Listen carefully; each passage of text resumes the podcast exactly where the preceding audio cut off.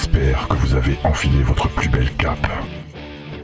Que vous avez sorti vos griffes en adamantium et aiguisé tous vos batarangs. Puisque c'est l'heure pour James et son équipe de vous faire découvrir le monde merveilleux du comics dans Comics Discovery. Salut à tous et bienvenue dans euh, Comics Discovery Bonus et nous arrivons à la fin de notre journée tout Thanos que nous allons finir lundi prochain où on va faire une émission spéciale Thanos. Euh, mais là, on n'avait pas fini de vous parler du MCU, le Marvel Cinematic Universe, et on arrive à la phase 3 et nous avons perdu euh, l'ami d'Okai. Dans, dans, il avait dit la semaine dernière qu'il serait pas là, mais Il est mort. voilà. Ouais, il est mort. Ouais. Il est- non, il est parti aller faire de la rénovation de, de maison avec euh, Okai. Donc on lui fait un petit, méchant avec Okai. un petit, un petit coucou à Gilles. Salut Gilles. Bonjour Gilles, d'ailleurs ce week-end j'ai vu euh, Renault Impossible et il y avait un mec, il ressemblait trop à Okai, voilà. Ouais. Mais j'ai entendu. Du coup je me suis tapé un fou rire mais je vous dis pas quoi. Euh, c'est avec toi? Non, c'est pas avec toi. J'en ai discuté que. C'est avec moi. Euh, ouais, que Jérémy Renner est, est très très très a beaucoup de trucs parce qu'en fait, euh, il bosse dans l'immobilier et il a vendu plein de maisons à des gens euh, haut placés. C'est pour ça qu'il a autant de rôles en fait. Et, je crois qu'il il a- en 2019, il a, non, je dis des conneries, mais il était à genre euh, non pas 2019, 10 2017, il a vendu pour, pour 400 000. euh, euh, ou- une somme vraiment très très haute en immobilier et apparemment c'est grâce à ça qu'il a, tous ses rôles parce qu'il il- est très fort en immobilier voilà ça, ça laisse Cette stratégie. On part sur un Okai Plaza. ouais voilà c'est ça exactement Euh, non oui je sais oui c'est au live de Beaumasque d'ailleurs je lui fais un coup euh, je sais pas s'il nous écoute mais on sait jamais Euh, donc voilà Si on- Stéphane Plaza nous écoute. si Stéphane Plaza nous écoute peut-être qu'il est fan de comics hein, tu ne sais pas hein. Peut-être que Jérémy Renner nous écoute et qu'il est bien content parce qu'on lui fait une bonne pub de rénovation. ouais ouais ouais et puis allez voir Wind River qui est pas mal avec lui euh, il est, il D'ailleurs cool. il y a, il y a aussi la petite Olsen avec Ouais, lui là. ouais, il y a, y a Scarlet Witch en plus avec, avec lui. Euh, donc bon, on va quand même dire bonjour à l'équipe. Euh, bonjour Faye, tu nous as parlé. euh, Bonjour Ça va? Oui, En à côté de toi, il y a Lolita. Salut Lolita. Coucou. Et on vient d'apprendre qu'elle elle allait peut-être rejoindre l'équipe de Comedy Discovery. Ça, ça fait plaisir, hein, c'est cool. Euh, et à côté de, enfin en face de toi, il y a Johnny. Salut Johnny. Yo. Ah non, on a dit que le yo c'était pour les. euh, il, les a émissions. dit, il a dit EO moi j'ai entendu. hein. Ah non, moi j'ai Non, pas yo. sais- je sais même plus ce que j'ai dit. Laissez-moi tranquille Euh, donc, on est parti sur, euh, sur euh, cette euh, émission autour de, de- du MCU. Mais avant ça, on a eu un, un petit message sur Twitter euh, de la part de Nive Kai, euh, qui nous a qui, avait, qui a écouté la première émission et qui a dit euh, qu'on avait été un peu méprisant. Non, on n'a pas vraiment été méprisant euh, euh, avec, avec quand on parlait des soi-disant geeks. Et on, bah moi je tenais à me, enfin, on, on va pas s'excuser parce qu'on n'a rien dit de méchant euh, au Non, premier abord. Enfin, nous, on sait qu'on voulait rien dire de méchant. Après, il y a toujours la façon de, de dire et le fait aussi qu'on a en audio, qu'on voit pas comment on parle. Ouais. Donc voilà, forcément, ça peut prêter à confusion.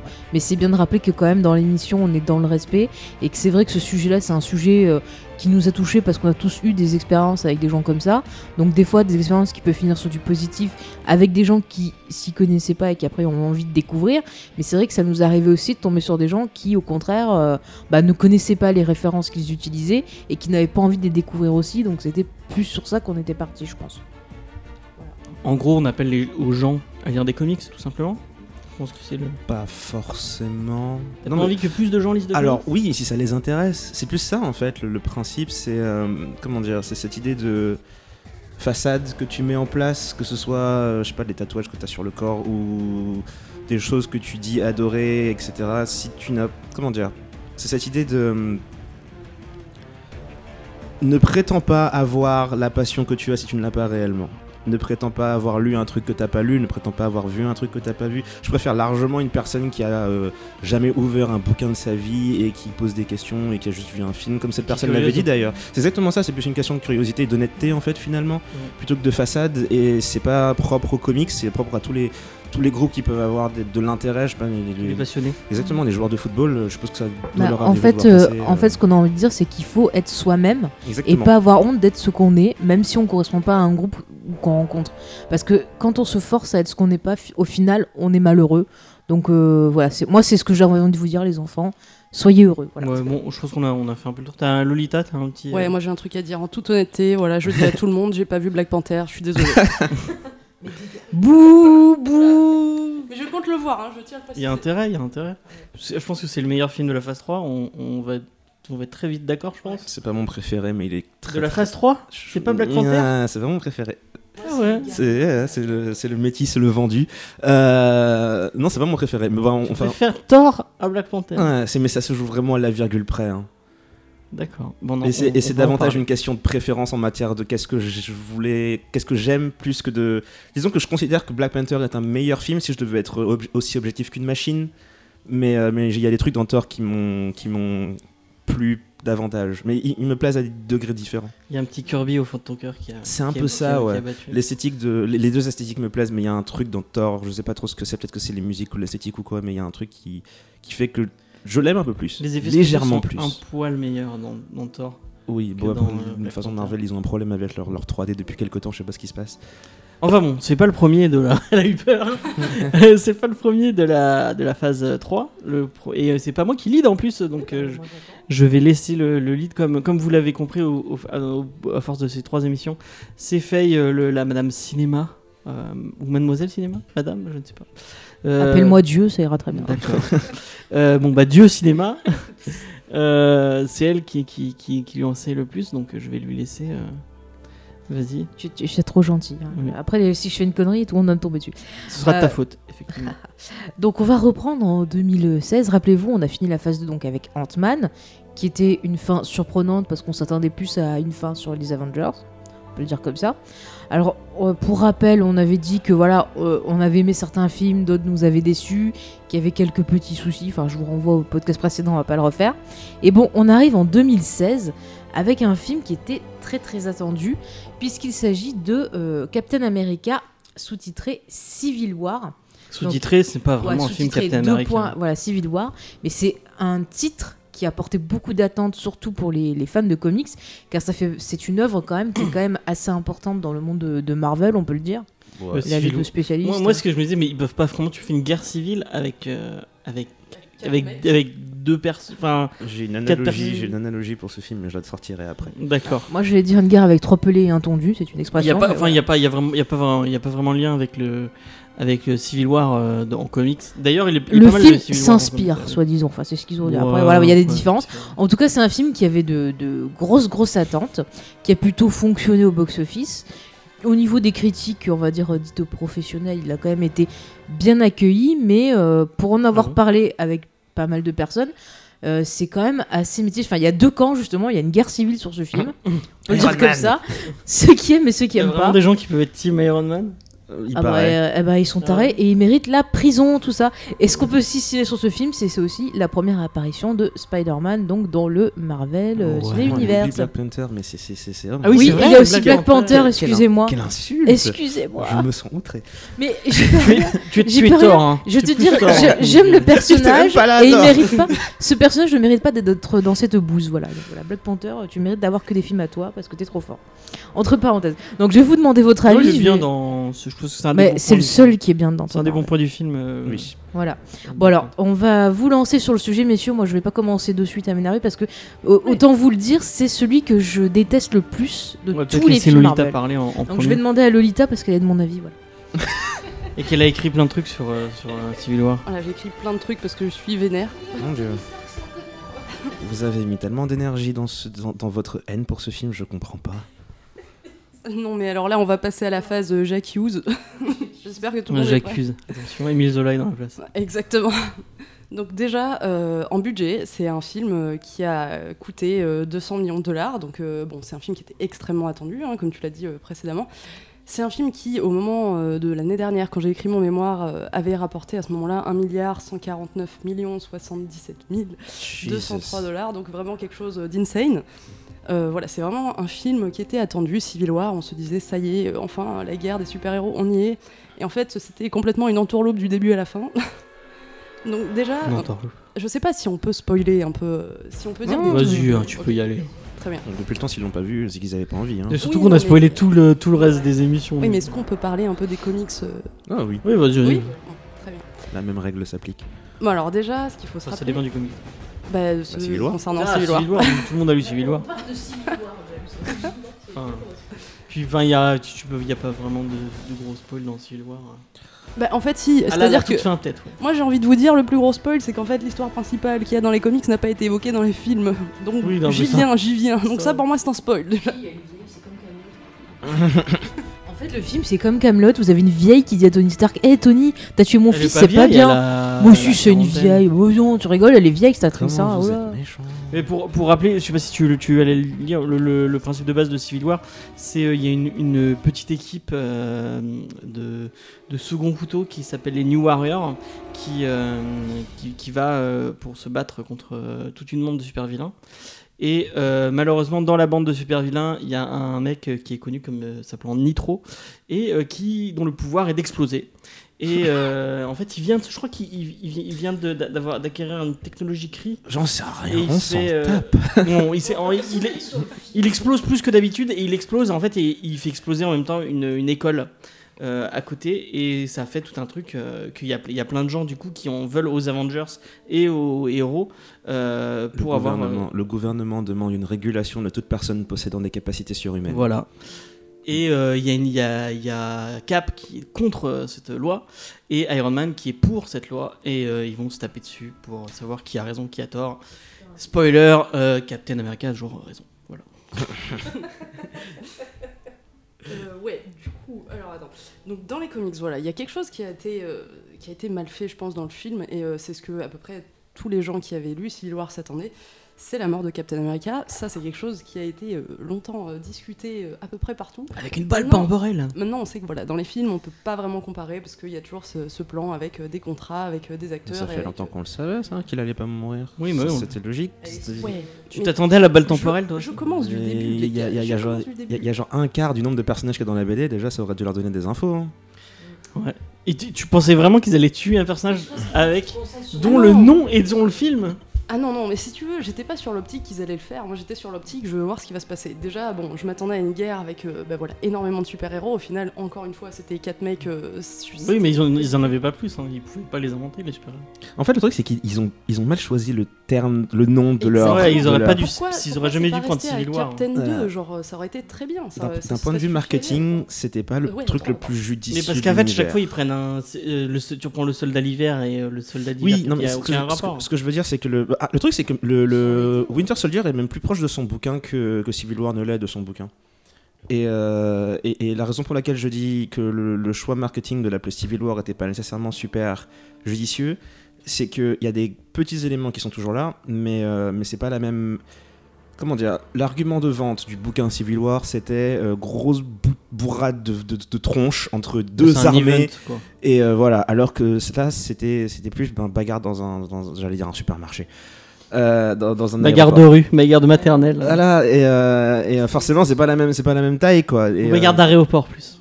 Pour le coup. voilà, mais du coup, c'est, je, je comprends la déception des gens, mais mon argument à chaque fois, c'est euh, juge le film par, par oui, rapport bah à oui, sa oui, BD. exa- exactement. Moi, mon argument de pourquoi j'aime pas le film, c'est justement sur l'écriture du film en lui-même et la réalisation. Et L'écriture du personnage je- de Tony je- Stark. Ouais. bon, euh, qui, qui. Bah, t'as pas fini de parler, vas-y. Vas-y. Bon, Pour comparer, j'ai envie de dire que dans le comics, ce qui se passe, c'est qu'après la catastrophe causée par Hulk à Las Vegas, l'attaque du manoir des Vengeurs, euh, la guerre secrète de Nick Fury, À Las Vegas. Il y a une peur qui Hein est présente envers euh, les super-héros, donc il y a un climat de tension. Ok, ça Il y c'est a dans quoi à les Las comics. Vegas Non, c'était en, ça, c'était en Afrique du Sud. Oui, c'est un Merde tu t'es pas dit qu'il y avait un- il y a- tu t'es pas dit que pour un Las Vegas, c'était un peu étrange qu'il y ait des noirs partout Très bien, cet argument n'est donc pas valable. Je passe donc à celui du film. Donc là, on a. Ah, mais c'est dans le bouquin, il y a un truc avec la. à la- Non, il y a rien, là, c'est tout à New York. Non, euh, Hulk s'est fait virer de la planète à cette période-là, dans le bouquin. D'ailleurs, c'est ce qui mène à Planète Hulk, Oui, qui non, est beaucoup mieux va. que Civil War. Non, mais. du coup. Donc, je reprends. Vas-y, tu Dans peux la film. refaire. La guerre fait suite à un événement où en fait euh, le groupe de super-héros qu'on voit au début du film se, se retrouve en fait face à un groupe terroriste armé. Donc euh, pendant, euh, pendant cet événement, il y a un problème avec euh, des immeubles et des civils dedans. Et donc en fait à ce moment-là, le gouvernement euh, tranche euh, comme quoi les super-héros peuvent être dangereux. Donc déjà Ah oui, oui. ça, c'est super intéressant d'un point de vue social parce qu'on se rend compte que voilà, les super-héros ne sont plus seulement là comme euh, jadis dans le passé, juste en figure héroïque qui viennent nous sauver. Là, on est vraiment dans un cas où, comme on peut le voir dans la série Powerless, je sais pas si vous avez vu, oui. les super-héros peuvent causer euh, d'énormes dégâts dans la ville et aux civils, et là d'un coup. on Mais du coup, c'est une réaction à Avengers où il y a vraiment beaucoup de dommages collatéraux. Oui, mais justement, là en fait, vraiment, Oui, on ouais, est dans un ils- game ils où prennent, il se ils prennent ce- chose par ouais. rapport à ça. Ça aurait pu être intelligent de partir de ce principe-là, euh, parce qu'au final, il y a vraiment dans, enfin, tu regardes dans tous les films de super-héros, il y a beaucoup, surtout les films où il y a Hulk euh, principalement, il y a beaucoup de dommages collatéraux. Oui, Et là, il y en a vraiment. euh, Parce que euh, dans, dans, dans, Civil, dans, enfin, dans Captain Civil War, ils font exploser un, un bout d'immeuble, alors que dans, euh, dans Avengers 2, Ouais, c'est Euh, c'est la Hulk, moitié. euh, Hulk, c'est la moitié. euh, Je, je sais plus si c'est Johannesburg ou pas. Je sais plus très bien. Mais ouais, c'est genre la moitié de la ville qui part. qui se fait exploser. Il, je crois qu'il explose tout un immeuble, il rachète tout un immeuble pour le faire exploser. Donc, euh, enfin, bon, ça c'était un point de vue que j'ai trouvé vachement cool. ouais, le, le, le principe le principe de base du, du dommage collatéral est intéressant. Donc bref, dans les deux cas, en fait, les événements euh, qui se suivent amènent euh, le gouvernement à instaurer une loi de recensement des surhommes. Alors ça déjà, j'aimerais savoir qu'est-ce que vous, vous en pensez euh, de ce procédé-là. Bah, là, là, il s'est repris directement du comics où ils refont la même chose. Ils Ouais, mais dans le comics, c'est un peu différent parce qu'il y a cette question de masque en fait. Et du coup, il y a cette question on a- de on n'a pas trop de- ouais, en fait. l'identité secrète de qui. Dans le MCU, il y a pas, il y a qui qui a une identité secrète? Spider-Man. Ils ont Spider-Man, mais Spider-Man n'est pas encore là. Euh, Euh, euh, non, mais c'est pour dire, c'est genre le seul. Ouais. Tous les autres, ils Ça, savent. c'est dans les films. Du coup, il n'y a pas vraiment. Ouais. Là, c'est plus. Je pense que c'est pas vraiment du recensement, c'est plus un. euh, le, le, le point qui pose problème, c'est pas oui, il faut alors qu'on enlève notre masque. C'est euh, oui, euh, c'est le gouvernement qui va devoir nous dire qu'est-ce si on agit ou si on n'agit pas. Et il va falloir attendre. Un- je pense que le, le- le véritable problème pour Captain America, Oui, c'est ça. que ça soit quelqu'un qui lui dise euh, là, t'as le droit d'aller, mais là, t'as pas le droit d'aller parce que c'est pas dans nos intérêts. Et euh, Oui, pour oui. le coup, dans le film, c'est plus du management. Et c'est ça, en fait, Ouais, qui ouais, voilà, diffère, ouais. Et qui est vraiment euh, bizarre, en fait. Parce que pour moi, c'était ça la vraie intrigue de Civil War. oui, mais pas c'est oui. que dans les comics, effectivement, il y a beaucoup plus de personnages. Donc, euh, des Et puis y a- pour- dans le MCU, il y a personne qui a effectivement. pas d'identité. Ils ont tout, on connaît les identités de tout le monde quoi au final. En fait, le, la thématique justement de vouloir euh, réguler euh, les interventions des super-héros, ça aurait pu être super intéressant. Ouais.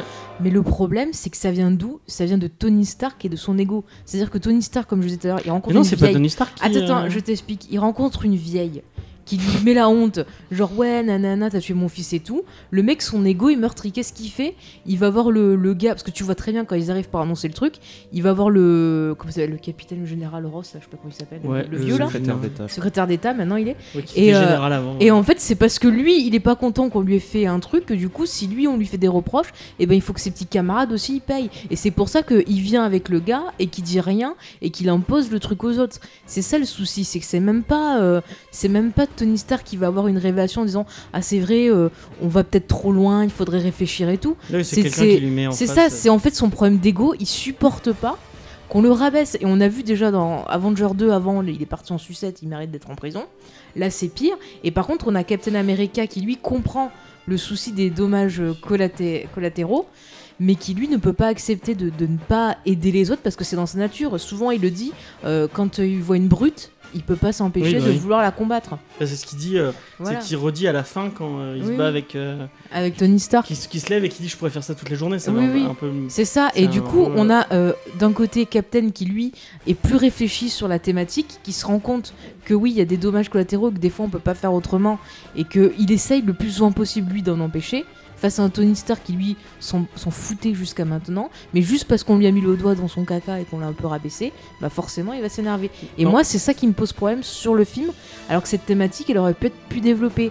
Et le souci, c'est qu'elle est pas assez développée. Et quand elle revient faire son apparition dans l'histoire, elle casse l'histoire parce qu'à côté, on a des choses intéressantes. Avec par exemple, bah voilà, Black Panther qui a un arc intéressant. On a aussi euh, le, le méchant du film, le Baron Zemo, qui est très intéressant aussi parce qu'on a quelqu'un justement qui est un peu le. Euh, C'est-à-dire qui force les héros à devoir euh, affronter ce qu'ils ont fait. Et Mhm. qui en plus c'est intéressant parce qu'il fout la pagaille entre eux. Et ça, c'est- ça, c'était une bonne idée. Mais c'est torpillé par les caca nerveux de Tony Stark. Et moi, ça Mais c'est torpillé par ce que je vais appeler maintenant euh, l'effet Juni, parce que c'est lui qui, qui m'a mis le doigt dessus. C'est euh, le fait de, euh, au troisième acte, les, les idées intéressantes qu'on avait en- au premier acte sont envolées par une connerie. euh, donc, euh, Par Tony Stark, c'est toujours le et, même. hein. et là, maintenant, c'est pas, c'est pas Tony Stark en fait. Le, t'as tout le début qui est intéressant où il parle justement de, parce que au final, ce- ce- cet aspect politique, il est intéressant. Ils auraient pu continuer avec ça, mais non. Tout le délire à, partir du moment où ils font exploser le- la bombe à Vienne euh, et que Chaka meurt. euh, il y a euh, toute une intrigue autour du Winter Soldier et on ne s'intéresse plus qu'au Winter Soldier alors que bah en fait on s'en bat les couilles du Winter Soldier. Enfin, le, le, le, le- comment on appelle ça encore? Le conflit politique de, du, euh, du contrôle du gouvernement devient une excuse pour justifier les affrontements des gens. Mais il devient plus le sujet. Du coup, il se tape dessus parce que la, la- la- la raison pour laquelle il se tape dessus, c'est parce qu'il y en a un qui refuse d'obéir aux ordres. Mais c'est plus, c'est plus en, il se, il se tape plus dessus à cause de problèmes de différences politiques. Il se tape dessus parce qu'il y en a un d'entre eux décidé qu'il n'avait pas envie de faire ce qu'on lui avait dit de faire, et ses copains ont décidé de faire comme lui. Et, euh, et tout ça tourne autour du Winter Soldier. Et le truc, c'est que c'est deux sujets intéressants en fait. Donc c'est aussi la raison pour laquelle lorsque Tony découvre que son père et sa mère ont été tués par, euh, par Bucky, et le combat qui s'ensuit, c'est ma- c'est l'une de mes scènes préférées. Plus encore que le combat du, de l'aéroport, parce que le, le pathos c'est le pathos c'est palpable, tu vois. Le combat il est stylé quand même. C'est ça en plus, et, le- et il est bien filmé et tout. Et le, et le truc, c'est qu'il y a, y a une. euh, la grande force de ce film, c'est l'écriture des personnages. C'est les personnalités qu'ils ont, c'est comment ils interagissent les uns avec les autres, ce genre de choses. Et euh, ça se voit assez vite que le- toute l'histoire de euh, recensement, euh, re- contrôle des, des super-héros, c'était plus un prétexte qu'autre chose. Et leur vrai intérêt, c'était euh, comment on fait pour créer une situation où on va. On va pousser tous ces gars-là à se taper dessus de la manière la plus crédible possible. Euh, et ben ils ont décidé de partir sur l'idée de Captain America entre guillemets deux amis. Il en a un qui s'est fait euh, laver le cerveau par des Russes et l'autre qui est un milliardaire qui a des problèmes de de, de- culpabilité. Ça c'est intéressant et je pense qu'ils auraient peut-être dû commencer par ça. Ils auraient dû direct, euh, direct en, faire fait, ça. ouais. euh, en fait, si je te suis, ils auraient dû direct faire Captain 3 avec le Winter Soldier et euh, son arc et pas du tout intégrer les éléments de Civil War qui au final Je je, pense, trouve que ça casse tout quoi. Et, euh, et le truc, c'est qu'ils apportent pas grand chose en soi parce que. À la fin du- de Civil War, les- les- la moitié d'entre eux sont devenus des criminels qu'on a mis en tôle et qui se font libérer par Captain America. Et euh, visiblement, dans le prochain Avengers, étant donné qu'ils vont tous devoir On se taper fout, contre ouais, Thanos, ça, ça- les conséquences Ça de ça sont plus présentes. Donc, en soi, ça servait pas à grand Ce chose. que, ce que disait Gilles pendant mes deux podcasts, il n'y a, aucun, Ouais. y a aucun, aucun statu quo qui est, qui est respecté au final. et, euh, et le truc, c'est que le. ça. Et puis même, tu parlais d'écriture de personnages. Sur euh, Captain, je trouve que c'est très intéressant comme il fait, mais sur Tony Stark, j'ai vraiment l'impression de voir un fou ou un petit enfant qui fait juste son petit caca nerveux, mais qui réfléchit pas. Et du coup, le mec, il est censé être super intelligent, mais au final, t'as l'impression de voir un idiot pendant tout le film. Il se pose pas de questions. Par exemple, à la fin, direct, il condamne le, le soldat d'hiver, mais il se dit pas un moment, est-ce que le gars, il était vraiment conscient de ce qu'il faisait? Est-ce que je peux le. Tu vois, il, il est direct dans genre, ouais, t'as tué ma mère. Alors, son père, il s'en fout. Ça, euh, Oui, Voilà. il a tué ma mère. c'est ce que je disais à James, c'est un peu pareil que Martha, tu vois. C'est genre sa mère, Ouais. elle s'appelle pas Martha aussi, au moins ça Qui ça une- cette année à faire s'appelle des, Maria. des- à faire des films Bah, avec des Maria, enfants. Martha, tu vois. Ça... Non, mais c'est ça, le mec, il est vraiment, réagit dans le truc. Pendant tout le film, il réfléchit pas. Alors qu'on a un Captain America qui, qui est plus réfléchi, plus mûr. Bon, en même temps, il est plus vieux. Et puis moi, ce qui me gêne, c'est que les gens qui se retrouvent dans le conflit, la plupart, ils savent même pas pourquoi ils sont là. Le petit Spider-Man, euh, il sait pas. Ant-Man, il est là. euh, on dirait qu'on l'a enlevé, séquestré pour l'amener sur le terrain. Youpi. euh, Enfin, enfin, moi, mais ça me même gêne. Quoi. Okai, il est là, mais Alors, il est juste- euh, alors ça, Ouais. pour le coup, ça m'énerve légèrement. Euh, Alors, l'écriture de Tony, je l'aime bien dans le sens où il y a des petites nuances. Déjà, par exemple, quand il est introduit, c'est dans une scène où il montre le, le- le- le fait qu'il aurait voulu que sa dernière, son dernier contact avec ses parents soit passé différemment. Et ensuite, il explique à tous les gamins qu'il a dans la salle, qui sont tous des, des étudiants d'MIT, qu'il a, il a approuvé et, euh, et, euh, financé. et financer, merci, euh, chacun de leurs pro- de leurs projets. Ça, c'est le comportement du gars qui, depuis Age of Ultron, il a des remords et il essaie de rattraper comme il peut. Et il pousse ça encore plus loin une fois que, comme tu dis, il y a la dame qui vient lui dire T'as tué, mon- tué mon fils. Bah, c'est ce qu'il dit, hein, c'est je fais ça pour. euh, voilà, et du coup, j'aime bien, bien cette idée parce que finalement, c'est assez cohérent. En dehors de Thor, depuis son dernier film, c'est le seul personnage qui a évolué de manière réelle, qui a vraiment changé de fonctionnement de personnalité et tout.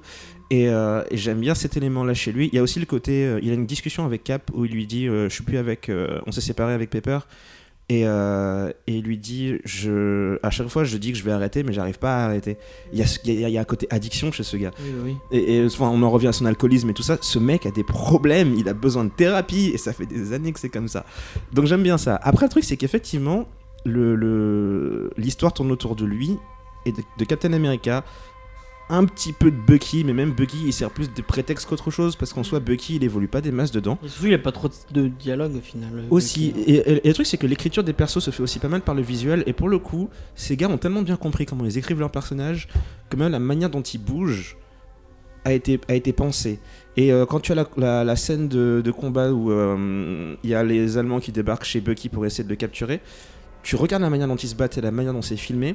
Chacun des Captain, euh, Captain et Bucky ont tous les deux une manière de combattre qui est assez bourrine, mais chacun des deux a, a une manière de combattre qui est aussi différente de l'autre. C'est-à-dire que Captain est un peu plus tactique et un peu plus euh, euh, euh, réfrégné dans sa manière de combattre, alors que Bucky, pour le coup, il dit qu'il tuera personne, mais tu sens que il pourrait le faire s'il voulait, et il, de temps en temps, il a, il a du mal à contrôler parce qu'il est tellement habitué à tuer des gens, et c'est- c'est c'est pas mal d'avoir mis en, en Mais scène Cap, ça j'ai l'impression qu'il a le même truc que, dans, euh, que ce qu'on disait dans, dans- par rapport à Spider-Man. Euh, un truc qu'ils disent dans, dans Supérieur, que en fait, euh, que quand, euh, quand Octopus prend euh, les, les pouvoirs de, de, de Peter Parker, il se rend compte que Peter Parker, il est tout le temps, tout le temps en train de, Ouais, de se re- de se retenir. de se retenir, de retenir sa force fa- face aux gens. Et j'ai l'impression que, vu comment, comment il se bat et comment on le voit dans le truc, j'ai l'impression que Cap, Ouais. Cap se retient beaucoup. Ouais. Il essaie à tout Et ils ont, prix ils ont pris ça en compte de manière super intelligente. Euh, pareil, Black Panther, la manière dont il se déplace. Ah, ça fait très, Ouais, ça fait félin, ouais. le gars ouais. atterrit sur le sol, ça fait pas de bruit. Et Et c'est même quand il marche sans costume, tu, tu, il a ce Ouais. côté. euh, Non, tu vois, ce qui est dommage, c'est que tu vois qu'il y a des belles chorégraphies de combat, que c'est bien pensé, que c'est machiné, mais la réalisation, bah encore une fois, elle est pas à la hauteur. Ouais. Ça tremble beaucoup. Il y a des fois, moi, j'ai des problèmes de lisibilité. Et je parlais avec James, il y a une scène de combat où on voit les persos, donc Cap et euh, le soldat d'hiver, qui descendent des escaliers et qui Oui. se battent en même temps.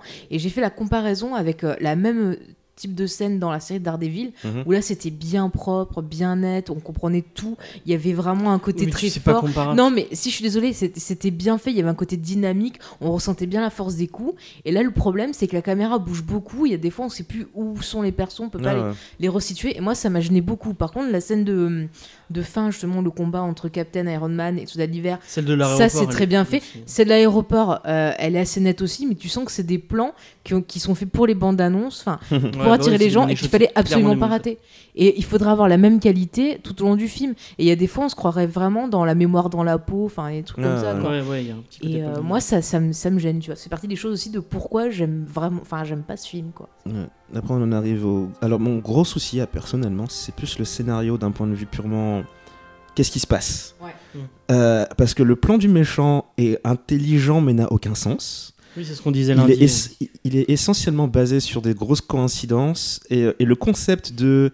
Parce qu'au final, l'idée du méchant qui, se qui les attend dans son bunker et qui leur montre la vidéo, la scène en elle-même est géniale.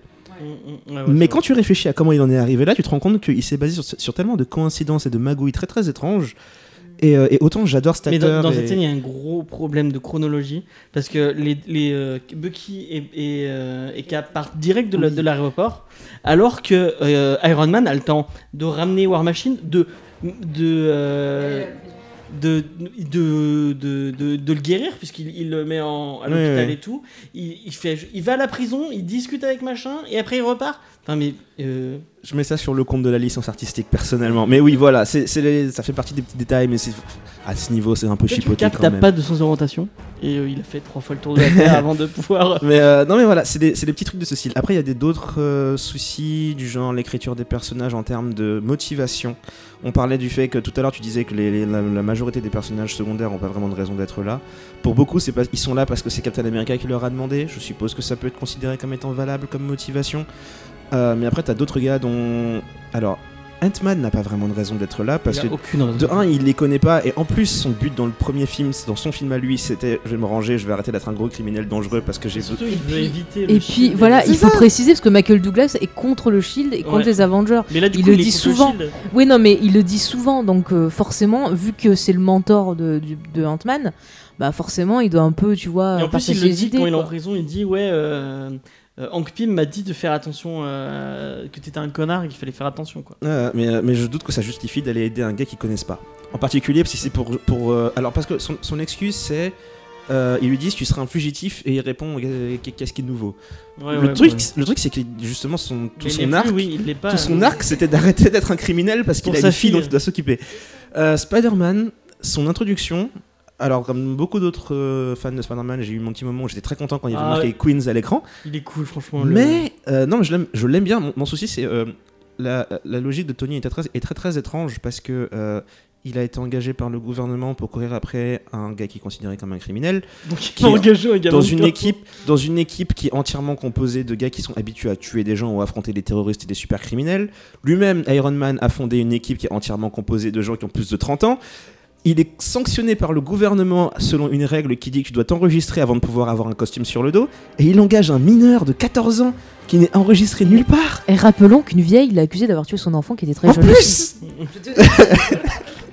Tiens, si je tuais un autre enfant. Et avant qu'on dise, parce que l'excuse qu'il donne dans, dans Spider-Man après, c'est oui, si, si Captain America avait voulu te casser la figure, il l'aurait fait. Alors cette excuse, elle tombe un peu à plat parce que War Machine a quand même fini par terre avec un énorme euh, trou Ouais, dans la War. Machine il meurt à cause de. Enfin, C'est Vision. C'est sa faute. C'est Vision, mais qui a créé Vision? Tony Stark. Alors non mais au-delà de ça, au-delà de ça, c'est encore le concept de. euh, c'est pour ça que je disais que j'avais une, ana- une analogie tout à l'heure. Civil War, cette version-là, c'est un combat entre des gamins qui se tapent dessus dans une cour de récré. Oui, c'est ça. Et tu ça. pourrais avoir leur maman à côté qui disent mais vous, euh, vous faut arrêter de vous taper dessus. Il y en a un qui va se faire mal. en fait. Voilà, il y en a un qui va se faire mal et il y en a un inévitablement qui se fait mal. Et ça aurait très bien pu être le gamin de 14 ans que personne savait que c'était Oui, un bah gamin. oui, oui, oui, mais Et, et- et- et je. C'est- absolument pas logique de faire un truc pareil. Mais si Cap le, le voit que c'est un gamin, puis il lui, il lui parle comme un, comme un, il lui dit tu viens. Ouais, d'où mais les accidents sont vite arrivés. Oui, oui, oui, tu. je- War Machine, c'était un accident. hein. Ils avaient pas prévu ça, sachant que je trouve quand même très étrange parce qu'il a quand même tiré un laser et euh, si, si le plan était arrivé comme ils avaient voulu, c'est Falcon qui aurait atterri par terre. Donc. Mais non, parce qu'il a évité, c'est Falcon qui l'a évité. Oui, c'est ce que je dis, c'est si Falcon s'était fait toucher, c'est lui qui aurait eu un problème à la colonne vertébrale. Oui, oui. Super Euh, Lolita, est-ce que tu as un. Ouais, euh, non, mais c'est vrai qu'on passe euh, quand même d'un challenge où on avait euh, vraiment des questionnements sur les libertés individuelles des personnages.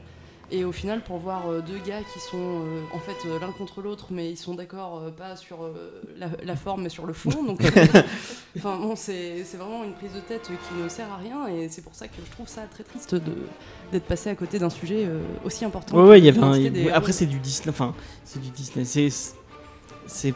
C'est. Marvel. Ouais, voilà. normal. Il fallait Je pas veux pas t'attendre. dire, à- mais si on avait des femmes qui dirigent cette équipe, on n'aurait pas eu le même souci. Parce que hein, les hommes. hein. Je sais pas. hein. Mais surtout qu'en plus, il y a eu une campagne qui était énorme. Genre, c'était toujours dans quel camp vous êtes et tout ça. Au final, euh, enfin, même eux, ils sont dans le même camp, donc ça n'a aucun sens. Euh, Non, mais regarde, ils sont en train de faire la même chose avec Thanos, et au final, ça se trouve, Thanos, ça va être. mais c'est tous des vendus.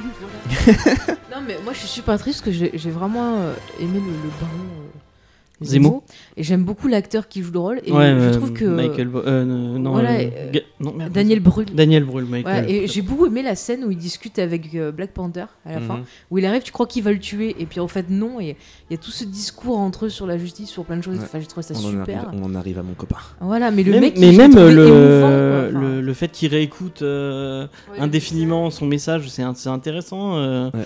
le, même, même si j'ai j'ai un, un petit serment, en fait quoi. j'ai un petit ça. serment en cœur parce que j'aime beaucoup le Baron Semo dans, dans les comics. J'aime beaucoup Ouais, le, le mec avec son. euh, J'étais déçu aussi qu'il pas le costume. euh, son, son, c'est un mec qui a une cagoule bleu- euh, rose et qui, Ouais, il a, il a une fourrure sur les épaules, il a une, une cagoule violette sur la tête, il a une espèce de petite couronne et il une a une. espèce de nazi. et il, a, euh, il, a, il a un genre de fleuret dans les mains, n'importe quoi. Il C'est est lui- génial C'est lui qui a créé les Thunderbolt, donc les Thunderbolt Ouais. c'est le, le Suicide Squad de, de son Marvel. Euh, moi c'est un perso que j'aime beaucoup et là il a un poids.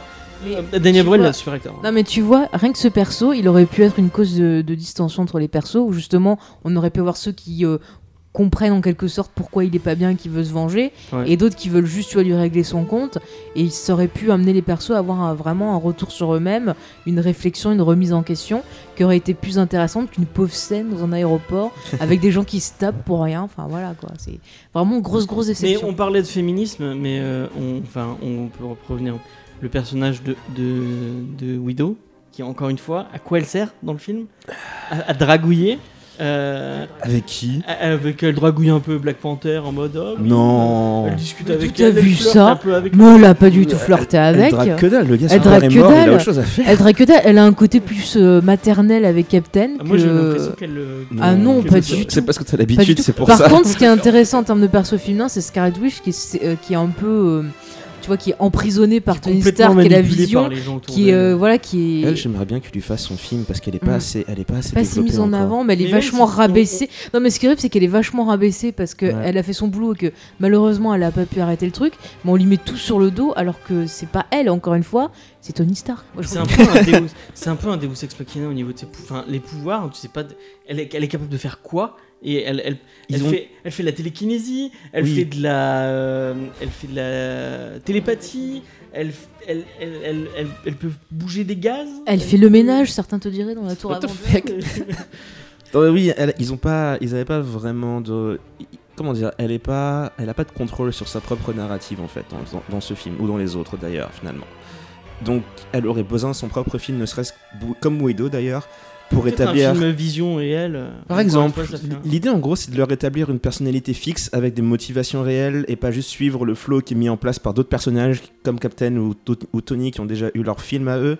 Il leur faudrait un peu de place pour qu'elles puissent se développer par elles-mêmes. Et euh, Bah, Après, peut-être que la phase 4, ça peut apporter ça, parce qu'on sait Ouais. que, apparemment, alors là, j'ai lu un truc récemment, qu'ils ont dit qu'ils allaient donc conclure euh, tout- toutes les intrigues euh, commencées depuis 10 ans, et qu'ils allaient partir sur totalement autre chose. Donc peut-être qu'on peut envisager d'avoir un film, euh, voilà, Scarlet contre, on Witch, a, on- Black Widow ou The Vision ou autre, quoi. on avait eu une discussion intéressante quand on a revu le film. On se demandait si, euh, en fait, euh, dans, dans le MCU, ses pouvoirs viennent de la pierre de. Non, je sais plus, je sais plus de quoi. C'est la pierre en du sceptre, je sais plus. euh, quoi oui, elle bah oui, ils viennent de là. Ouais, euh, est-ce que il y aurait, elle aurait un lien avec ce, ce- ce- cette, euh, comme si elle, pas, je dis pas qu'elle peut contrôler la pierre, mais comme ses pouvoirs viennent de là? Tu sous-entends que c'est pour ça qu'elle sort avec Vision Mais euh, peut-être qu'elle peut contrôler Vision, peut-être qu'elle elle aurait. euh. Par contre, plus grave, si Thanos il contrôle toutes les pierres, ça veut dire qu'il peut contrôler euh, Vision et elle, en fait. A priori, il l'aurait tué Vision d'ici là, je pense. Ouais, mais du coup, ça veut dire qu'il pourrait l'avoir de son côté, la manipuler. Je sais peut-être. pas. Enfin, ah, Ça, de ça toute des façon, avec trucs les pierres, il peut intéressants. avoir qui il veut de son côté. Ouais, C'est un peu le principe. Mais enfin, Mais est-ce qu'elle peut avoir un, un lien avec un plus spécifique avec cette pierre-là je sais et- pas. C'est- un territoire nouveau. On n'a pas. C'est pas comme ça dans les BD.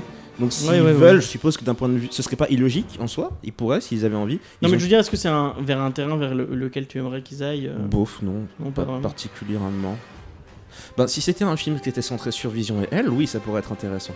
De voir euh, le côté, euh, comment dire, prédestination, c'est-à-dire c'est pas vraiment eux qui contrôlent leurs propres émotions et ils finissent par s'en rendre compte, ça pourrait être un, thème Ah ouais, intéressant. ouais, cool. Mais, euh, mais quitte à avoir un film sur Vision, je voudrais une adaptation directe du bouquin que, que- qui a été fait là récemment par, euh, par Tom King. T'es sérieux? Ah oui Mais c'est ça le truc, c'est que je veux pas un film, de- je veux pas un film d'action sur Vision. Je veux Oui, un bah drama oui. euh, plus réaliste, pour le coup, le plus réaliste possible. Mais t'imagines ça en film comme ça, ça Ce serait super génial. anxiogène. Ah oui, mais justement, le, le film où tu te déprimes. Les gens qui n'auraient pas lu Vision, c'est Vision qui se crée une famille et qui essaie d'être normal et euh, qui essaie d'avoir une vie de famille avec, euh, avec des clones qu'il a, qu'il a, qu'il a, qu'il a créés. Et ça part un peu en couille parce que. En gros, c'est un jeu et ça s'appelle Les Sims, quoi. non mais un film réalisé par David Fincher. Tu vois, encore une fois, avec la phase 4, j'ai l'impression que la phase Fincher, 4, on peut, plaît. on peut tout faire et j'ai l'impression que ouais, ça pourrait être possible. hein. Mais c'est ça que je veux. Surtout que ça, que ça, que ça clasherait pas mal avec le- leur, le- leur ton de plus en plus comédique là. Sauf mon copain, du coup. Que bizarrement. Alors, c'est le perso que je préfère dans le film, mais si tu l'enlèves du film, il, il- ça change absolument que Mais dalle. il est pas ton perso parfait dans le film. Non, c'est On Black a dit que Panther. c'était Thor maintenant. Tu, es, tu, es, tu Non, viens mais j'ai dit, c'est à- Norvège. j'ai dit, c'est à la virgule près, faut pas m'embêter. C'est au même niveau. Mais du coup, voilà. Et, euh, mais mais euh, Black Black Panther, autant je l'adore dans ce film, autant effectivement, si tu l'enlèves du film, ça change absolument rien. Et euh, il servait plus d'introduction pour la suite. Ce qui n'était pas une mauvaise idée parce que pareil marketing en fait, ils ont fait ça purement pour que le, le public sache qu'il existe. Parce Son introduction, si elle est cool par contre. Si tu leur avais vendu Black Panther juste par principe, je suis pas sûr que le public aurait réagi de la manière dont ils ont réagi quand le film a été annoncé. Enfin, euh, quand, les, quand les premières bandes annonces et tout sont sorties. Parce qu'après, quand ils ont annoncé la- les premiers films de la phase 3, j- j'ai explosé. Ah, par contre, c'est dommage que ce soit pas le colonel. euh, bah, il l'avait pas casté du coup à l'époque, mais. euh, pas le colonel, là, la- la- comment il s'appelle euh, La Dora. euh, Okoye ouais, ouais, voilà. Oui. Qui le- qui, qui- C'est avec qui C'est avec Black Widow qu'elle a deux doigts de se. Ouais, ouais. L'actrice est belge d'ailleurs, l'actrice qui joue cette meuf. Ah ouais Et on la Euh, revoit pas dans le film, c'est dommage. si, si, elle y est. Mais Non, elle mais est, dans Black euh, Panther Ouais, ouais, elle y est. Elle y est, je Ouais, elle, est en- elle joue un personnage secondaire. Et euh, comment dire? J'apprécie qu'il l'ait fait comme ça. Mais effectivement, le fait qu'il fait pas grand chose dedans, disons que c'était c'était assez transparent. Le fait qu'il était juste là pour dire bonjour, j'existe. Et d'un point de vue purement narratif, si je devais juger le film sans avoir d'a priori sur le personnage, ce personnage ne sert à rien. Oui, ça va. totalement. Donc en soi, il devrait être considéré comme un élément pas nécessairement négatif, mais totalement dispensable de Civil War. Bah, pareil pour Spider-Man, hein, c'est juste Oui, pour oui, dire, oui. euh, Eh, les cocos, on l'a récupéré, quoi. Ouais. C'est sympa de les avoir euh, dans le. Bon, Moi, ce qui me pose problème, c'est dans, film dans, dans- dans ce film, c'est que c'est pas un film Cap- Captain America. On est, enfin, C'est pas un Civil War non plus. oui, alors, bah c'est souvent quoi. sur les forums sur internet, je le vois, il est appelé comme Avenger 2.5. Ouais, bah ouais, Ouais. c'est ça. hein. Ça, Ils font comme Kingdom Hearts maintenant. Euh, oui, effectivement, c'est pas un Captain America. Après, ça me dérange pas tant que ça, parce que c'est c'est quand même pas mal Mais centré sur lui et, aimé et un Tony. film totalement euh, euh, Captain America. C'est quand même pas mal sur lui, hein. Je veux Et dire, il y, a tous- il y a tous les autres, mais c'est quand même pas mal sur lui, sur Bucky, sur sa relation avec Bucky et Tony, donc ouais. Et c'est pour ça que dès qu'il y a les autres qui reviennent dedans, tu, as envie de dire, mais dégagez. Oui, parce qu'en soi, ils, ils apportent pas grand chose. Et c'est ce que je disais, ce, ce film existe par son, par son fanservice. Oui. Le fait d'avoir des personnages introduits qui techniquement ne font rien de particulier, le simple fait de les avoir dans la scène de combat, c'est juste pour accentuer le, le fanservice. De toute façon, si tu commences à compter les personnages qui servent, un War Machine sert euh, strictement à rien. Hawkeye, c'est pareil, pourquoi il est là ouais, Hawkeye, mais- il était censé avoir arrêté. Je veux, je veux la scène de Hawkeye qui explique à sa femme euh, Désolé, je dois repartir. En plus, Tu dit qu'il devait faire du, du ski nautique avec ses gosses, je sais pas quoi, que ses gosses lui font Oui, la tronche. vrai. ouais. Ouais, et genre il dit, il dit Euh. qu'il est revenu parce qu'il il faisait. Bon, il rigole, mais il dit qu'il faisait du golf et qu'il il arrêtait pas de gagner. Que c'est... En fait, ce qu'il explique, c'est que sa vie était devenue chiante, en gros. Et bon, c'est pas vraiment le cas. Il est surtout venu parce que ses amis, ses amis avaient besoin de lui, je suppose. Mais, euh, mais, euh, mais- Il a fait voir la vérité à Black Widow qui finalement a repris son rôle de maman de Captain et qu'elle a laissé partir. il a électrocuté mon copain.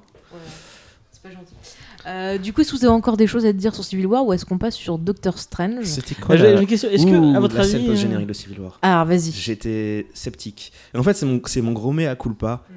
Parce que ben, vous vous imaginez bien que le Black Panther, je l'attendais comme un dingue. Et, euh, et du coup, je savais plus ou moins que la, la scène post-générique, ce serait un teaser de Black Panther ou de Spider-Man.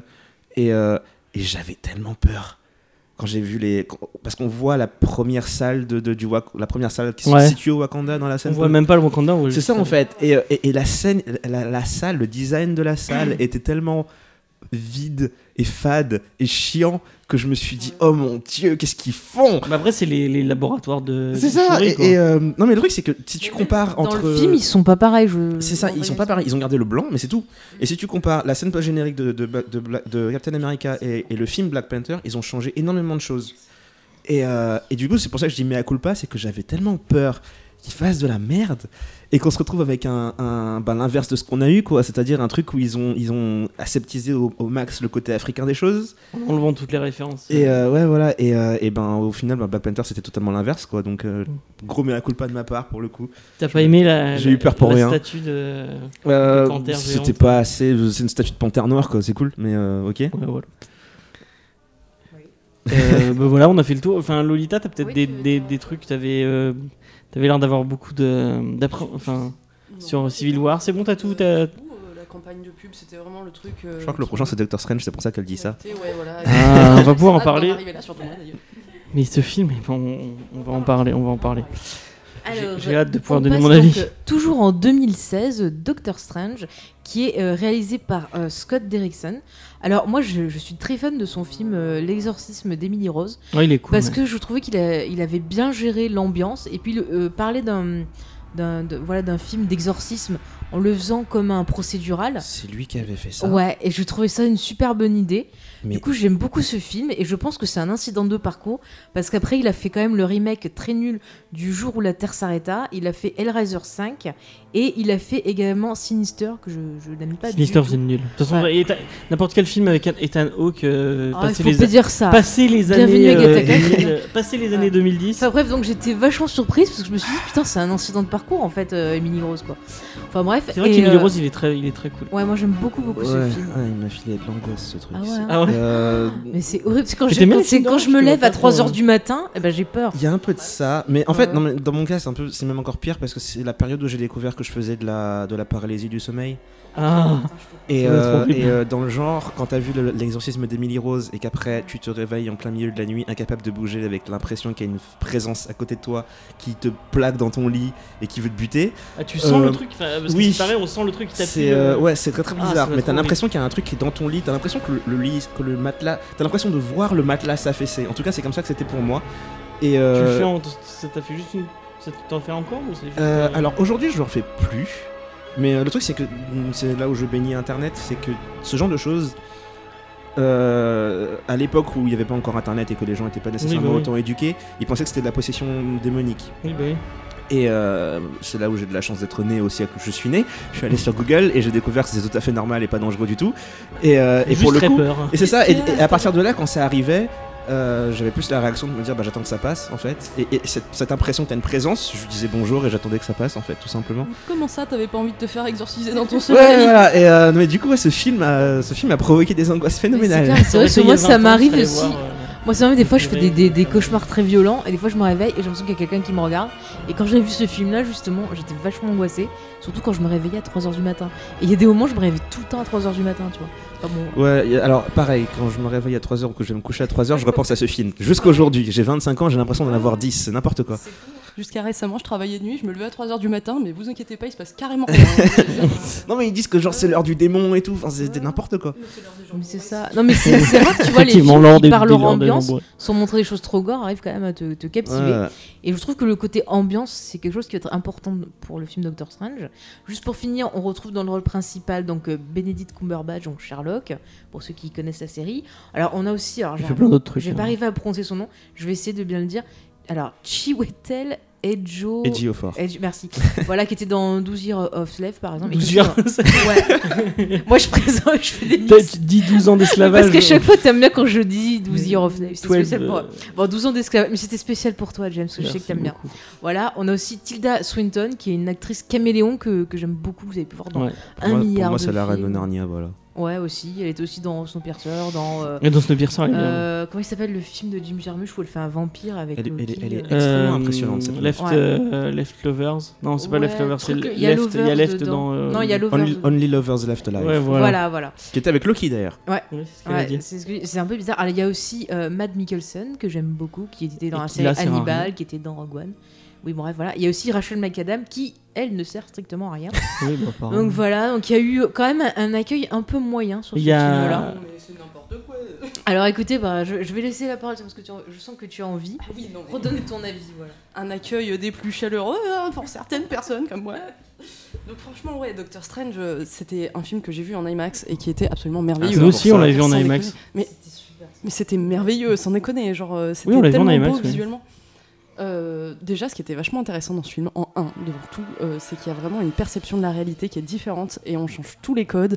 Et genre, euh, on est vraiment plus euh, dans un game où on est euh, dans une ville lambda et où tout C'est est la première fois où on voit la magie euh, dans le Ouais, film. exactement, mais c'est totalement génial. Et justement, ça, on va y revenir, parce que c'est l'argument numéro un, la magie, c'est trop bien, voilà, tout le monde le sait. Ce c'est film existe super. pour ça. Mais justement, c'est pour ça qu'il est génial. Qui J'ai lu sur internet qu'il y avait des gens qui l'appelaient euh, le Inception, enfin que c'est un, Inception, mais avec de la magie. Qu'est-ce que vous en pensez de ça? Je pense que Incep- Inception est beaucoup mieux. Non, mais c'est au niveau en fait de l'esthétique, le fait qu'on ait des images d'immeubles qui bougent, qui rappellent une scène d'inception. Mais moi, je dirais que c'est plutôt un film psychédélique, notamment le, le- la, la scène où justement euh, Bah, tout le monde miroir. l'ancêtre, voilà, non, l'ancêtre fait découvrir un peu euh, le- la, la magie, donc. euh, Ah, quand elle le Doctor balance dans le Strange. corps astral. Et on a tout. toute une partie où ça fait vraiment très euh, psychédélique. ouais, ouais. psychédélique qui passe en plein d'univers et tout. Et c'est vrai qu'en IMAX, Oui. c'était hyper impressionnant. Moi, j'ai- j'ai- j'aime bien le film pour tout l'aspect visuel, la magie. J'aime beaucoup la prestation de Benedict Cumberbatch. Après, voilà, il y a, ouais, après le casting est cool, mais moi, ce qui me gêne, c'est sur l'écriture des persos. On en parlait en, en l'écriture elle off. pose problème. Voilà, c'est que les persos sont pas assez développés, tout comme l'histoire, et le film se finit au moment où ça devient intéressant. Je sais pas si. Yep. Euh, alors euh, ouais, c'est vrai que bon, je pense euh, certains personnages secondaires effectivement sont un peu euh, mis de côté, Transparent En particulier. mais euh, n'empêche que Doctor Strange c'est beaucoup trop bien. Pourquoi? Parce que déjà le mec, il est chirurgien. Je veux dire, c'est beaucoup trop cool. Là, on change de profession, on est plus. Comment tu. C'est beaucoup trop bien. Le mec est docteur. Tu regardes Grey's. Anatomy, c'est des chirurgiens. Perd ses mains, genre il y a tout, tout son métier qui est remis en question, il peut plus exercer. Et genre, euh, Il était trop gentil à mon goût. Ouais, ouais, c'est- moi ça me pose problème ça. C'est vraiment pas un connard. C'est vraiment pas. un- et dans les comics, c'est un gros connard. Oui, dans le. Mais. Ouais, bien, bien, bien, bien pire que ça. Et euh, en fait, le- je crois que le- je pourrais le résumer de la même. Alors c'est marrant qu'on compare à Inception, c'est plus une coïncidence, mais euh, j'ai le même souci avec ce film qu'avec Inception, c'est-à-dire c'était pas assez. Je suis allé voir, Ah, quoi? je suis allé voir Inception. Euh, alors le concept de me dire les gens se baladent dans les rêves et euh, il se passe plein de trucs psychés dedans, pour un truc basé sur un concept pareil et qui en plus est pompé sur Paprika, je trouve que c'était quand même. Il y avait des gros manques d'imagination dedans. Du coup, je suis ressorti du film en me disant. Ben, enfin. C'est assez rigolo de se dire que moi, dans ma tête, j'arrive à faire mieux en fait. Quand je rêve, j'arrive à contrôler Oui, mes rêves. C'est Nolan en même temps. J'arrive à, con- à t'attendre contrôler mes rêves. Du coup, lorsque je suis conscient que je rêve, je me mets à faire plein de trucs de dingue. Et je trouve que c'était pas assez dans Inception. Et dans Doctor Strange, c'était le même principe, c'est-à-dire que il était pas assez méchant, la magie était pas. Elle était bien, mais elle n'était pas assez poussée. Dans le sens où le- le- la première scène de, de, de, de trance qu'il fait, là où il passe par plein de dimensions différentes, c'était génial.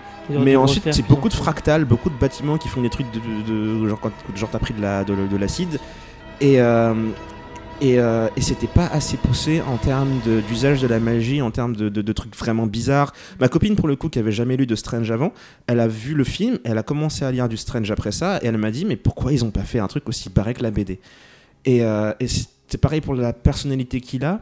Le Doctor Strange du film est trop gentil. Euh, trop sympathique, trop, trop aimable. C'est un peu Stark. ça, comparé au gars de la BD qui est plutôt, euh, avant de perdre ses mains, la, première, la dernière chose qu'il a faite, c'est un vieux qui est venu le voir dans son bureau, qui lui a dit J'ai besoin que vous me sauviez la vie. Et, et Strange lui dit Si t'es pas capable de payer, je ferai rien pour toi, casse-toi, connard. Entre guillemets. hein. Euh, je paraphrase, mais en gros, c'était ça. Et, et du coup, il était vraiment trop aseptisé, trop, trop, trop lisse. Sherlock, il est plus pourri que Doctor Strange. En fait. C'est Ouais. ça. Et, euh, et le truc, c'est que euh, le, le- le- la- là où la, la manière dont l'histoire avance, il y a des thématiques qui sont sympathiques que j'aurais voulu voir pousser davantage, notamment le fait qu'il rejoint un groupe de gars qui est plus ou moins, c'est plus ou moins des sortes de religions intégristes, la manière dont ils fonctionnent. Et, et lui, il a, il a une manière très scientifique de questionner tout le temps, de poser des questions, de ne pas accepter l'autorité juste parce que on t'a dit que c'est comme ça que ça, mon- que ça fonctionne. Et, euh, et ce que j'aurais adoré voir, et qu'ils nous avaient promis quand ils avaient annoncé le film à l'époque, c'est qu'ils nous avaient dit on arrête de faire des, euh, des, des films sur l'origine des personnages. Ils avaient dit lorsque Doctor Strange sortira, ce sera un film où il est déjà docteur de, de- de magicien depuis un bail.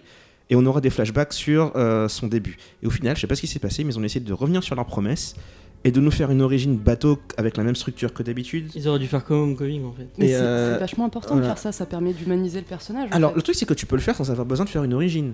Tu peux très bien avoir, comme je disais, des flashbacks qui reviennent sur le truc et lui faire avoir sa propre aventure.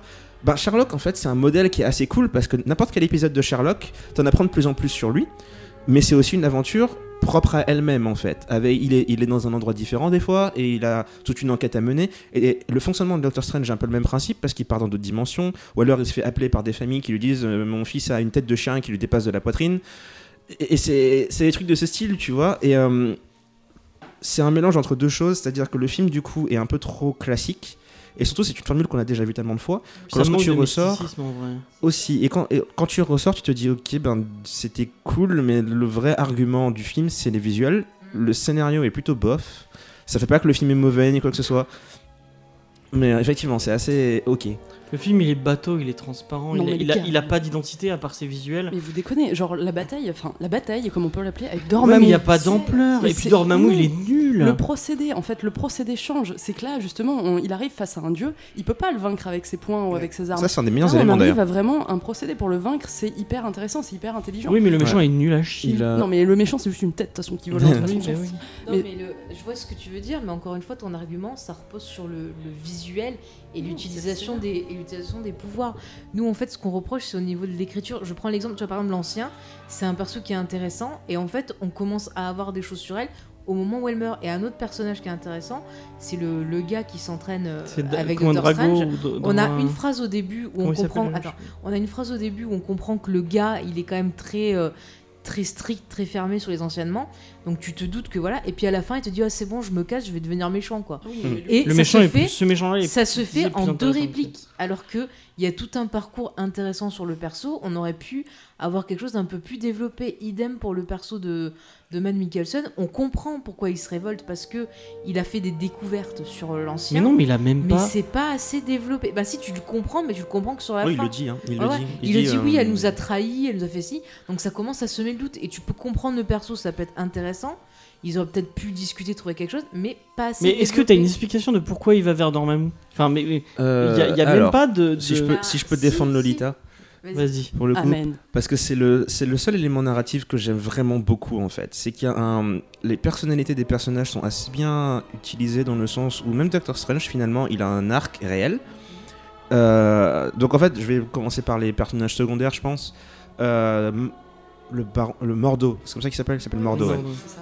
Euh, lui, c'est un peu l'archétype. Lorsque j'ai vu le film, il m'a fait penser à certaines personnes qui, euh, par exemple, vont se retrouver en prison parce qu'ils ont commis tel ou tel crime et qui se tournent vers la religion pour essayer de changer leur manière de fonctionner pour avoir une meilleure vie, devenir de meilleures personnes.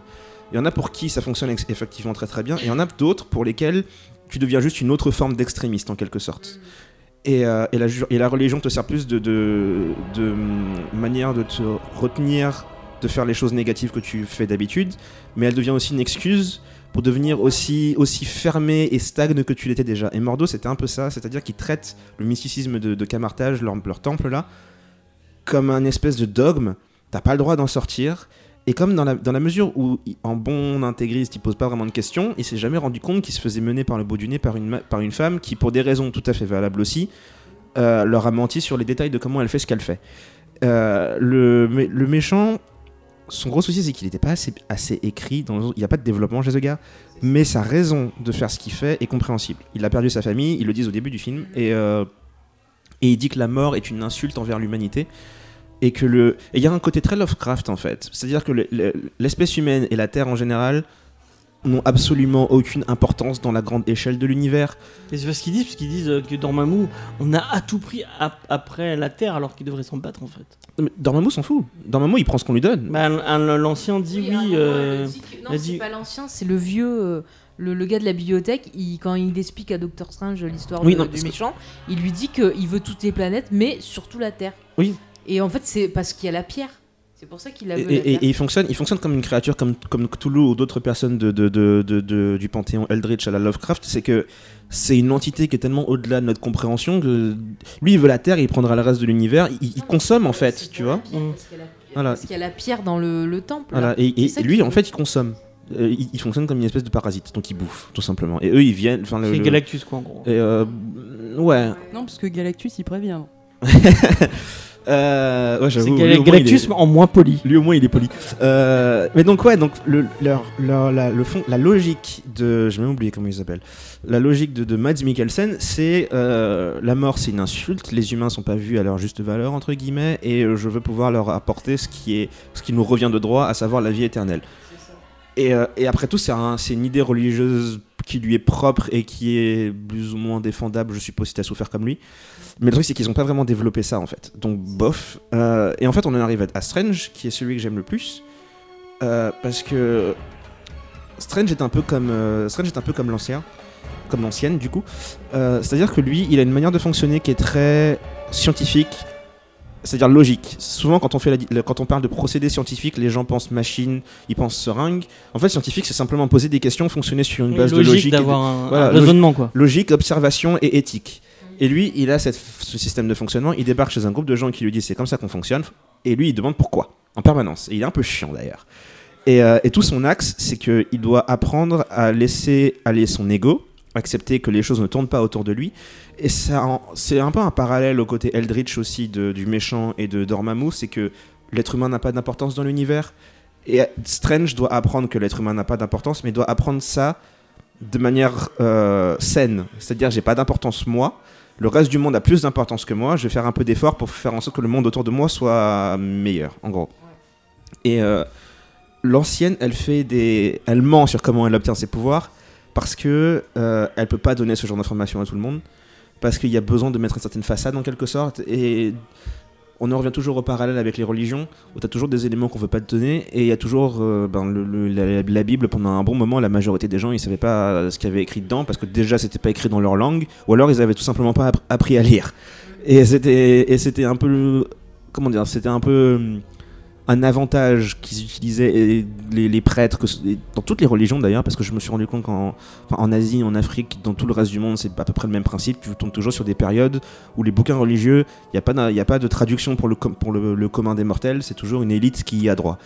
Et euh, elle fait un peu le même principe, quoi. Et elle ment un peu sur comment elle obtient ses trucs. Et, et- et En fait, c'est aussi peut-être parce qu'elle a ce rôle de gardienne pour protéger la pierre. c'est Et ça, que tant qu'elle a pas vraiment trouvé quelqu'un, à- tu vois, à qui elle peut transmettre, exactement. euh, c'est pour ça que finalement elle se laisse mourir après parce qu'elle transmet à Doctor Voilà. Et, et elle dit d'ailleurs que euh, le moment où elle meurt, elle dit qu'elle a la capacité de voir le futur et qu'elle a, vu, elle a toujours vu son futur s'arrêter là, à ce, à ce moment-là, et qu'elle savait qu'elle allait mourir à ce moment-là. Donc, elle savait qu'elle devrait passer le bâton à quelqu'un d'autre. Et elle avait totalement accepté, on en revient à cette idée de toi en tant qu'individu, tu n'es pas important. Et elle transmet cette idée à Strange en lui disant faut que tu acceptes que tu n'es pas important. Et Strange l'accepte au moment où il affronte Dormammu. Et on en revient du coup à ce que disait Lolita. C'est la raison pour laquelle la- l'affrontement à la fin est visuellement sympathique, mais même narrativement, il est plus original que tout le reste du film et que la majorité des films de ce style, parce que il y a pas de gros affrontements en fait. Il y a beaucoup de trucs qui volent de partout, mais le cœur du truc, c'est le gars qui fait son sacrifice et qui accepte de vivre une éternité de, de loop où il se fait charcuter la tronche par un géant avec une tête de feu.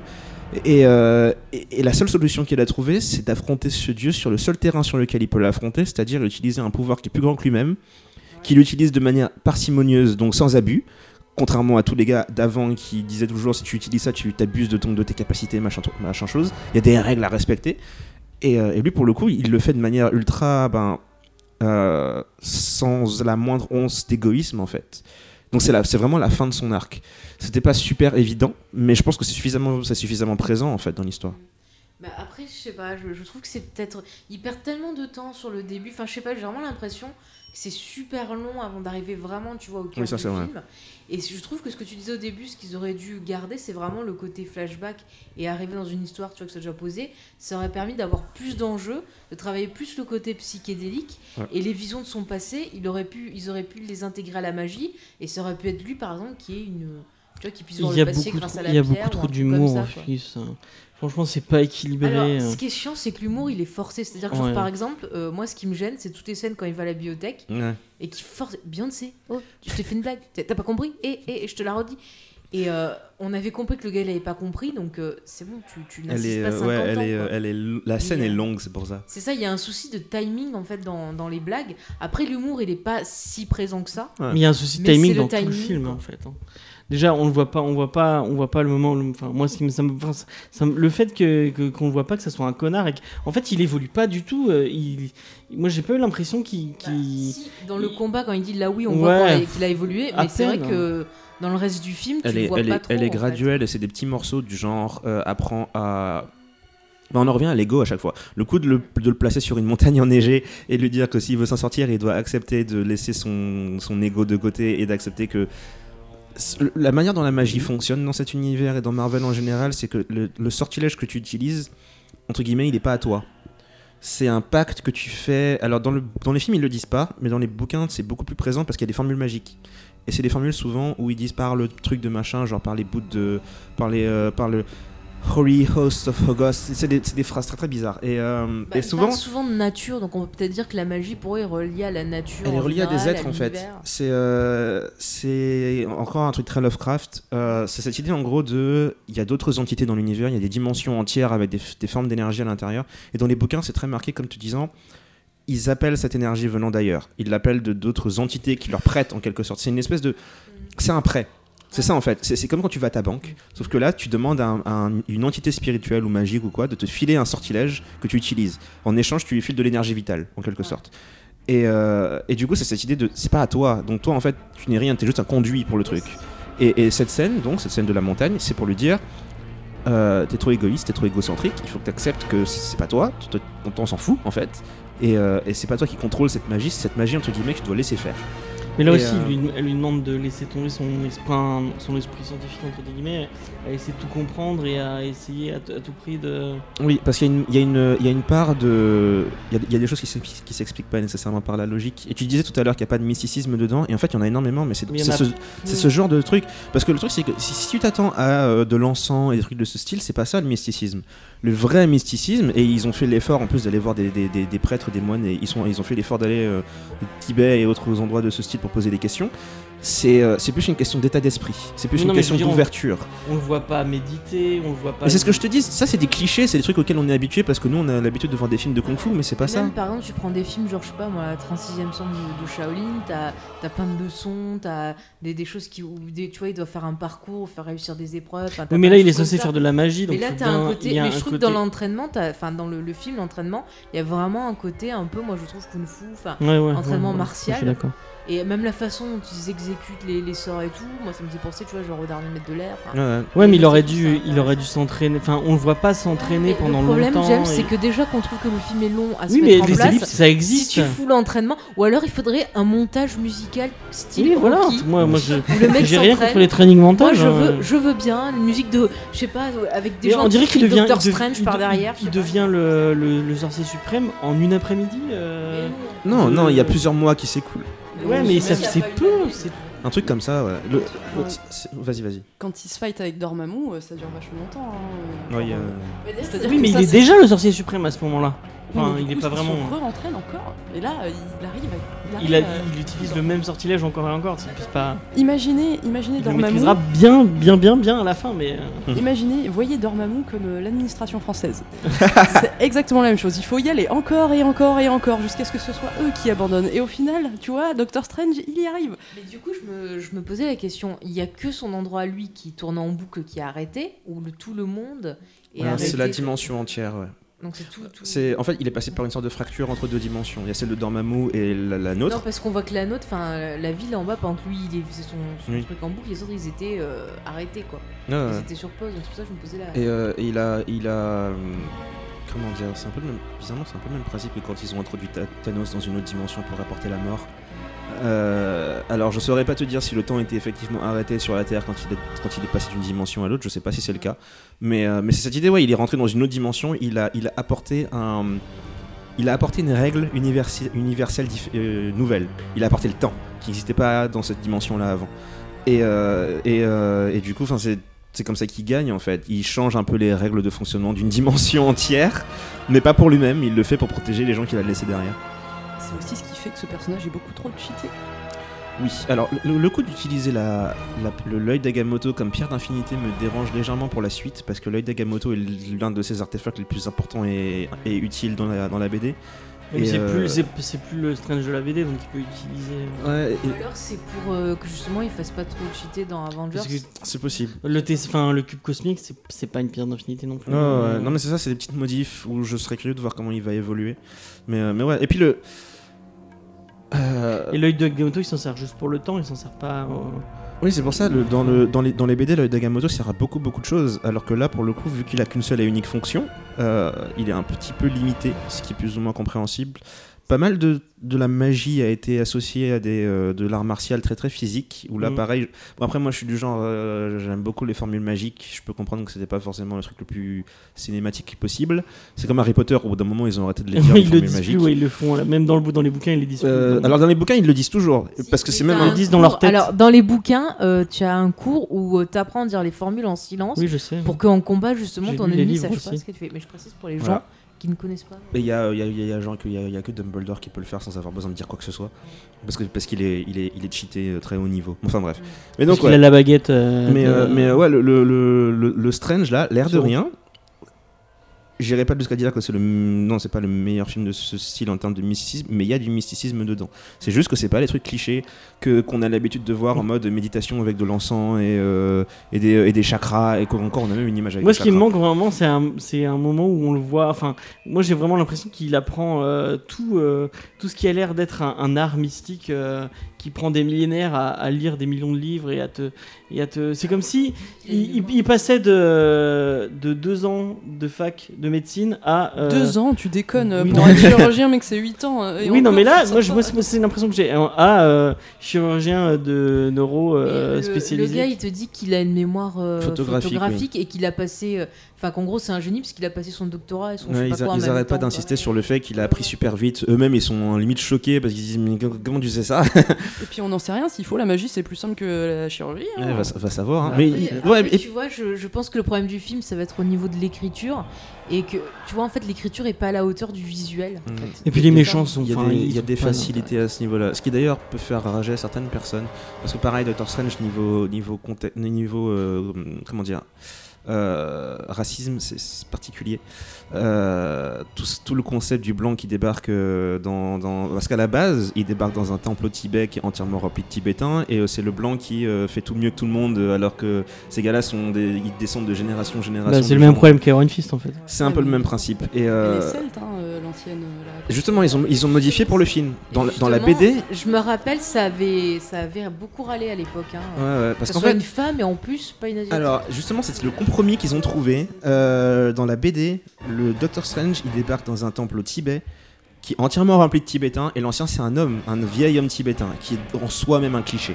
C'est euh, c'est le cliché du vieil homme mystique euh, asiatique euh, qui est là euh, essentiellement pour aider l'homme blanc à, à me- à À mieux vivre dans sa vie, tu vois. Mais en Jusqu'- fait, Oui, vas-y. ce que je comprends pas, c'est. J'arrive pas à me situer si c'est raciste que ce soit pas un mec asiatique ou si c'est raciste. euh, Justement, c'est là, c'est là qu'on en vient, c'est là qu'on en vient à leur, pro- à leur problème, c'est que dans la mesure où le concept même de Doctor Strange est raciste, parce que c'est le blanc qui débarque et qui fait tout mieux que les gens du pays même, qui est eh ben, Iron Fist là, et c'est présent dans pas mal de trucs, et euh, enfin, les médias occidentaux aiment bien faire ce jeu, le, le- le coup du blanc qui débarque et qui découvre le, le mysticisme en, en débarquant en Inde. Euh, comment ça s'appelle encore ce truc avec la bonne, la, bonne, la bonne femme qui va en Inde là C'est pas euh, prière. euh, ouais, mange Priem, voilà, même principe. Et, euh, et c'est et c'est très, c'est très ancré dans une vision très. En gros, c'est la vie du blanc, tout, tout, tout tourne autour le- du blanc. Dans Et- le et Silver le- Age, t'as as des millions de personnages comme c'est- ça, même en après, Afrique. Et le truc, c'est que c'est la, c'est la période, hein, c'est la période qui ouais. voulait ça, et ça, et ça continue de manière tout à fait. Enfin, c'est super récent. Je crois que truc c'est la même chose, c'est un blanc qui débarque chez des Africains. qui- Après, tu vois, ils auraient fait, euh, enfin, ils auraient gardé ça au cinéma.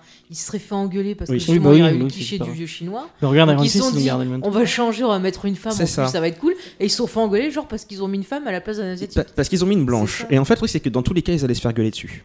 Et ils le savaient. Et euh, c'est pas à moi de juger la solution qu'ils ont décidé d'utiliser, mais euh, ils se sont dit, étant donné qu'on a un cliché raciste du vieux mystique qui doit apprendre des trucs aux, aux gentils blancs, qu'est-ce qu'on fait? Ils et, euh, et ils, ont- et ils se sont dit, tant qu'à tant qu'à jouer la carte diversité, autant faire un espèce de compromis où la personne va être blanche, mais ce sera une femme. Et c'est une solution. Je sais pas si c'était la meilleure, mais euh, c'est typiquement le problème que je suis content de pas avoir, tu vois. C'est clair. Bah après, le, le plus gênant, c'est le perso de Rachel McAdam. Oui. Parce qu'elle sert à rien. Oh, Euh, on peut la retirer du film, ça changera rien. Enfin, Elle est rien, censée avoir une importance, puisqu'on voit qu'il garde la montre, qu'il a des sentiments Ouais. pour elle et tout. Mais euh, pendant tout le film, moi, j'ai pas ressenti. Enfin, Bah, dans le genre euh, dans le genre catalyste. Alors en fait le truc c'est que c'est c'est récurrent de ce type de film parce que de la même manière que tu vas avoir le gentil blanc qui débarque en Afrique, en Asie ou en Amérique du Sud ou quoi et tout tourne autour de lui et de son développement personnel, les films de super-héros c'est toujours autour du super-héros et la copine elle est là pour le développement du super-héros. Donc en soi, Doctor Strange fait absolument rien de particulièrement plus scandaleux que les autres. disons, on va dire que dans le rôle des copines de héros, Oui, c'est la plus effacée oui, de tout. oui, hein. ça, c'est sûr. C'est pas Pepper Potts, du coup, Ouais, qui est un peu plus. euh, Est-ce que vous voulez euh, rajouter autre chose sur le film? Bon, la scène post-générique, euh, c'est un extrait. Il y avait de... quoi même? C'est la- un extrait de Ah oui, Thor, Thor. euh, oui, Ragnarok. j'étais content. Voilà. Donc on en reparlera peut-être au moment de Thor. C'est laquelle? C'est lequel Bah, extrait c'est quand il boit. euh, Ouais, il invite à Ah oui, c'est vrai, oui, oui, oui, avec On, on en reparlera, je pense, euh, Oui. quand on parlera de Thor, parce qu'elle est quand même un peu mieux faite dans, dans avec Oui. son parapluie. Voilà, son même parapluie. Avec ses gants de vaisselle là.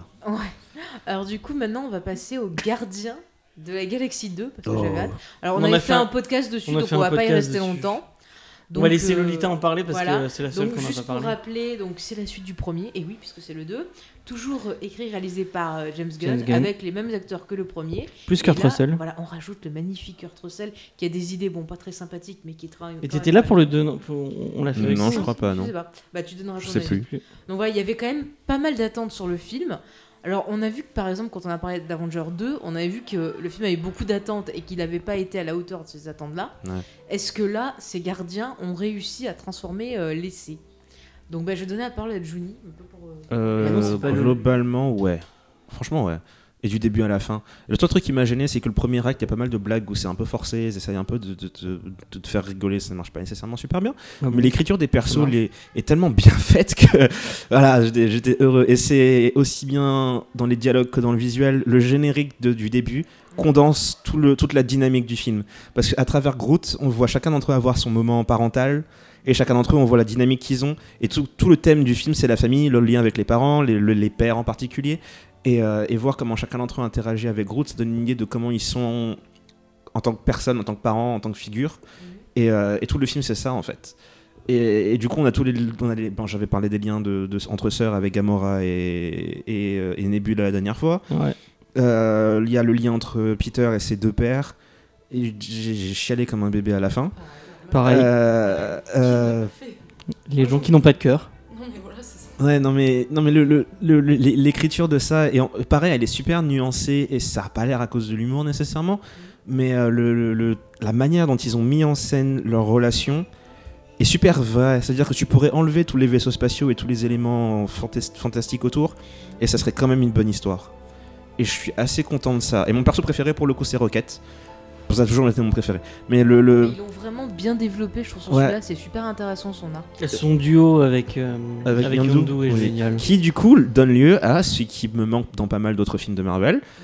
Euh, ils ont l'une des meilleures séquences du film et il y, a une- il y, a, il y, a un- il y a un effort qui est mis pas juste dans le design des décors mais aussi dans la manière dont la caméra bouge, dans la manière dont la caméra filme les choses et t'as des plans qui sont magnifiques, t'as de l'inventivité dans l'utilisation de la, de la flèche de Yandu, Ouais. t'as de l'inventivité dans la scène où euh, Rocket les, euh, les prend au piège dans la forêt là, et que t'as un plan en Ah limite oui, en que ça 2D. vole et tout, il est trop bien ce plan. Ouais, c'est. Il y a de l'inventi- il y a de l'effort et de l'inventivité dedans. En fait, ce film est complètement cartoon, c'est pour, ça que tu le kiffes. oui, C'est un mais cartoon. la euh, majorité de mes, de mes, de mes euh, films préférés euh, sont des films d'animation. Parce que parce qu'il y a beaucoup plus de, de- Ils peuvent se permettre beaucoup plus de choses. Bah oui, j'ai tendance c'est à que dire- l'imagination. ouais, euh, j'ai tendance à dire que mon- le, le meilleur film de super-héros que je connais, c'est Les Indestructibles. Parce que parce qu'il parce qu'il euh, parce qu'il a par- pareil, il y a des, il y a des énormes nuances et des, dans le dans l'écriture des personnages, la mise en scène est un truc de taré. Enfin, c'est un Donc j'attends beaucoup le 2. Tu vois, bizarrement, les indestructibles, j'ai bien aimé le début avec le côté qui aurait pu être abordé dans Civil War sur justement euh, les héros, tu vois, histoire qu'il y en a un qu'on lui fasse un procès, qu'ils peuvent pas utiliser leur costume. C'est super intéressant.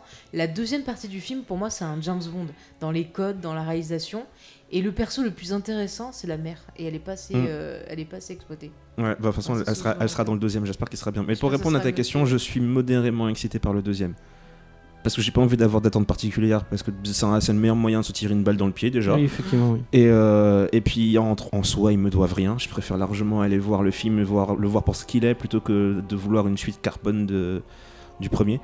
Enfin bon, euh, mais donc ouais, donc le deuxième gardien, c'était de la bonne. J'étais très très satisfait et euh, du début à la fin, j'étais content. Et il y a de le, le coup des vaisseaux spatiaux qui sont contrôlés par des bornes d'arcade, c'est du génie. C'est c'est génial. Et il y a. Crichton. Ouais, il y a John Crichton de Farscape et ça, j'étais trop bien. J'étais la seule dans la salle à faire Oh, c'est Crichton Voilà, Mm. c'est tout. J'aime cette série Farscape, mais d'une. C'est quand qu'on le fait série Je sais pas. Parce que moi j'aime pas Farscape. Je chercherai des gens je trouve que même dans la réalisation, après je te laisse la, la parole, il y a des fois ça me fait penser à de la comédie musicale justement, la, la scène de la Oui. forêt, c'est très dansant, le début aussi. Enfin, et même dans le premier, on avait ce, ce- ce côté-là et j'adore. tout Je ce trouve mélange encore, encore une fois, enfin, déjà dans le premier, il y avait un, un lien avec la musique qui était très fort. Mais je trouve que dans le 2, il arrive encore plus à la, à la musique. Enfin, moi, euh, bon, après, après, j'ai peut-être des, j'ai des gros problèmes avec euh, tout ce qui est image du père, tout ça. J'ai eu un des pères les plus exécrables du monde. mais- euh, et euh, moi, le moment où il, où il lance Ca- Cat Stevens, qui est en plus une, une- une chanson qui, qui parle pour moi. euh, parce que euh, elle, enfin bon, c'est pas grave, c'est ma vie. Euh, et euh, quand il a, j'ai, j'ai pleuré toutes les larmes de mon corps. J'en, j'en pouvais plus. Cette, euh, Ah cette scène, franchement, la réalisation et tout. Enfin, déjà, on est triste parce qu'on a perdu un perso qu'on appréciait. Mais, euh, Mais quand la- on voit la- tout le monde arriver, on voit l'évolution de Yandu bon, qui quoi. passe de bon, euh, gimmick un peu marrant à euh, personnage à part entière que qu'on aura envie de- de- d'avoir dans sa propre famille euh, tellement il est cool. Je, je- je suis pas sûr de vouloir le- de vouloir l'avoir dans ma famille personnellement. Ça t'aime pas les pirates de l'espace euh Ah, ça dépend. Euh, Non mais il, est, a- enfin c'est le, c'est le concept de masculinité toxique. Il a, il a tellement de façades, euh, de murs mis en place pour faire le gros dur en fait que c'est pas un bon père. Je veux dire, enfin c'est un bon père En dans le sens où il est, entre Ego et lui, euh, je pense Mais qu'il il a sacrifié. Voilà. Mais c'est ça, c'est- je veux dire, c'est un bon père dans le sens où il est vraiment incapable de faire n'importe quoi pour son fils, etc. Il aime vraiment son fils et son fils le réalise, mais trop tard entre guillemets. Euh, mais c'est un, c'est pas un bon père dans le sens où euh, au quotidien, oui, oui, oui. c'est pas, c'est- il a traumatisé son fils. C'est pas un bon exemple, mais il a Voilà, sacrifié sa et- vie pour et- son et fils. ben, c'est pour ça aussi que je trouve qu'il y a des nuances cool, c'est que tu peux pas vraiment le mettre dans une case, ce gars. Tu peux pas dire que c'est le meilleur gars de l'univers, tu peux pas dire que c'est le plus gros connard non plus. Oui, bah oui. C'est c'est plutôt sympathique de Mais l'avoir. c'est ça qui est bien, c'est dans les gardiens justement, Ouais. c'est qu'ils ont ils ont tous des côtés multiples avec. Mm. C'est pas juste euh, Tony Stark qui est euh, bah, je suis un méchant et je- enfin Non, mais Disons que Il y a vraiment de la nuance dans tout ce qu'il euh, rendre fort euh, Star-Lord parce qu'il voulait, voilà. Parce que déjà, il, il regrettait de l'avoir enlevé. Puis il a dû être élevé comme ça et aussi. puis il savait ce que Oui. voulait faire Ego de lui s'il le retrouvait, je pense. Donc c'est peut-être aussi, euh, voilà, je te mets fort pour que tu puisses te débrouiller. Et Ouais. d'ailleurs, ça a marché. Parce que c'est grâce à tout ça, grâce au fait qu'il ait rencontré cette famille qui se constitue, parce que comme on l'a dit, ouais, la famille c'est super important. Ouais. Et ce que je trouve intéressant, c'est le fait qu'encore une fois, on retrouve l'ego. L'ego, et on le Oui. retrouve partout. Oui. Et c'est quand même bizarre sur Marvel, ils aiment bien ça, l'ego. hein. Enfin, on va laisser Ouais, Ouais, ouais, ouais, je- Oh, moi, ça va être euh, vite vu. hein. Je pense que déjà, bébé Groot se suffit à lui seul. hein. Rien que sa petite danse euh, est déjà largement suffisante à vendre tous les goodies qui existent et, à nous faire autant aimer le film. Après, euh, bon voilà, hein, le passage, on a quand même un retour de citation avec Je suis ton père Peter, ça, voilà. Un moment de tous les Ah instants. oui, le Mary Poppins, c'est génial. Voilà. Bon, évidemment, des scènes d'action épique, ça je pense vous l'avez déjà dit. euh, Pac-Man. Voilà, oui, non mais ça évidemment. C'est excellent. Et voilà, moi, moi franchement, euh, dans l'ensemble, j'ai trouvé qu'il était encore mieux que le 1 pour moi. Mhm. J'ai même vraiment- Mantis, c'est cool. J'ai vraiment aimé euh, l'humour Ouais, et l'émotion qu'il y avait dedans. a- elle J'ai trouvé que ça, se l'a donné vraiment euh, à ce côté-là. Bon, évidemment, j'ai pleuré, hein, comme tout le monde. et franchement, ouais, j'ai aimé ça, avoir autant d'émotions fortes, que ce soit autant d'humour et autant d'émotions tristes, parce que c'était vraiment intense ce film. Et quand je suis sortie de la salle, bah, j'étais trop contente de l'avoir vu. C'est un bonbon coloré, acidulé. Enfin, moi, j'ai passé vraiment un super moment. Et toutes ces petits. Tu vois, moi qui suis à fond années 80 et tout, enfin, j'étais trop contente. Euh, Il a un super. Franchement, je trouve qu'il dirige bien ses acteurs. Ouais, euh, ouais, James Gunn, ouais. quoi. Et puis, je- voilà, il offre un super. Franchement, euh, pour le départ de Yondu, c'est vraiment un beau départ. C'est Oui. vraiment super, surtout pour l'acteur. Et que puis il y a Stallone. N'oublions pas, c'est Stallone. Mais j'étais trop contente, je l'ai vu arriver. Je fais, Oh, c'est Stallone Mais t'en vas à fond. Quoi. Et il y a le Lex Luthor de, de Smallville aussi. La, Ouais. voix, la voix de Stallone est tellement. Ah mon dieu. Ah, mais en VO, c'est le bonheur, j'adore ça. Euh, il, il parle- il, est- il a une voix tellement. On dirait qu'il a, des- on dirait qu'il a des caillots dans la gorge. C'est Mais extraordinaire. C'est un extraterrestre.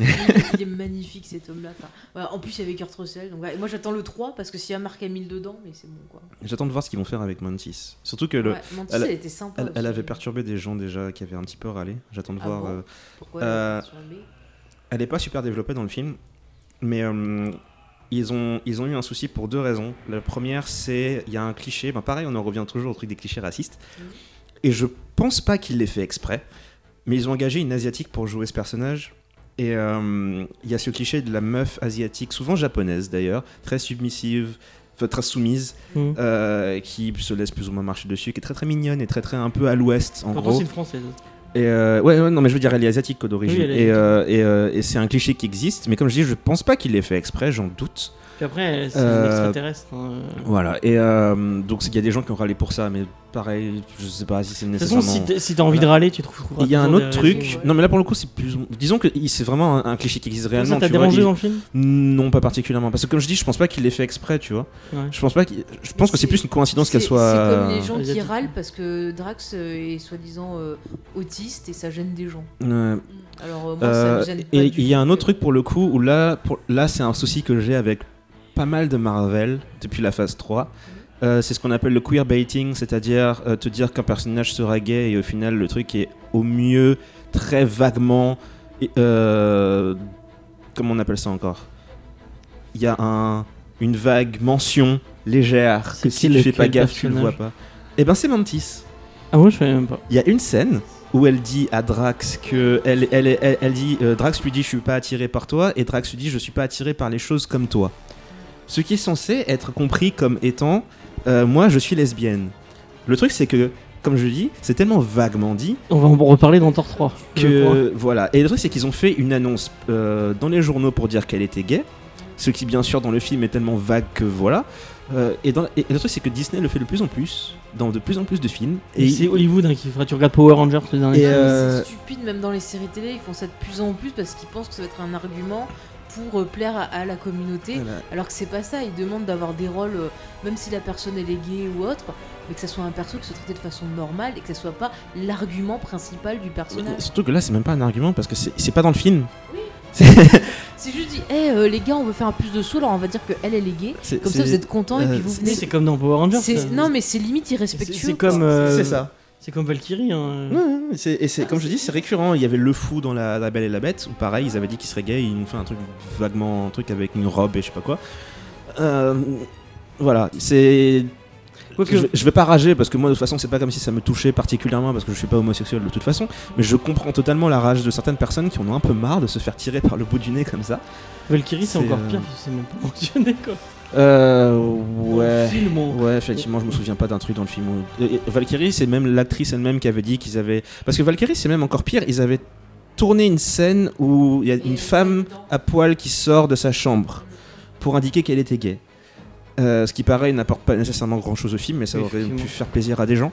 Euh, Black Panther aussi. Alors pour le coup, Black Panther, ils ont pas fait d'annonce dessus, donc on, on peut au moins leur reconnaître le, le fait qu'ils aient été honnêtes sur le fait qu'ils n'avaient pas l'intention de faire de la fausse pub, mais ils avaient tourné une scène avec des lesbiennes et le- la scène a été coupée au montage. Euh, C'était deux des, deux, deux des Dora Milaje qui, étaient, qui devaient avoir une. il devait y avoir un scénario dessus. Euh, Mais ça a été coupé parce que ben, ils n'arrivaient pas à le faire tenir dans, les, dans le truc. Voilà, ça, ça rentrait pas dans l'histoire. Et euh, c'est pour ça que je dis, eux au moins on peut les commander sur le fait qu'ils n'avaient pas l'intention de faire de la fausse pub avec ça. Faire, euh, je veux dire, déjà les histoires d'amour c'est chiant, mais en plus faire une histoire d'amour gay juste pour dire, hé, regardez, on est trop cool, on fait ça. euh, moi, je trouve ça irrespectueux et ça apporte rien à l'œuvre. C'est comme, euh, c'est comme quand on prend une femme. Attends, je vais passer sur autre chose. C'est comme quand euh, on file une arme à une femme en disant, bah regardez, elle a une arme, elle se défend. On vous a mis une femme forte, soyez contents. C'est pareil pour, pour, pour tout, quoi. Enfin, c'est débile. Non, je voulais qu'on revienne à Gardien de la Galaxie, qui est quand Oui. même un des Bah, on meilleurs peut, on films. peut- bah, si personne n'a rien à dire, on peut passer Non, à on la suite. De toute façon, on a fait un gros podcast dessus. Oui, on a a fait bien un peu tout de- détaillé. Donc, euh, tu as le numéro, peut-être, j'ai pas noté. Euh, pas du tout, mais je le mettrai dans la on vous description. renvoie- voilà, on vous remettra les liens si vous voulez écouter un peu plus en profondeur. Ouais. On va passer à un autre film dont on a fait aussi euh, un podcast dessus, Oui, qui est sorti également en 2017. Il Oui. s'agit de Spider-Man Homecoming de John. et t'étais pas là, non Je crois que t'étais pas là. J'étais pas là. Je l'avais pas vu, ouais, non. tu l'avais pas vu encore. J'ai attendu bah, qu'il sorte en DVD, je l'ai loué sur internet et je l'ai vu. oh. Donc J'aime bien comment tu dis peut sur Internet. que depuis Non, c'est vrai. Tu l'as vraiment loué? Ok. Donc, ce qu'on peut dire sur le, le film, c'est que euh, on a appris, grâce vous savez, au fameux piratage de Sony, que depuis 2014, en fait, Marvel négociait en secret avec Sony pour euh, récupérer Spider-Man et donc le rajouter euh, au fameux Marvel Cinema Universe. Ah, dans les, dans les mails d'Amy Pascal. euh. Voilà, et puis bon, finalement, comme c'est sorti, ils ont réussi, du coup, vu que les gens étaient à fond sur ça, ils ont réussi à négocier, sachant qu'au niveau, en fait, des, des- de l'argent, euh, Sony gagne, en fait, toutes les recettes du film au cinéma, et Marvel Disney, donc c'est pris tous les produits dérivés et sortis DVD, me semble-t-il. Hmm. Donc, euh, voilà, quoi. Donc en fait, t'as donné ton pas. argent à Marvel et pas. Ils y à perdent Sony. pas, Tant mieux. Tant mieux, oui. J'ai pas mal de problèmes avec Sony sur beaucoup de choses, donc. euh, Voilà. Donc Je sachez que ce film est euh, un nouveau reboot avec donc un nouveau Spider-Man qui est interprété par le jeune Tom Holland et on retrouve dans Qui le rôle du méchant le magnifique et génialissime. Michael, Michael Keaton. Keaton. Et ce film n'est pas une origin story puisqu'il commence on a déjà un Spider-Man qui est Spider-Man. Bon, on l'a déjà vu dans. En Ouais. Spider-Man. on l'a dans, déjà vu dans, Deux fois. dans Civil War, voilà par exemple. Donc ça, le film commence en fait à la suite de Civil War. Oui. Ouais, c'est la suite directe de Civil Ouais. War. Alors du coup, bah, qu'est-ce que vous avez pensé de ce film? On va donner la parole à Lolita, qui est très très calme. Tu as intérêt à avoir aimé ce film. Ah bah évidemment que je l'ai aimé, il Ah, était super cool. C'était difficile de pas l'aimer. Bah, déjà, j'étais très contente de retrouver un Peter Parker euh, comme euh, on l'aime, comme on le reconnaît, euh, un personnage auquel on peut facilement s'identifier, qui est vraiment euh, très cool, euh, très jeune, et et, enfin ça j'ai vraiment adoré. J'ai vachement aimé aussi le costume qui a été euh, upgradé, euh, ça c'était super vraiment super costume. sympa. Euh, bon, Les deux costumes sont cool. Enfin, les trois. ouais, grave, mais celui-là. Ah, moi j'aime bien, le- j'aime bien les trois en fait. Après, euh, qu'est-ce que qu'est-ce que je voulais dire déjà? Tu parlais de Tom Holland, non? Tu parlais du. Je disais à quel point il était super. Euh, j'ai beaucoup aimé son ami Ned. J'ai trouvé que c'était un personnage vachement frais et qui changeait aussi. J'ai le aimé, geek dans le fauteuil. Oui, le geek Comme dans il- le qu'il fauteuil. aime qu'on appelle. Et euh, j'ai trouvé ça vachement cool. D'ailleurs, les questions qu'il lui posait, genre est-ce que tu peux euh, invoquer euh, plein d'araignées, tout ça, plein de questions en fait qui sont super marrantes et qui m'ont beaucoup fait rire. C'était assez frais, je trouvais, euh, pour un film euh, Spider-Man, d'avoir des questions comme ça vraiment improbables. Et puis ces questions, je trouve finalement ça permet, euh, pour les gens qui connaissent pas trop ou qui auraient pas vu les autres films, d'avoir un point de vue en Ouais, gros sur euh, les, les pouvoirs, qu'est-ce que c'est, euh, qui est. Spider-Man, sans qu'on se tape un, tu vois, un, un flashback ou qu'on revoit encore la mort de l'oncle Ben.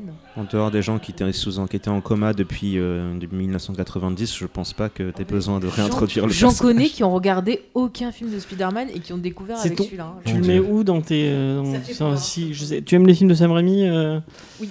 Et tu aimes euh, Amazing Spider-Man euh, 1 et 2 Alors j'ai un avis assez mitigé parce qu'en fait j'ai pas trop aimé les films mais j'ai trouvé que le Spider-Man qu'il y avait dans Amazing il était assez cool au point de vue euh, enfin de son caractère et tout ça. Après c'est sûr que bon j'ai forcément euh, j'ai découvert euh, Spider-Man à l'époque avec euh, les trois premiers et le premier c'était vraiment mon film préféré pendant très longtemps donc euh, Je comprends. euh, ce qui était cool aussi, c'est euh, j'ai beaucoup aimé dans le scénario le fait que les trafics d'armes, ce soit le trafic d'armes euh, extraterrestres. Ouais. J'ai trouvé que ça c'était une suite assez logique au final et ça Mhm. raccrochait bien. Euh, autre truc trop bien, c'était euh, si tu n'es rien, enfin si tu n'es rien dans ce costume, euh, sans ce costume, tu ne le mérites pas. Ça c'était une phrase vachement Ouais. intéressante et philosophique sur euh, bah, le personnage. euh, Tony Stark est cool dans le. dans Ouais, grave. Et euh, on l'a pas trop vu. Moi, j'avais peur qu'on le. Ouais, moi aussi j'avais très très peur que il ce soit, euh, J'ai trop ce aimé. soit Iron Man et Spider-Man et pas l'inverse. Enfin, c'est ça. Il est presque censé dans ce film. Il a, il a pas poussé à créer une nouvelle entité, euh, à détruire le monde. je- Il était soft. hein. Et pour le coup, voilà, on n'a pas eu de rappel euh, à son origin story, que, comme vous parliez tout à l'heure. S'il le dit, euh, non non, il le dit Enfin, même pas, on je crois. sait, on sait qu'il y a eu un drame, mais on dit pas quoi. Ouais, ouais. Mais bon, voilà, tout le monde sait. que- Mais on parle pas de l'oncle Ben. Ah oui oui. oui. Peut-être que Tante May, Viteuf. Il dit depuis euh, la tragédie machin truc là. Oui, il, voilà, il est, il est c'est- lude, voilà. Il n'y a pas Viteuf. d'origin story où on le voit, on voit l'araignée, etc. Et euh, par contre, j'étais choquée, déçue par Tante May, euh, enfin pour moi qui était beaucoup trop jeune, et ça me perturbe toujours Ah ouais? par rapport à ce Ah que ouais. j'ai. Bah ouais. Je sais pas, pour moi, Tante May, ça sera Ah toujours plus Moi, une bien. personne un peu plus âgée.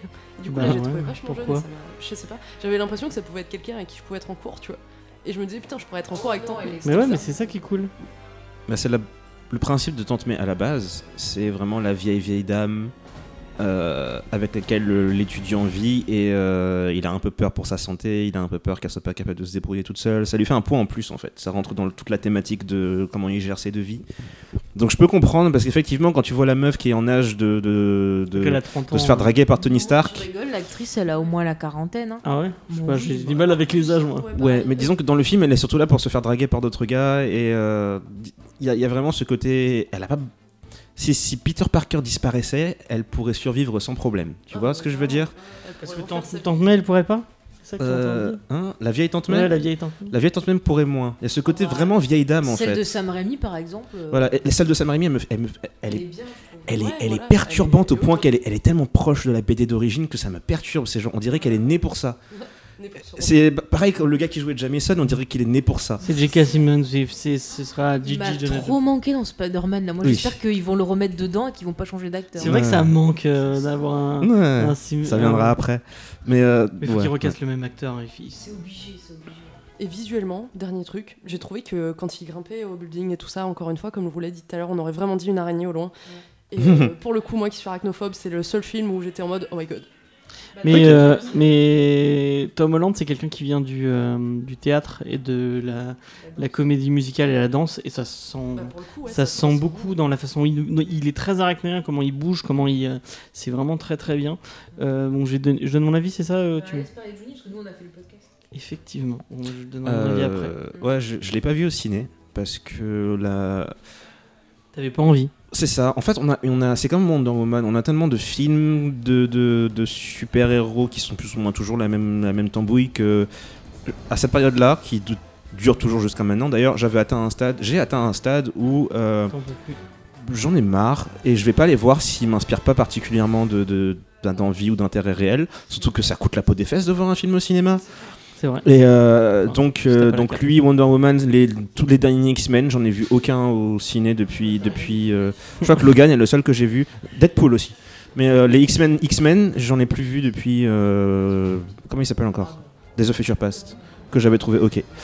Euh, Du coup, t'as juste pas vu Apocalypse quoi. c'est ça. euh, et je compte pas voir les prochains non plus. J'ai vu Apocalypse sur mon ordi.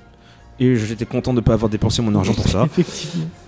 Le pauvre Jay- d'avoir ma ciné parce que ça m'a fait mal au cul de dépasser. Le pauvre Oscar Isaac. euh, Non mais Pécherotte, sérieux quoi. C'est quoi ce costume Power Rangers? C'est pas Oui. possible. Bon bref, donc j'ai vu Spider-Man chez moi. Euh, Tu l'as et je regrette, je l'ai vu trois fois du coup depuis. Et je regrette pas de, je regrette pas de pas être allé au ciné, mais je le trouve sympathique. Principalement parce que euh, c'est le premier film où je trouve qu'il y a vraiment un ton qui dénote plus des autres, dans le sens où euh, bah, dans la phase 2, je reprochais souvent au film que c'était un peu trop les mêmes formules réutilisées tout le temps, les mêmes tons, c'était un peu trop sérieux à mon goût. Là, il y a un côté. euh, ils ont vraiment pris le parti pris de c'est un adolescent, on va faire un film un peu dans le style des films de John Hughes dans les années 80. euh, sans, sans- mention, sans euh, le, sans, sans les agressions sexuelles. Euh, oui, il y a- il y, a des trucs, il des trucs particuliers dans les films de John Hughes. Tu, tu- tu retournes euh, sur euh, 16, 16 Candles et, euh, Ah, et, euh, Breakfast. Club, il y a des choses qui sont. Mon dieu. Euh, bref. Euh, c'est plus proche de Ferris Bueller en fait, dans le ton. Et d'ailleurs, il faut une référence à Ferris Bueller Ouais. dans ce film. On voit quelqu'un qui regarde Euh, Ferris Bueller il dit très bon film. et, la, et, la, et la manière dont la scène est tournée est une référence directe à, la, à ce plan-là. C'est euh, Oui. Peter qui court en- sur un, un- un- tout un travelling là. Voilà. Et euh, en fait, ils ont vraiment tablé sur le côté, ben, c'est un gamin normal, c'est un adolescent. Et euh, je pense que c'est ce qui marche le mieux, c'est que plutôt que de vouloir en faire trop, ils ont essayé de garder tout l'univers de Spider-Man aussi proche que possible de la rue. Et euh, du coup, son but même en tant que personnage, c'est s'occuper des gens qui vivent dans la rue, d'aller voir le gars qui vend euh, des shawarma sur le côté, de d'aider une grand-mère à traverser la rue, d'empêcher un gars euh, vo- de- qui vole un vélo. Bah, c'est le héros de quartier, quoi. C'est vraiment ça. le héros de quartier. Et, euh, et- et je veux dire, c'est- condensé tellement bien. T'as deux scènes dans tout le montage là où il commence avec. Alors je crois que c'est du Wagner et ensuite il coupe sur une musique. Je sais, c'est un espèce de petit rock pop euh, sympathique là. J'ai oublié le nom de la musique. Et, euh, et dans ce montage, il y a deux scènes qui, qui encapsulent bien son, sa dynamique. La première, c'est quand il est sur un toit et il y a deux gars qui le voient et qui lui disent Hey, t'es le Spider Guy Il dit Yeah Il fait Do flip Et Il fait son flip Et il dit Ah, not bad et tout. C'était cool. Et la deuxième, c'est quand il essaie d'empêcher un gars de voler une voiture, sauf que manque de bol, c'était juste un gars qui venait récupérer une voiture. Et, euh, et ça montre tout en fait. Il est proche du peuple, il est inexpérimenté, il est super fun, il aime s'amuser et, euh, et il a envie de faire ses preuves et de montrer qu'il est capable. Et le petit caméo de Stanley. euh, Oui aussi. Mais en fait, c'est l'apprenti héros qui essaie d'apprendre qu'est-ce que c'est vraiment qu'un héros. Et lui, Voilà. il pense que être un héros, c'est faire des bastons comme euh, Civil War. C'est pour ça qu'il est toujours à fond en attente de Tony Stark. Et finalement, à la fin, il apprend ce que c'est et il décide de rester près du peuple. Quoi, Voilà. Et c'est en, en directe ligne euh, narrative avec, euh, avec l'univers en, en large, parce que ben, Lolita l'a dit, il y a le truc des armes Chitori qui date de Avengers, mais surtout même narrativement, tu as l'arc que Peter doit avoir est à peu près le même que celui que Tony devait avoir dans son troisième film. C'est-à-dire comprendre qu'il n'a pas besoin de sa technologie, de ses gadgets pour s'en sortir, et que s'il a, à ce point besoin de ça, il vaut, vaut rien. Et, euh, et c'est assez intelligent d'avoir pris Tony comme mentor pour ça, parce que Tony est un gars qui a déjà vécu ça, qui a déjà compris cette leçon, et qui essaie de l'apprendre aux gamins. Et du coup, tu vois même l'évolution de Tony, parce que lui-même, il dit je, sonne comme mon père. Et. Et là, tu vois, là, c'est intéressant. Parce que là, on a un Tony qui, qui a l'air d'avoir appris ce qui s'est passé dans Civil War et compagnie, et qui comprend, en fait, il donne les conseils qu'il aurait voulu avoir lui Yep. pour s'empêcher de faire des conneries. Et du coup, là, on a un Tony Stark qui est intéressant. Et on aurait voulu l'avoir plus tôt. Euh, Qu'est-ce que j'avais d'autre Ah, le méchant, moi, ce que j'ai beaucoup aimé, c'est Michael Keaton. Ouais, alors on m'avait spoilé le, le Ouais. twist, Hmm. donc je savais. Mais c'est pas grave, parce que ça marche tellement bien Et puis c'est pas comme si. Alors on m'avait. Pour le coup, j'ai pas vu euh, le sixième sens avant ma vingtaine. Et on Tu ne spoil pas euh, le sixième sens Et aujourd'hui. on tu l'as m'avait spoilé le sixième sens. Du coup, je savais. Et là, pour le coup, ça, pour le coup, ça te ruine le film. Euh, là, là, là, c'était moins, ça te ruine moins le truc. Et puis, c'était plus un jeu sur tout le concept de ben, de C'est pas vraiment un gros twist, c'est un petit. euh, Voilà. Et puis, c'est plus un jeu sur le concept du problème d'ado qui, qui, tu sais, c'est le cliché des films américains. Tu te dis que le père va être super dur avec toi parce que tu, entre guillemets, tu te tapes sa fille. Et, euh, et, et d'avoir fait le méchant. C'est pas mal, c'est plutôt rigolo, mais c'est pas si tu le sais en avant, c'est pas drastique. Et puis surtout, je trouve que ce qui est intéressant, c'est que là, on retrouve une thématique qu'on avait abordée un peu en Civil War, c'est en fait euh, bah, ce que ça fait les héros sur les gens, sur leur Oui. vie au quotidien. Et on a ce pauvre gars bah, qui va se retrouver au chômage et qui trouve cette solution. Et, Et lui, du coup, le gars, il est je l'aime bien. Et, et- et ils ont pas pris Keaton au hasard, je pense, parce qu'ils ont pris l'ancien Batman. je pense qu'il y avait une thématique là-dedans aussi, un truc un peu méta. Euh, D'ailleurs, je trouve que la scène de la limousine, la façon dont il regarde le, le- le petit Peter et tout, je me suis dit qu'il aurait pu faire le Joker aussi. Quoi. Il a un regard avec son sourire et tout, c'est. Le truc, c'est qu'il est pas, il est pas, euh, il est pas fou. Il est, il est légèrement psychotique, légèrement. Mais, euh, tu comprends en fait comment il en est arrivé là finalement. Et, euh, j'aime bien le côté. euh, on a tellement l'habitude de voir des gars très surhumains, très extraordinaires. Et lui, pour le coup, c'est un gars tout à fait normal qui a juste mis la main sur la technologie qui lui permet de faire ce qu'il fait. Mais on reste encore dans cette idée de, pas nécessairement de réalisme, mais de plus proche de la rue, avec des gens qui sont très compréhensibles et qui sont tellement éloignés de tout ce qui est fantasy que tu peux plus facilement t'identifier aussi bien aux gentils qu'aux méchants, comprendre les, motivations de chacun des groupes. Et, euh, Je pense que ma scène préférée, c'est celle de Peter qui se fait écrouler sous, le bâtiment là et qui doit soulever le. C'était le truc le plus. Enfin, c'était, ça faisait très euh, scène de. en anglais, on appelle ça cheesy avec le truc de la voix euh, de Tony qui dit ouais si tu si tu si tu peux pas survivre sur ce costume, tu ne mérites pas, machin chose.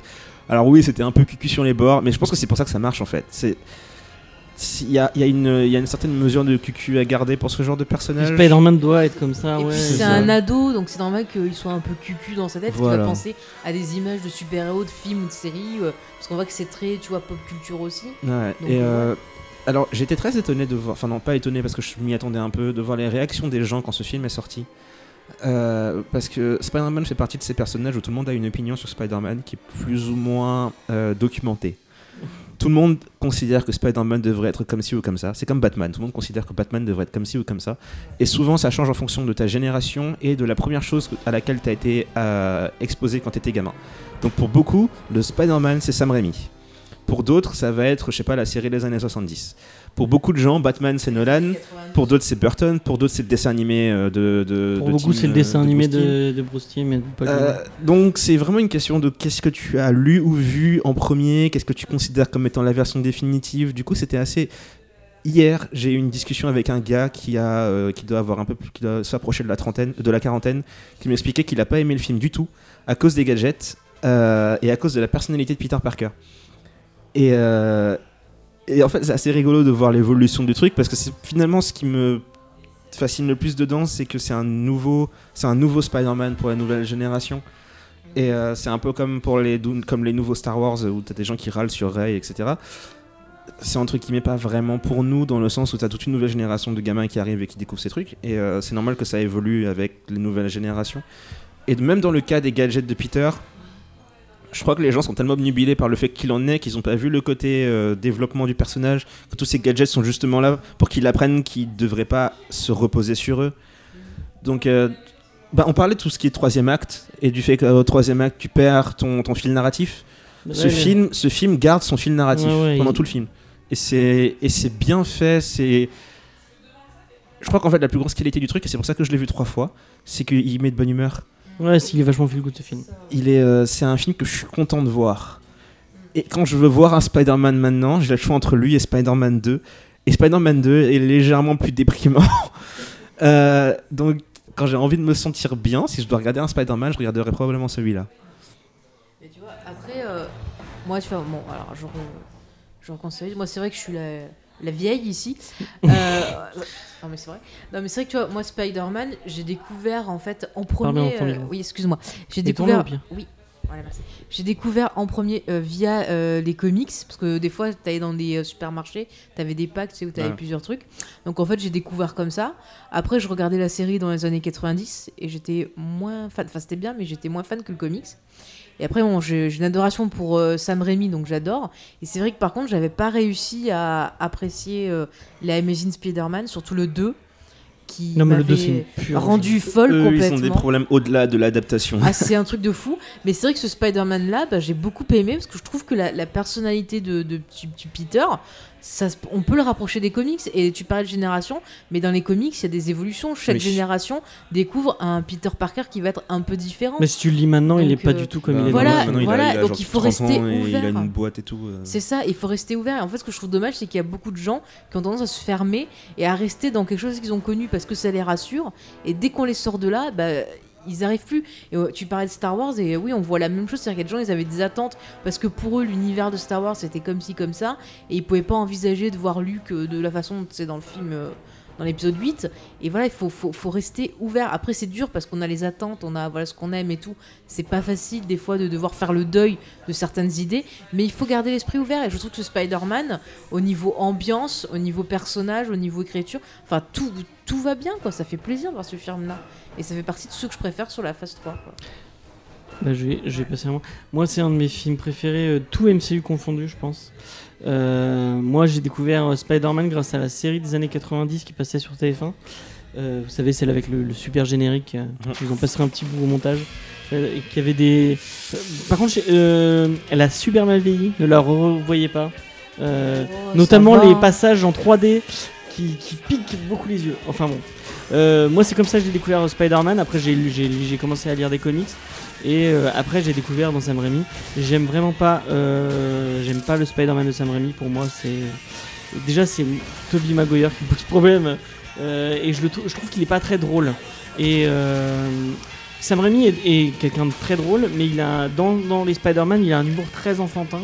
Et je trouve que ça colle pas avec ce que avec euh, avec le Spider-Man que moi j'aime.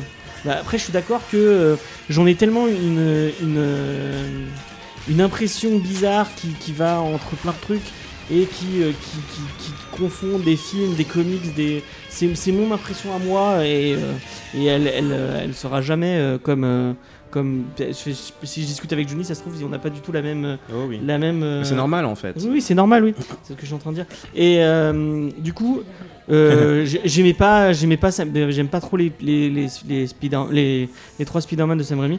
Le, je pense que le ce qui ce qui le- le- l'illustre le mieux, c'est que mon préféré c'est le 3. Alors qu'il y a tout le monde déteste le 3. Moi, mon préféré c'est le 3 parce que je trouve que c'est le celui où il y a moins de Mary Jane et, euh, et parce que on enfin, revoyez ces films et en fait c'est juste Mary Jane et Peter qui s'engueulent et qui font des trucs. Enfin, et c'est super chiant. Et c'est moi, j'ai, moi, si je lis du Spider-Man, si je lis du du Spider-Man, c'est pas pour le voir euh, ces problèmes de couple. Euh, c'est une autre histoire.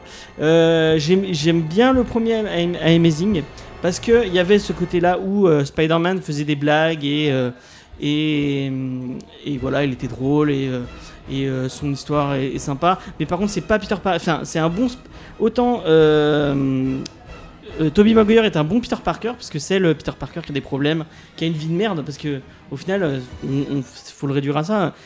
Ce qui est bien dans Spider-Man, c'est que tu peux te, il a des problèmes et il a. du- Arrête de me dire, t'as pas dit ça aux autres. Mais parce que eux, ils ont pas fait le podcast. Et ben je m'en fous, j'ai le droit de donner mon avis. Toi, t'as eu le droit de donner ton avis. Laisse-moi. T'es chiant, toi. Mais non, mais c'est ce que tu répètes des choses que tu as dit dans le podcast qu'on avait fait. Oui, mais je le redis au cas où. Euh, du coup, tu m'as coupé. Donc, euh, euh, oui, il recommence. Tobey Maguire est un, est un bon Peter Parker. Euh, comment il s'appelle euh, Putain. Garfield le chat. Euh, Andrew Garfield est un bon Spider-Man. Et du coup, dans les deux, j'avais pas mon Spider-Man à moi. Et quand j'ai vu euh, Amazing Spider-Man. euh, non, euh, Spider-Man Homecoming, c'était mon Spider-Man. J'ai j'ai vraiment. Tom Holland incarne totalement euh, tout ce que j'aime dans Spider-Man et tout ce que j'ai envie de voir dans Spider-Man. Euh, j'aime beaucoup ce film, je le trouve génial. Comme tu disais, il est très feel good. euh, T'as vraiment envie de le revoir et de le revoir. Michael Keaton est un, méchant génial. Il, a vraiment réussi à avoir ce côté où bah, c'est Peter Parker qui a des problèmes avec sa famille, qui a des problèmes dans la vie de tous les jours, qui, n'est pas. Parce que Andrew Garfield, c'était le mec le plus cool de son bahut. Euh, clairement, le mec qui fait du skate, euh, il est photographe et tout. Enfin, c'est le. Enfin, bon, bref. Euh, Il y a un truc, par contre, un petit détail qu'on a rem- que la dernière fois qu'on a revu le film avec Faye, on s'est dit tiens, c'est bizarre, ce lycée, il est pas normal. Et en fait, on s'est demandé, et, et je crois que c'est marqué sous les. En fait, c'est un lycée pour surdoués. Bah oui. Oui, mais non, mais c'est toi qui m'as dit que c'était pas normal. Et je... Non, c'est toi qui m'as dit que c'était pas normal. Et moi, je te dis, mais c'est écrit que c'est un truc pour sous-doués, ils arrêtent pas de le dire. Mais non, j'en discutais avec Max. Et, Et bah, enfin, parce que vous êtes deux aveugles. Vous étiez là, mon dieu, Spider-Man, Spider-Man, et vous regardez pas en Mais arrière-plan. surtout que c'est C'est super écrit évident. partout. Ils ont un plan où ils marchent dans un couloir et t'as que des machines qu'ils ont fabriquées eux-mêmes. Non, mais Oui, il donc y a c'est lycée voit normal, une bannière et C'est tout un avec lycée le nom du lycée. C'est marqué lycée machin chose, ce truc surdoué machin. Ouais, et puis les gars font des cours avec de- des, des- des maths qui sont très évolués par rapport à leur âge. Mais tu débarques, Ouais, bah j'avais pas, j'avais pas fait le lien. T'avais fait le lien, euh, Lolita Ah, mais à aucun moment. Et euh, moi, quand j'ai vu des mais- maths, comme d'hab, j'ai rien compris. Donc euh, ça m'avançait en pas fait, plus. En fait, vous pourrez jamais Merci, résoudre des Lolita. enquêtes. Hein. Faut toujours regarder les petits indices. Hein. Ouais, bah, je, je l'ai vu en revoyant. euh, je, on je sais pas combien de fois on l'a vu le film, mais pas tant que ça. Mais on, on- Mon Dieu. on- en tout cas, euh, donc oui. J'ai un trou, c'était quoi la scène post-générique sur celui-là? Ça m'a Euh, pas marqué. Euh, c'est euh, Keaton qui est en prison et qui se fait interroger par un, Ah, le autre, scorpion, euh, c'est le un autre scorpion. prisonnier qui lui demande. Le mec du il paraît- bateau, c'est ça du Ouais, qui lui dit il paraît que tu sais qui c'est, euh, Spider-Man, et il lui répond si je savais qui c'est, il serait déjà mort. Non, la, la vraie post-générique, c'est euh, Captain America qui demande euh, s'il y a beaucoup de trucs. Ouais, euh, alors géniale, ça, je crois que c'est ma préférée de tous les Ah, films. Ça, on peut en parler. Donc, dans le film, on a euh, Captain America qui fait des interventions en fait via des vidéos euh, pour l'éducation. Genre, euh, oui, vous grandissez, c'est normal. euh, Quand, ils sont en col, c'est trop bien. Euh, ah oui, tu, tu as été en col, tu as été méchant.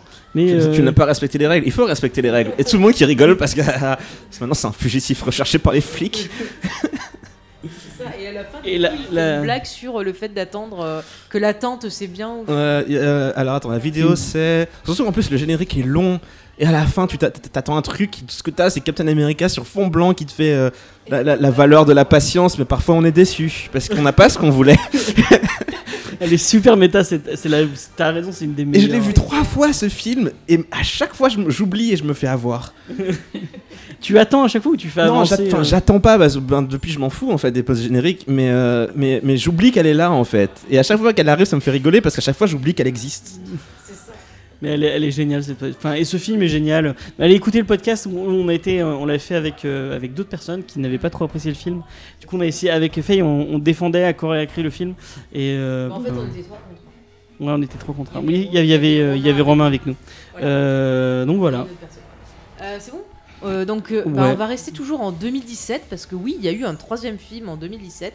Il s'agit de Thor Ragnarok et je sais que Juni attend d'en parler de Taika Waititi, donc un réalisateur néo-zélandais qui a fait euh, entre autres Vampire en toute, En toute intimité. intimité.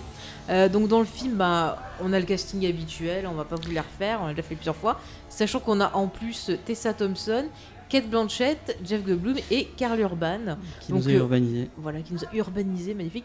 Et c'est un accueil plutôt positif pour ce film. Et sachez qu'il y a, il, y- il, il existe, il existe quelque part sur, enfin non pas sur internet, il y a un podcast de- sur, sur ce film. Euh, on nous avons- avait voulu enregistrer un on a podcast voulu enregistrer tout un mais podcast. Je vais attendre, excuse, excuse- laisse-moi. euh, laisse-moi- Donc on, on a invité quelqu'un qui s'appelle Valentin Breuret. On vous mettra le lien de sa chaîne. quelqu'un Il qui- reviendra bientôt. Il revient bien. euh, c'est quelqu'un qui parle de cinéma, euh, qui, qui travaille dans le cinéma et qui, qui parle très très bien de cinéma. Donc on avait invité à, à faire un podcast avec nous.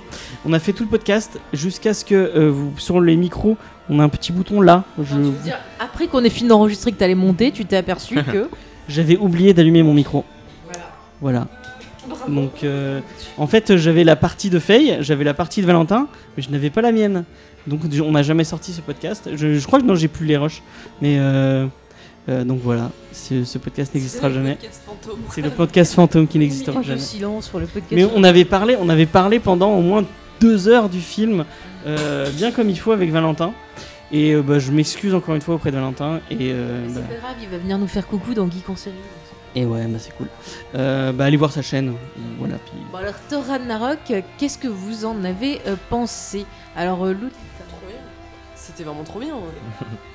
bon, déjà, euh, on a une détorisation du personnage. Ça, c'était le seul truc que j'ai trouvé bizarre. Bon, moi j'avais l'habitude voilà, de Thor comme tout le monde, avec ses cheveux blonds, son petit marteau et son œil, genre tout allait bien quoi. Et on a vraiment. là, c'est la fin. hein. Non, mais oui, mais quand même. Mais, euh,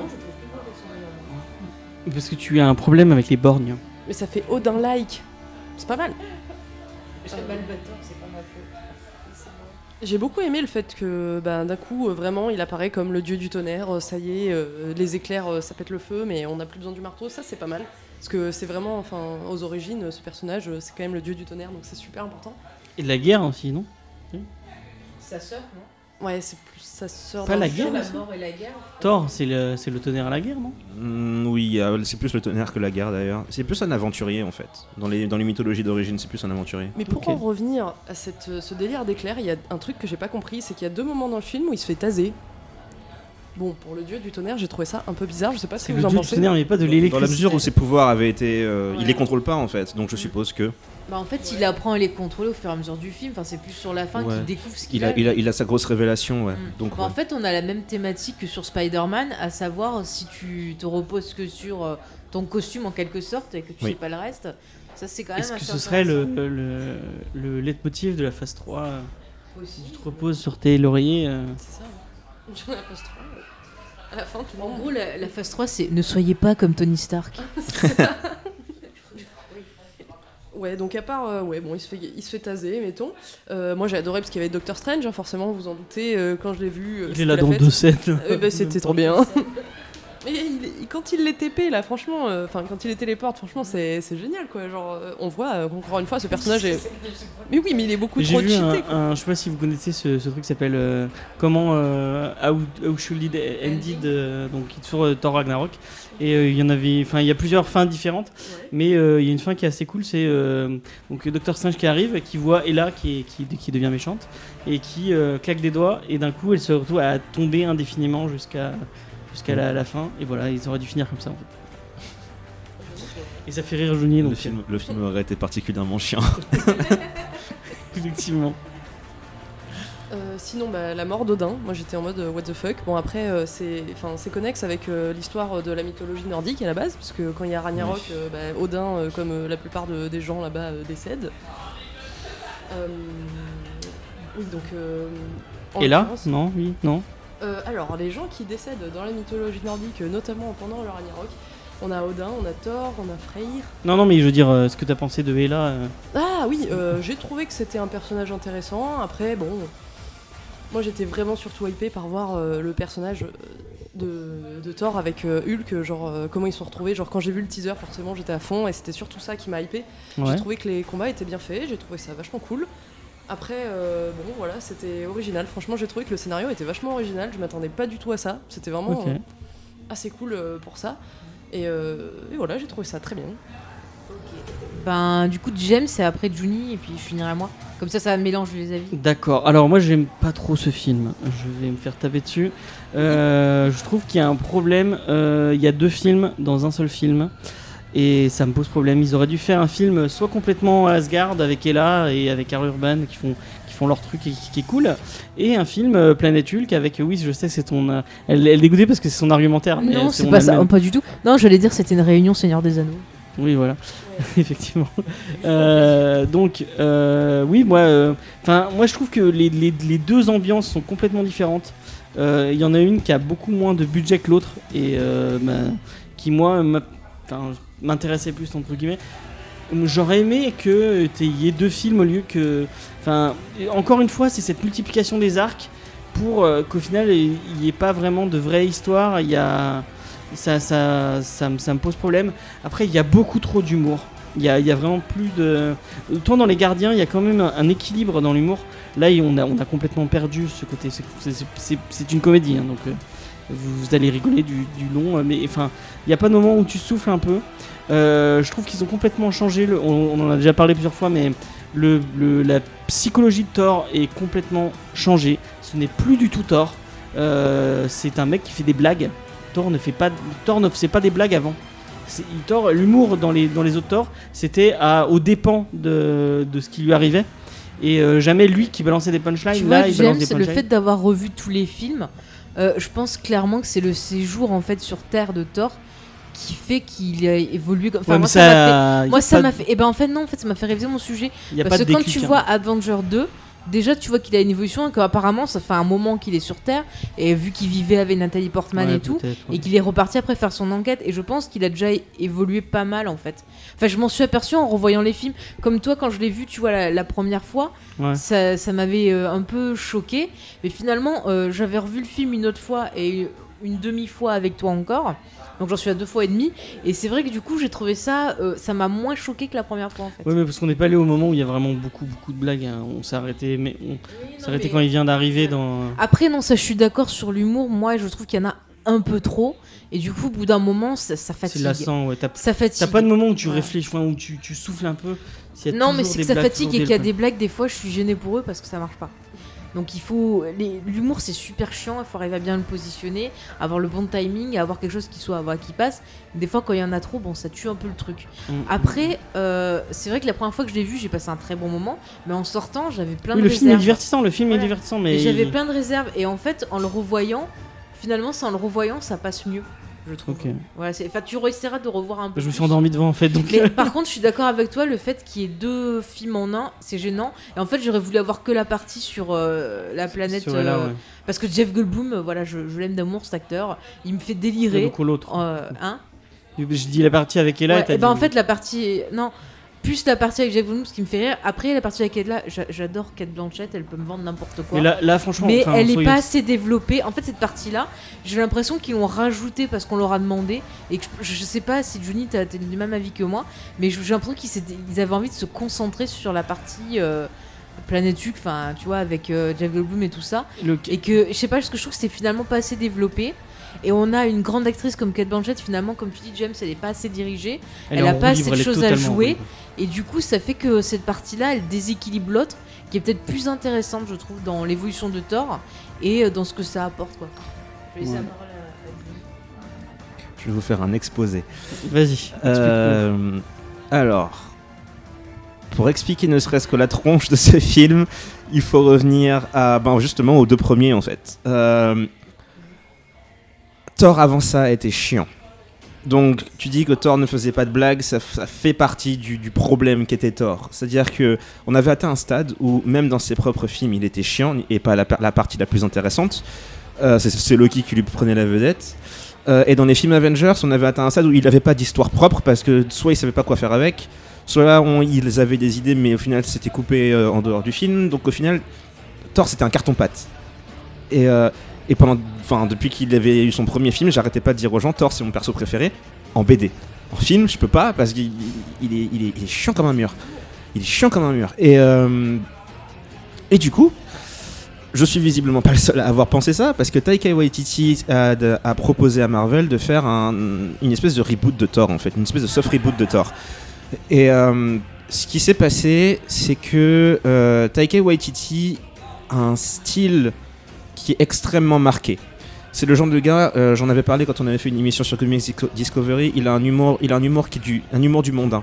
C'est un gars, il prend des vampires, il les met en colocation dans un bâtiment et il te fait une comédie qui est furieusement drôle et intelligente parce que il les traite comme des vrais gens. Et, euh, Thor, c'est le même principe. C'est traiter les gens comme des vrais gens. Et avec un humour qui est très très axé sur. euh, c'est pas un élément fantasy autour, mais c'est traité comme si c'était totalement mondain et normal pour eux.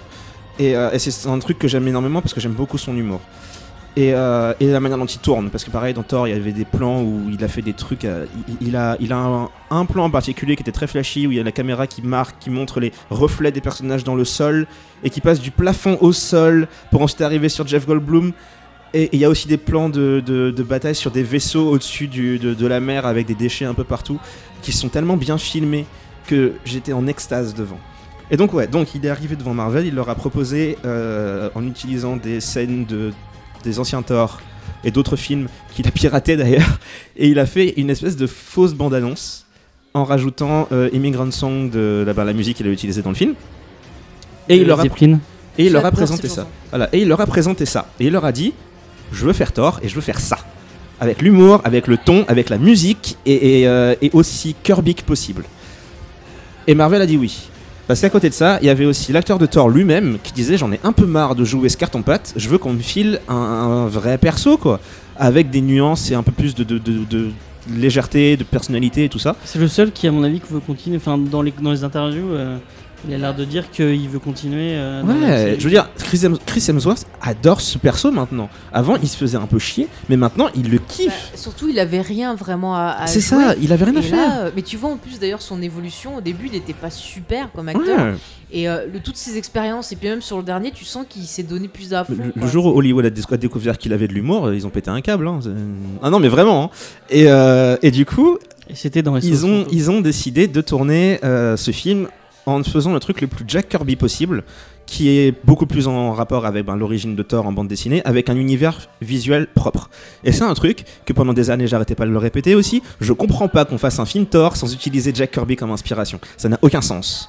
Et lui, pour le coup, il a pris le contre-coup de ça. Il a dit Ok, on va prendre Jack Kirby. Et euh, donc il a, apporté une identité visuelle et un ton qui avait jamais été vu jusqu'à présent et qui apporte une vraie, une vraie, euh, une vraie personnalité au film. Et l'autre truc, c'est que le scénario a pas l'air comme ça à cause de toutes les blagues, mais il y a des nuances à l'intérieur et il y a euh, une thématique centrale qui est à la fin de Thor 2. Thor avait dit j'ai pas envie d'être roi parce que toutes les ma- manigances et magouilles politiques ça me fait chier, moi j'ai envie d'aider les gens, machin chose, et il est parti. Il a laissé sur le trône son frère sans savoir que son frère était là, son frère qui lui ne mérite pas le trône. Et dans ce film-là, dans le troisième, il introduit une troisième entité, donc Hela, et le principe en fait, c'est pour ça qu'il y a toutes les scènes avec Hela, où je suis d'accord que Hela est pas assez développée, elle est un peu cartoon, et ben, tu disais tout à l'heure j'adore les cartoons, donc j'adore Hela parce qu'elle est, c'est comme, c'est comme le, c'est comme euh, Red Skull de Captain America, j'adore les persos qui sont genre, ils sont genre remplis de méchanceté. C'est, en même temps, elle est envoûtante. Ouais, elle, est badass regard, comme personnage. Tu vois, ça me rappelle dans Le Seigneur des Anneaux quand euh, elle dit qu'elle pourrait prendre l'anneau Oui. et l'utiliser, que t'as ce passage où elle devient super Voilà, inquiétante. elle son Et c'est rêve là. ça tout le film, quoi. Et, euh, et du coup, bah, elle- elle-même le dit, c'est pour ça qu'elle a kiffé jouer ce personnage, c'est parce qu'elle pouvait se lâcher en termes de, de sadisme, de méchanceté. De... Elle jouait un personnage de dessin animé. Et pour le coup, ça rentre bien avec le, le- le ton du film. Euh, et donc, en fait, donc, le thème central du truc, euh, c'est. Et je pense que vu qu'il est néo-zélandais, ça joue un peu. Ils avaient un script qui a pas mal été utilisé pour le film, mais ils ont aussi, euh, selon les dires de Taika Waititi lui-même, ils ont improvisé genre 80% du film. Donc lui-même a apporté des choses, et les acteurs ont apporté des choses, et c'est pour ça aussi qu'il ne faut pas dénigrer l'importance des acteurs dans ce film, parce que eux-mêmes ont apporté des choses, des lignes de dialogue, des nuances à leur propre personnage, qui apportent une... Il y a des sous-couches de, de personnalité et de motivation dans ce film que si tu fais pas gaffe, tu les vois pas. Ça, et genre la première vision, euh, la relation entre Thor et son frère, ça m'avait saoulé parce que j'étais encore oh putain encore c'est bon nana. Ouais. Et en fait à la deuxième vision, je me suis aperçu que eux-mêmes les persos, ils avaient le- un regard critique sur ça et que eux-mêmes ils étaient gavés de ça et qu'ils avaient envie de se casser un peu ce. Ouais, et Thor même lui truc, dit, tu- tu- à chaque fois je te fais confiance, tu me trahis, et, et Thor lui dit, eh ben, c'est en écho avec la remarque de James sur le fait qu'il a changé, Thor lui dit, moi j'ai évolué. Et toi t'as pas évolué. Et du coup, je pense que ce film-là, pour l'apprécier, il faut, il faut le voir euh, deux fois en fait. Parce que la première Ouais. fois, tu vas être un peu. Tu vois, tu vas être un peu genre, ah putain, c'est quoi ce truc Euh, Ok, c'est drôle et tout. Puis tu vas te dire, ah mais non, c'est quoi ce tort et tout. Et en fait, à la deuxième vision où tu, là, tu sais que t'as ce, ce changement de ton. Après, tu peux voir ce qu'il y a autour, tu Mm. peux mieux apprécier en fait. Voilà. Et donc en fait, donc l'histoire qui du coup lie Loki, Thor et Hela. euh, comment vous expliquer? Ça parle de colonisation, ça parle de, euh, de, de méritance, j'ai envie de dire. Euh, ça parle de droit euh, d'aînesse, ça parle de droit du sang, ça parle de famille. Euh, c'est pas pour rien, par exemple, que lorsqu'ils sortent leurs armes, c'est aussi ce qui contribue au fait que Thor ait des épées dans ce film et qu'on lui a cassé son marteau. Ils ont tous les, ils ont tous les trois des armes blanches, des lames, et ils les sortent tous les trois de la même manière, avec les bras écartés sur les côtés là. Il y a des petites différences qui, qui euh, euh, sont en rapport avec leur personnalité propre, mais chacun des trois les sort de la même manière. Si c'est pas un signe qu'ils sont tous de la même famille, franchement, on peut pas f- on peut pas faire mieux. Et c'est purement visuel, c'est de la narration visuelle dans un film. À croire que le gars sait comment on fait pour tourner un film. Puis aussi, t'as le côté où chacun, de nouveau, on a le, la figure du père. Voilà. Donc on avait dans d'autres films où de nouveau, on a ce père qui finalement les a peut-être un peu déçus. C'est ça, justement j'y viens. Alors la scène de, de la mort de Odin me déçoit un peu parce qu'elle est trop rapide et elle avait été faite à l'arrache et elle n'était pas prévue comme ça au départ. Et elle est un peu rapide, ils ont fait ce qu'ils ont pu donc je comprends un peu. enfin, C'est pas à cause voilà. de l'acteur justement qui a eu Euh, des petits soucis. ou Alors je un sais plus quelle était la raison, mais euh, ah oui. Euh, une histoire comme ça. euh, Au départ, Odin, Od- Odin devait être une sorte de SDF qui avait un peu perdu la boule quand il le retrouvait et euh, la, la scène de l'arrivée de Hela devait, devait se faire dans une, dans une euh, ruelle de je sais plus quelle ville. Et euh, au final, ils ont changé d'avis pour, euh, je crois que c'était pour une question de ton et pour aussi euh, l'idée de que Odin les, retrouve en Norvège, je crois, et leur, leur disent euh, les, les gens de d'Asgard pourraient venir vivre ici, souvenez-vous de cet endroit, machin. C'est ben, c'est gun de Chekhov, tu mets en place un truc pour la suite, quoi. Et, et donc en fait le personnage de Dean est super important parce que du coup il, il touche à cette, à cette idée de colonisation. Euh, quand on avait parlé du premier Thor, je parlais du fait que euh, les géants des glaces sont traités de manière assez euh, propre à, au cinéma, ce que le cinéma occidental a souvent tendance à faire, pas juste le cinéma d'ailleurs, les bouquins aussi. Lovecraft est très fort pour ça, c'est-à-dire être tellement raciste que toutes les gens, toutes les personnes de couleur et des cultures dif- différentes sont traitées comme des sortes de sauvages. Et le premier Thor, il a cette tendance à te montrer des gens, donc techniquement leur culture et leur territoire a été foutu en l'air par Odin, mais comme ils sont bleus et moches, et que l'histoire est à propos du fils de Odin, tu traites les géants des glaces comme des monstres, alors que techniquement c'est des victimes dans l'histoire. Et c'est le, troisième Thor, c'est le premier à parler de ça. Et, euh, certes, il survole un peu le truc, je suis d'accord, c'est pas, pas super fouillé le concept, mais le, le simple fait d'avoir Hela qui débarque à Asgard, qui casse la fresque sur le plafond et qui dit Vous vous, vous êtes jamais demandé d'où venait l'or Asgard, c'est la France. Euh, un côté propagande parce que t'as oui. euh, justement Odin qui a, enfin, qui a fait courir une, une sorte d'histoire Voilà. avec ses fils, alors qu'en fait la vérité c'est Exactement. tout autre. Et Odin, en fait, c'est la. Odin, c'est le. Il a un peu la condensation de tous les enfants qu'il a eu. parce qu'il a, il a, véri- il a visiblement commencé comme un très très mauvais roi dans le sens où il a apporté certes la prospérité à son peuple, mais il l'a fait en massacrant les peuples d'à côté et en prenant le contrôle de territoires qui n'étaient pas à lui. Il a récupéré tout l'or, il s'est fait une grosse richesse dessus, c'est pour ça que je dis que c'est la France, c'est pas que la France, il y a d'autres pays qui l'ont fait. hein. Euh, et de là, en fait, c'est créé une narrative où on oublie ça et on fait un peu comme si aujourd'hui tout était ok, le, rapport avec les pays d'à côté, il est euh, tout à fait tranquille et sympathique et tout le monde les aime. Et euh, pareil, ben, l'Europe et l'Afrique. Et, le truc, c'est que si tu essaies de, ch- de, de championner cette vision-là, on te dit que tu fais chier, que tu pousses un peu, que tu cherches des excuses, que tu cherches des raisons d'être pas content, etc. Et euh, sauf que ben, les massacres ont vraiment eu lieu, les vols ont vraiment eu lieu, et euh, le fait que Odin ait voulu cacher tout ça, Hela est assez insistante sur le fait qu'elle a pas envie parce que c'est la fille du- gars qui l'a fait, et elle s'est fait cacher elle aussi. Il a caché sa propre fille pour cacher les horreurs qu'il a commis en tant que figure politique. Et, euh, et du coup, en fait, on en arrive à un- une espèce de, de compétition entre trois personnes qui veulent la même chose. Ils veulent tous les trois le trône. Il y a Loki qui le veut pour lui-même, il y a Hela qui le veut pour la gloire, et il y a Thor qui le veut pour protéger les gens. Et Thor veut même pas vraiment le trône, il veut juste protéger les gens. Et le trône lui vient à lui parce qu'il est le plus digne en fait. Donc montrer Hela entre les- l'intérêt des scènes de Hela sur Asgard, c'est montrer comment elle gère son peuple et pourquoi elle fait les choses qu'elle fait, quelles sont ses motivations, pourquoi elle veut l'épée pour aller conquérir le reste En fait, du, du- de Et l'empire. là, c'est l'héritage Odin, c'est la honte d'Odin. C'est ça. que si Odin l'avait pas peut-être enfermée, elle serait peut-être pas ça aussi. peut-être, je- pense qu'il l'a fait par nécessité. Parce qu'en fait, c'est ça, le truc, c'est que Odin, visiblement, il a eu besoin de. il, a, il a compris les conneries qu'il avait fait, entre guillemets. Il est devenu un meilleur souverain. Mais il a fait ça de manière tellement bourrine où il s'est rendu compte qu'il pouvait cacher son passé, mais il pouvait pas cacher la personne qu'il avait créée. C'est le, le cas typique du, du parent qui a créé un enfant qui est dans un état psychologique tellement foutu en l'air qu'il peut rien faire d'autre que l'interner.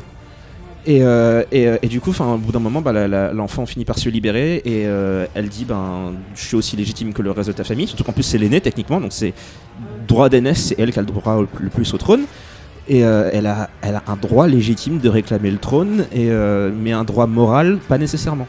Et celui qui a le meilleur droit moral, c'est Thor. Donc on a l'évolution de Loki qui doit apprendre que ben il mérite pas le trône et qui devrait trouver une autre raison d'être et que sa relation avec son frère c'est lui en fait qui la rend aussi négative. Son frère il, il a envie d'être pote avec lui mais Loki lui il passe son temps à se comporter comme un connard et Loki finit par l'accepter vers la fin du film où lui-même vient de lui-même aider les- les- le peuple d'Asgard avec son gros vaisseau là. Bon il y a toujours son truc de je viens en vous sauver, euh, accepter le votre sauveur de machin Loki, truc c'est mais, qu'il euh, accepte pas d'être un enfant adopté. oui. C'est pour ça qu'il veut absolument être roi aussi. Alors qu'en fait, il entend pas son frère qui dit Mais moi, je m'en fous. Voilà. T'étais mon frère. Et Et, on- euh, ça. Et, on en revient à Odin qui paraît dans le premier film disait à ses deux fils euh, vous pouvez tous les deux être rois mais genre un seul d'entre vous le sera C'était- quel genre de père dit ça à ses enfants? Et euh, c'est ça en fait c'est les, les péchés du père qui se répercutent sur les gosses que ce soit la politique du père la, la gestion familiale du père et les trois enfants doivent gérer ça et toutes les scènes du film contribuent à montrer ça Mais la fin du film, finalement, on se rend compte qu'il part sur autre chose. Parce que, ok, il doit diriger son peuple, mais on a l'impression qu'il forme un espèce de conseil avec Oui. la Valkyrie, son frère et. Euh... Euh, et, merde, je trouve plus l'autre nom. Iris, elle, Idriss Elba, ouais. Et, et la manière dont il le fait, et euh, la manière dont il le fait est une manière que j'aime beaucoup parce que du coup, le gros effort de ce film, c'était de donner une personnalité à Thor. Au-delà de l'humour, c'était aussi lui donner des nuances et, et, euh, et des motivations qui sont beaucoup plus palpables parce que jusqu'à présent, il était un peu plat. Et, euh, et donc, il arrive sur une planète où donc il y a son frère qui pourrait tout à fait se créer son propre gouvernement à lui si- s'il voulait. Il dit qu'il va faire des manigances et prendre la place de Jeff Goldblum. Et il tombe surtout sur euh, une soldat de l'époque où Odin était en pleine période de colonisation qui lui dit ben, euh, ben elle-même est une victime de la politique. C'est, c'est un signe en fait que finalement, même le peuple d'Asgard, il y a des gens qui ont, qui ont été ouais, sacrifiés souffert, ouais, à l'hôtel de- d'or de, de la gloire asgardienne. Et, euh, et toutes les Valkyries sont mortes et c'est la seule traumatisée qui vit sur une planète de déchets où elle boit en permanence pour oublier. C'est encore plus horrible parce que tu te rends compte qu'en fait, la famille royale, ils étaient même pas au contact de, de- des Ouais, vrais ouais. gens. Visiblement, il Et en a Thor, en fait, il a été élevé dans l'ignorance. Oui. C'est ça. Et Thor, du coup, perd tout. Il perd tous ses. Alors, on appelle ça des régalia. C'est des, éléments royaux, très, euh, genre euh, les vêtements, les, euh, tout ce qui est bijoux, etc. Exactement. Du coup, il perd, il perd son marteau, il perd, il perd ses cheveux. Euh, il perd tout ce qui fait de lui un dieu, en fait, pour en faire plus un, humain. Et il perd tout ce qui fait de lui un prince, pour faire de lui un, un commun des mortels, un, mec tout à fait normal et basique, quoi. Et du coup, il rencontre ben, les gens qui vivent sur une planète qui est littéralement l'endroit où vont tous les déchets de- du reste de l'univers. Donc, il, a, euh, il tombe sur une dictature où, avec un espèce de fou, qui euh, traite les gens avec un. Alors, je, sais même pas comment qualifier ça. C'est c'est genre. C'est Goldblum qui Goldblum. C'est. C'est. Un dictateur, mais il a l'air. Il a l'air tellement heureux d'être dictateur. Tellement content. Il en a rien à foutre de faire souffrir les gens. Et. euh, Malcolm qui serait devenu euh, de- dictateur en fait. et, et, et, et, euh, et du coup, il tombe sur, un, il tombe sur une planète où c'est que des gens qui visiblement ont été rejetés d'autres parties de l'univers. C'est Hulk qui a été rejeté pareil, d'une autre partie de l'univers. Le- la planète est entourée de trous noirs qui font venir plein d'objets qui viennent du reste de l'univers. Les gens vivent grâce aux déchets du reste de l'univers. Et, ils vivent sous un gouvernement qui est abusif, dirigé par une espèce de malade mental. Et l'une des premières figures qu'il rencontre, c'est Valkyrie, donc qui a été rejetée par le gouvernement de, Odin et que donc il doit réparer les conneries que son père a faites. Euh, et ensuite, il rencontre donc le dictateur de ce territoire. Et ensuite, il rencontre un gars. Comment il s'appelle encore? Euh, Korg. Qui veut faire une révolution. Et pareil, on a l'humour de Taika Waititi qui prend C'est le toujours. réalisateur qui joue le rôle. Voilà, et c'est Taika Waititi lui-même qui joue un peu la, la personnification de tout ça, c'est-à-dire qu'il a l'humour très mondain où il dit qu'il a voulu faire une- une révolution, il a fait des, euh, il a fait des flyers, mais euh, personne n'est venu à part sa mère et le copain de sa mère qui n'aime pas. Euh, et, euh, et ça, c'est génial, c'est super mondain, ça en fait des vrais gens en fait. Et, euh, En fait, il y a un côté un peu Spartacus. Oui. T'as le côté justement avec les combats dans l'arène. c'est ça. Le côté les esclaves qui se rebellent en quelque sorte. Exactement. Et c'est pas pour rien. Il a, il a pas fait ça pour rien d'avoir fait une histoire avec une révolution politique. C'est le peuple qui se révolte contre un tyran de la même manière que Thor va devoir révolutionner la manière dont son, dont son peuple fonctionne et l'histoire qu'ils ont. Et en fait, la raison, l'une des raisons pour lesquelles Asgard est détruite, c'est pas juste pour, euh, pour détruire Asgard parce que là c'est Ragnarok. Il a pris le concept de Ragnarok et il en a fait une. euh, il a pris un parti pris politique dedans. C'est-à-dire, Thor débarque et il doit redémarrer la civilisation asgardienne avec le peuple qu'il a sous la main. Et, euh, et de la même manière qu'il y a une révolution sur Sakaar avec un. C'est la révolution du peuple. Et donc c'est tout le peuple de gens qui apparemment sont pas super éduqués, qui doivent se retourner contre l'élite et prendre le pouvoir. Euh, ben Thor, pareil, il doit retourner sur son territoire. Et Asgard, c'est pas un territoire, c'est un peuple. Donc l'or, toute la grandeur du- pays, on en a strictement rien à battre. Il prend les gens et, et, euh, il en fait des réfugiés. et ça, pareil, c'est- c'est comme si on prenait. Parce que c'est pareil, le fait d'en avoir fait une histoire sur la colonisation, c'est pas pour rien. et C'est comme si tu prenais le peuple de- de la France ou de la Grande-Bretagne et que d'un coup ils devaient perdre leur territoire et devaient aller vivre ailleurs. C'est pas un peu préparer euh, Black Panther C'est-à-dire préparer un peu le public Je à sais des thématiques qu'on peut retrouver un peu. euh, Je sais pas si c'est. euh, Je pense pas. racisme, l'histoire de famille, Je, je pense pas. Je pense que c'est plus une coïncidence. Mais le truc, c'est que les deux films sont très en, en lien avec le, le- le maintenant, quoi, et tout ce qui se passe. Et donc, le concept d'avoir. euh, j'ai rigolé. Quand j'ai compris que Asgard allait être détruite et que les Asgardiens devraient fuir pour aller sur la Terre, parce que je repensais du coup à la scène en Norvège. Je me suis dit putain il va, il va en faire des réfugiés et je- ben, j'ai repensé à tout ce qui se passe maintenant quoi et, euh, et euh, enfin ça, voilà j'ai rigolé parce que je me suis dit putain vous avez des couilles légèrement Je quand trouvais même ça super intéressant parce que déjà qu'il y a eu des soucis avec euh, les gens, comment ils perçoivent les super-héros. Oui. euh, voilà, là on a des, c'est des extraterrestres qui vont venir sur Terre. Ils vont faire un, vont faire District 9 mais Alors avec, après, euh, je me dis, est-ce que le Asgardiens. Wakanda, puisque à la fin de Black Panther, on voit qu'ils souffrent, qu'ils veulent aider, Mhm. est-ce que le Wakanda, par exemple, va pas faire un bouclier en Norvège? Mais ils vont, ils vont, ils vont rencontrer Thanos, donc à mon avis, ils vont. alors justement, c'est l'un des après, trucs qui me ouais. saoule un peu, c'est que après ce film, j'étais tellement content parce qu'il y avait un tel taf sur les personnages, sur leur motivation, sur les thématiques qu'il y a autour. Ils ont vraiment créé un. On parlait du fait que Asgard jusque-là n'était pas particulièrement palpable en tant que- qu'endroit. Il n'y avait pas vraiment de culture là-bas. Et là, pour le coup, la famille royale était devenue une, une famille avec des, des- des intérêts et, euh, et des nuances que j'aimais bien. Et Thor était devenu un personnage que j'aimais beaucoup. Et, euh, et j'avais, j'ai peur qu'avec Avengers 3, ils renversent tout ça. Bah, et ça va être un ait pas reboot, de- hein, ils veulent rebooter l'univers donc. euh. Et c'est ça le truc qui me fait chier. j'ai- pas envie. J'ai pas. en- Je veux dire, ils- ont enfin fait un Thor qui a le plus en un seul film. Il a eu tellement d'évolution. Le gars est devenu un dieu. Il est devenu un roi. Il est devenu légitime. Il a. Il a pas besoin de marteau. Il a pas besoin de de- d'œil parce que il est devenu son. Il est devenu son propre. euh, Comment dire? Tu crois vraiment qu'ils vont faire un Thor sans marteau? Il, il va Bah, en il va avoir le un nouveau. Mais c'est ce que je dis dans Avengers 3. Il en a un nouveau. Et euh, Comment ils vendent les goodies sinon Bah oui. Non, Voilà. Tu vois, ce qui est chiant, c'est que j'ai l'impression qu'Avenger 3, il va être genre à part, comme si tous les autres films n'avaient pas existé. Et après, sur la phase 4, ils vont devoir se démerder à utiliser ce qui a été dit sur Avenger 3, plus ce qui a été Ouais. dit dans leur Bah, film. toutes les rumeurs qu'on a, c'est euh, Tony Stark qui va rebooter l'univers. hein. alors que alors que le concept de, de continuer ça et de voir Thor voir Thor arriver sur Terre avec, euh, avec tout un groupe de réfugiés asgardiens et devoir les protéger et tout ça, ça peut être tellement bien. Et, je veux que ce soit géré par le même gars parce que, comme je l'ai dit souvent, au bout du troisième acte, je trouve que l'humour est un peu trop abusé parce qu'il a cette tendance à. Il fait de la subversion de beaucoup de choses. Et euh, au bout d'un moment, c'est un peu fatigant parce qu'il pousse un peu. Disons qu'à force de faire des blagues, tu sais plus ou moins quel type de blagues vont arriver à tel moment. Et le coup de Hulk qui se jette du, vaisseau et Kateri qui se crache la gueule devant le loup, je l'avais vu venir. C'est juste un exemple, mais voilà, c'est. Au bout d'un moment, il pousse un peu. Après, j'aime beaucoup ses blagues. Je trouve juste qu'il a un peu abusé. C'était pas nécessaire d'en avoir tout le temps. Mais la, cinématographie, le design des costumes, des décors, l'image de synthèse n'est pas super géniale tout le temps, je l'admets. Mais euh, mais il y a un vrai taf de, de, bah, de- de cinéma dedans en fait. Et, euh, et c'est pour ça que du coup, c'est l'un de mes films préférés, pas juste super-héros, mais l'un de mes films préférés tout court, parce que l'écriture des persos est géniale, j'adore les... Si j'avais découvert Thor avec ce film, je l'aurais adoré autant que j'aime la version BD. Peut-être même plus, parce qu'il, pour le coup, lui, il a vraiment évolué dedans. Ce, qui est souvent un- un- une critique qu'on fait aux films de super-héros, c'est que le super-héros a tendance à stagner un peu. Et, lui, pour le coup, il, a, devenu il est devenu un adulte en quelque sorte dans ce film. Et pas que lui, Loki est devenu un adulte, il a mûri. Euh, Bon, Hela, Hela elle est morte.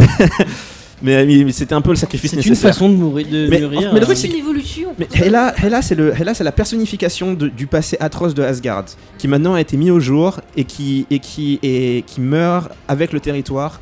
Et c'est le moment de redémarrer en fait, avec de meilleures, de En meilleures fait, règles. euh, c'est comme Ben Solo qui dit qu'il faut tuer le passé. hein. C'est ça.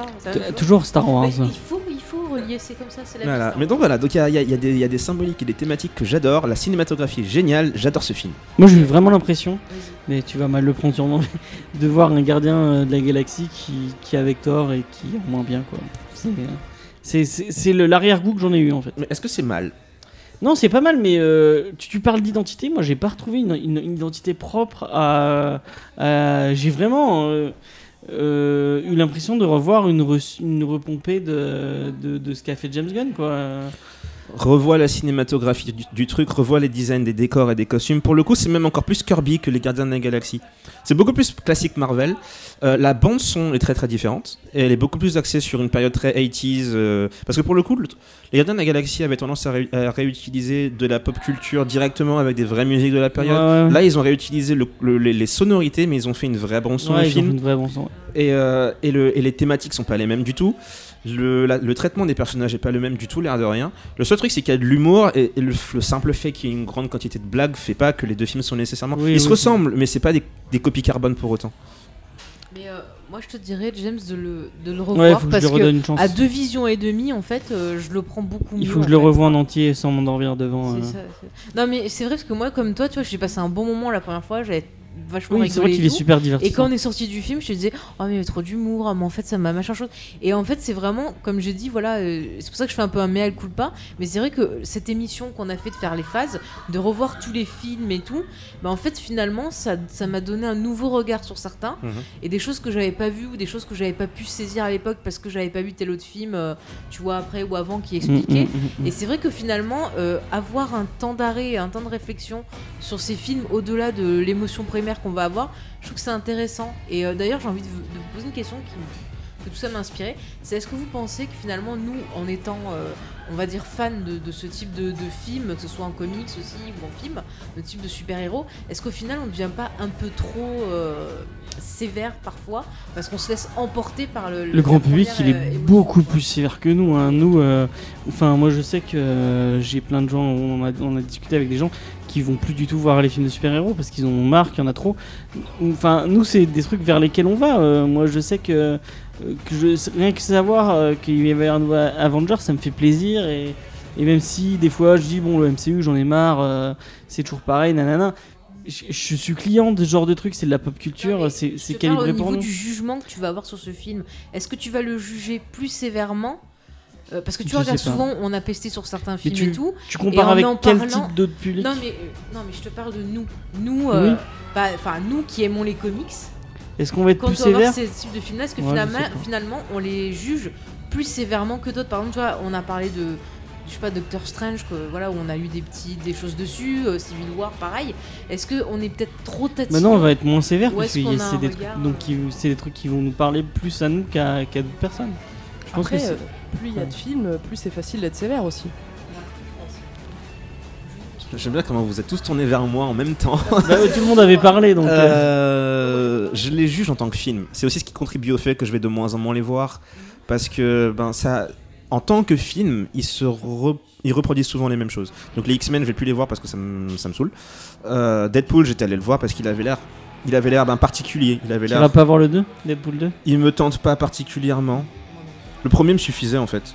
Euh, Qu'est-ce que j'ai pas vu d'autre? Wonder Woman, je l'ai pas vu au cinéma non plus parce que pareil, il avait pas l'air de réinventer la soupe. Euh, je l'ai vu chez moi et euh, le troisième acte m'a saoulé, mais le reste j'ai trouvé très sympathique avec des thématiques pour le coup que je trouvais très intéressantes. Mais le troisième acte a tout foutu en l'air. Euh, et, et Spider-Man Homecoming, je l'ai pas vu au ciné non plus. Captain Marvel, j'ai pas l'intention de le voir, sauf si justement il a l'air d'avoir un- une identité ou quelque chose de particulier qui me donne envie.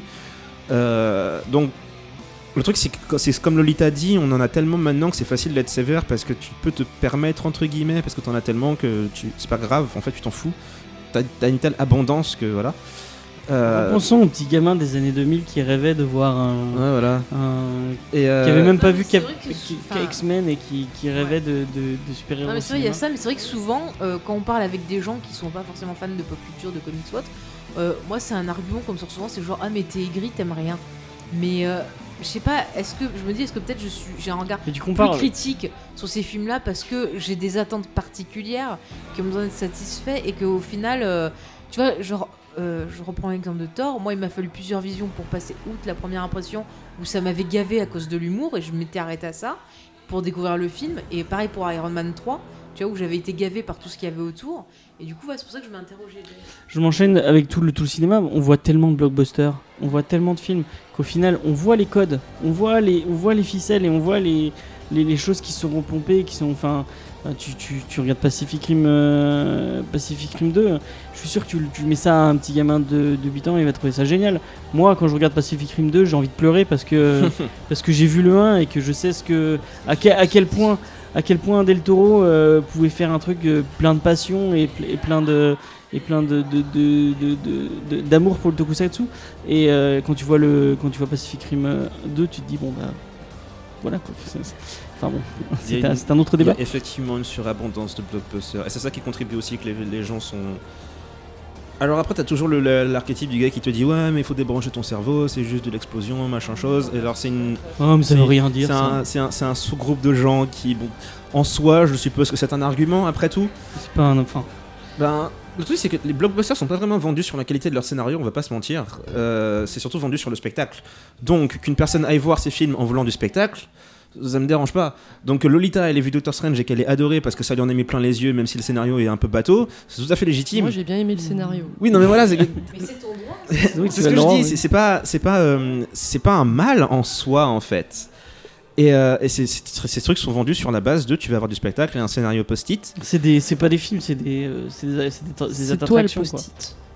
Ben, le truc c'est que est-ce qu'on est vraiment euh, ce serait un peu hypocrite de notre part de se plaindre de ça dans la mesure dans la mesure où on n'arrête pas de les voir quand même? Oui bah oui oui. Enfin, après moi j'ai arrêté d'en voir plein, je, je, je vais plus au cinéma. Moi j'y vais pour, parce que j'ai euh, la carte et que et puis que j'irai quand même de toute façon. Non mais après voilà, c'est ça le Ouais, truc, c'est qu'en et- fait c'est un. C'est- C'est-à-dire qu'on reprend le code du comics de- d'attendre quelque chose et voilà là depuis le début on parle du MCU pour en arriver à la fin, pour en arriver à ce, C'est même pas la fin. Oui, c'est même pas. Techniquement, c'est même pas la fin. Mais voilà, c'est-à-dire que, en fait, forcément, euh, quand on sort d'un film, ben, on nous tease sur le prochain euh, dans la scène post-générique. On nous dit, en gros, euh, va voir ce film, tu vas voir, il y a tous les gens que t'aimes, ça va être super. Donc forcément, euh, c'est facile d'être critique parce que quand tu sors du dernier film, tu sais que tu vas aller voir le prochain, donc tu t'attends à quelque chose de bien en fait. A- C'est ce que tu disais la, la dernière fois avec la drogue. Oui, il y, a- il y a un truc qui me. Ça me fait penser à Simon Pegg en fait. Qui, a, qui, avait une- qui avait fait une remarque avec laquelle je suis assez d'accord et qui, à mon avis. Si je devais prendre l'exemple de Marvel, pour le coup, juste Marvel, parce que c'est un peu symptomatique de ça. euh, ils ont tendance à adapter des bouquins qui ont parfois. qui sont assez denses niveau contenu.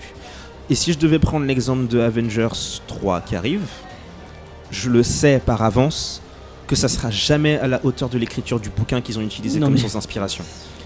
Et on en arrive à un- et c'est symptomatique de pas mal de blockbusters parce que ce sont des genres où euh, et c'est aussi ce qui conduit à- au fait que quand tu fais ta thèse sur la pop culture, les gens, les profs vont avoir un regard très critique en disant euh, ça c'est stupide, parce que l'image la plus publique de ces choses est tellement vide de véritable contenu que quand tu leur fais lire le vrai Infinity War et le vrai Thanos Quest et le vrai Infinity Gauntlet, les gens réalisent qu'en fait il y a des putains de, il y a une putain d'écriture derrière.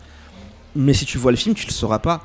Si tu, si tu regardes un film X-Men, ça n'a rien à voir niveau profondeur de contenu Tellement. avec les meilleures histoires de X-Men. Tellement, tellement. Et, euh, et- et c'est un peu limité par le format, mais il y a aussi ce côté spectacle où euh, le, scénario n'est pas vraiment l'objectif. Et euh, le problème de Simon Pegg, c'était que euh, il y a une sorte de. Alors comment je peux traduire ça en français? Il y a une débilisation de la pop culture. C'est-à-dire que même si tu remontes dans, l'origine même de la pop culture, avec l'industrialisation et le développement de la littérature et le fait qu'il y a plus, plus en plus de gens qui peuvent se mettre à lire parce qu'ils ont appris à écrire et à lire, et que les gens commencent à développer leur individualité, telle la naissance du roman et des choses de ce style, tu vas tomber sur des œuvres de- des œuvres littéraires qui sont puissantes. Et, euh, si tu devais comparer leur impact euh, social et politique à l'époque comparé à ce qui sort maintenant, comment dire, la popularité d'un truc, d'un livre euh, comme Catcher in the Rye au siècle dernier, il y a beaucoup plus de profondeur dedans et c'était lu par des milliers de gens aujourd'hui, à l'époque. Si tu compares ça avec un truc qui a la même popularité aujourd'hui, ça va être un film comme un film de Marvel qui a pas nécessairement le même contenu en termes de, de profondeur. Et, euh, et ça a tendance à gêner pas mal de gens qui ont un souci parce que ils en ont un peu marre de voir des trucs qui sont écrits sur un post-it et avec une, une direction artistique qui est pas toujours super inspirée. Et euh, je peux comprendre, franchement. Je veux dire, même moi, j'arrête d'aller les voir au cinéma, ces films, parce que ça me, ça me fatigue. Je dire, c'est un peu tout le temps la même chose. Tu vois les designs des trucs et voir Thor Ragnarok ou Black Panther, ça me, ça me rend heureux parce que parce que j'ai pas vu ça avant, tout simplement. Bah après, euh, nous, on aime bien réfléchir sur ce qu'on voit. Et c'est vrai qu'il y a certaines personnes, tu sais l'exemple de personnes qui disaient euh, il faut débrancher le cerveau. Mais c'est ça, quand ils vont au cinéma, eux, ils ont juste envie de passer un bon moment et pas forcément après réfléchir sur ce qu'ils ont vu. Voilà. et c'est vrai que euh, peut-être qu'on va être plus sévère ou que voilà, les gens croient qu'on n'aime pas, mais c'est parce qu'on aime réfléchir sur ce qu'on voit. Après, c'est chacun, en fait, euh, profite du spectacle comme il veut et on respecte. On va pas Mais vous c'est pas de la pop. Enfin, c'est- non, non, bah, vais- c'est de la pop culture, c'est un, c'est un dessin animé qui est adapté. Bon, l'adaptation est pas super, mais c'est, voilà, ça pas plaît la à des gens. culture. Non, mais ça plaît à des gens, c'est tout. Il faut, faut Non, respecter. mais de quoi vous parlez là Hein Transformers. Transformers. Oh oui, bon ça pour le coup. euh, C'est raté, Mais- mais- complet, mais il y a des gens qui aiment. Et Mais est-ce que tu peux dire que c'est de la culture oui, euh. Ah, commence pas à oui. comparer Transformers euh, à, à demander si c'est de la culture ou pas, parce que Oui, si j'ai envie de démonter les trucs que t'aimes et te me dire que c'est pas de la culture, je peux. Hein. Par contre, je pense, alors je sais pas si vous avez de mon avis, mais je pense que maintenant il faut arriver pour se faire son propre avis à se mettre dans une bulle et pas regarder tout le côté, euh, les hypes qui font monter, les pubs, les choses Pourquoi on est parti ça, sur ça alors qu'on a. Black Panther encore parce à que, faire je, ben, parce que je. Comme Black Panther, on a déjà fait un Bah, pour le coup, ça fait un bon lien avec Black Panther. Voilà. Parce que justement, tout ce côté hype et tout, est-ce qu'il faut pas arriver à s'en détacher pour vraiment euh, avoir un jugement On l'a eu qui va 40 être fois ce débat. C'est ça, oui, mais c'est bien de le redire parce que ça revient souvent. En général, oui. Bon, après, le cas de Black Panther est particulier parce que là, c'était de la, c'était de la hype justifiée en termes de, d'impact social et culturel. Euh, D'ailleurs, je sais pas ce qui se passe cette année, mais genre entre Black Panther, il y, a- il y a Kendrick Lamar qui vient d'avoir un prix Nobel, euh, un prix Pulitzer, il y a, Beyoncé qui a fait un concert où elle, m'a- elle m'a explosé la tête. J'ai fini par le voir en entier. C'était tellement beau. Est-ce que peut-être justement le fait qu'il y a eu Trump qui soit arrivé au pouvoir, ça a Euh, certains sais à se reconnecter et à affirmer leur identité? Alors oui, ça oui. ça. Ça oui. Euh, en fait, c'est une- bon. Dans les trois cas, c'est un peu particulier. Black Panther a été écrit avant l'élection de Trump.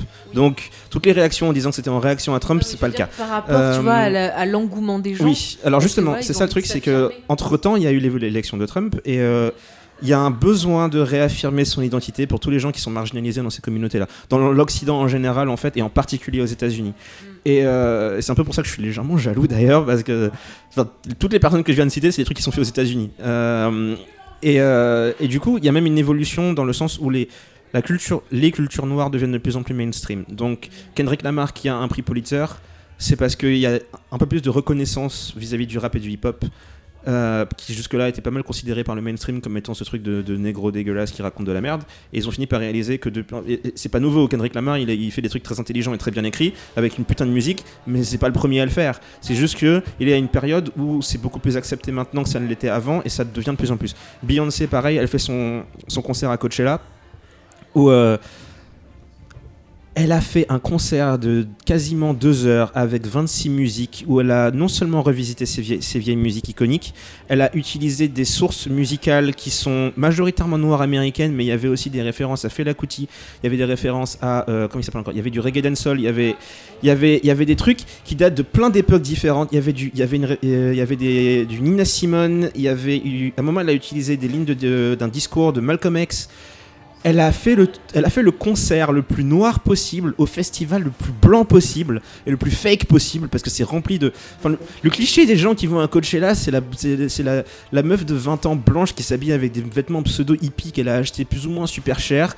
Et euh, et- Beyoncé qui débarque et qui fait le truc le plus culturellement chargé possible et qui en plus le fait tellement bien, avec tellement de talent et, euh, et qui en plus a le culot de leur dire merci d'avoir fait de moi la première femme noire à, euh, à, euh, comment on appelle ça headline le, le- ouais en tête d'affiche du festival et ça c'est une manière douce et gentille de J'aurais dire jamais pensé que dans Comedy Discovery on ferait de la pub pour, euh, euh, pour Beyoncé. Ça a changé cette émission. mais Beyoncé est un Il a, c'est il a raison, j'ai vu des extraits de, de- de son spectacle, c'était quand même vachement Ah, je sais impressionnant. pas, moi j'aime tu peux pas lui enlever que c'est une putain de. de, la meuf de scène, est une quoi. icône et, et elle le mérite mais à un, à un point qui me et je suis même pas fan de Beyoncé je connais pas tous ses albums ni rien T'as pas mais dit que juste- c'était ta reine cette semaine? Non je dis c'est la reine ouais Euh, Non, t'as dit, t'as dit. parce dit qu'on que- l'appelle parce qu'on l'appelle c'est Queen ta Bee. reine. Oui, parce qu'on l'appelle Queen Bee.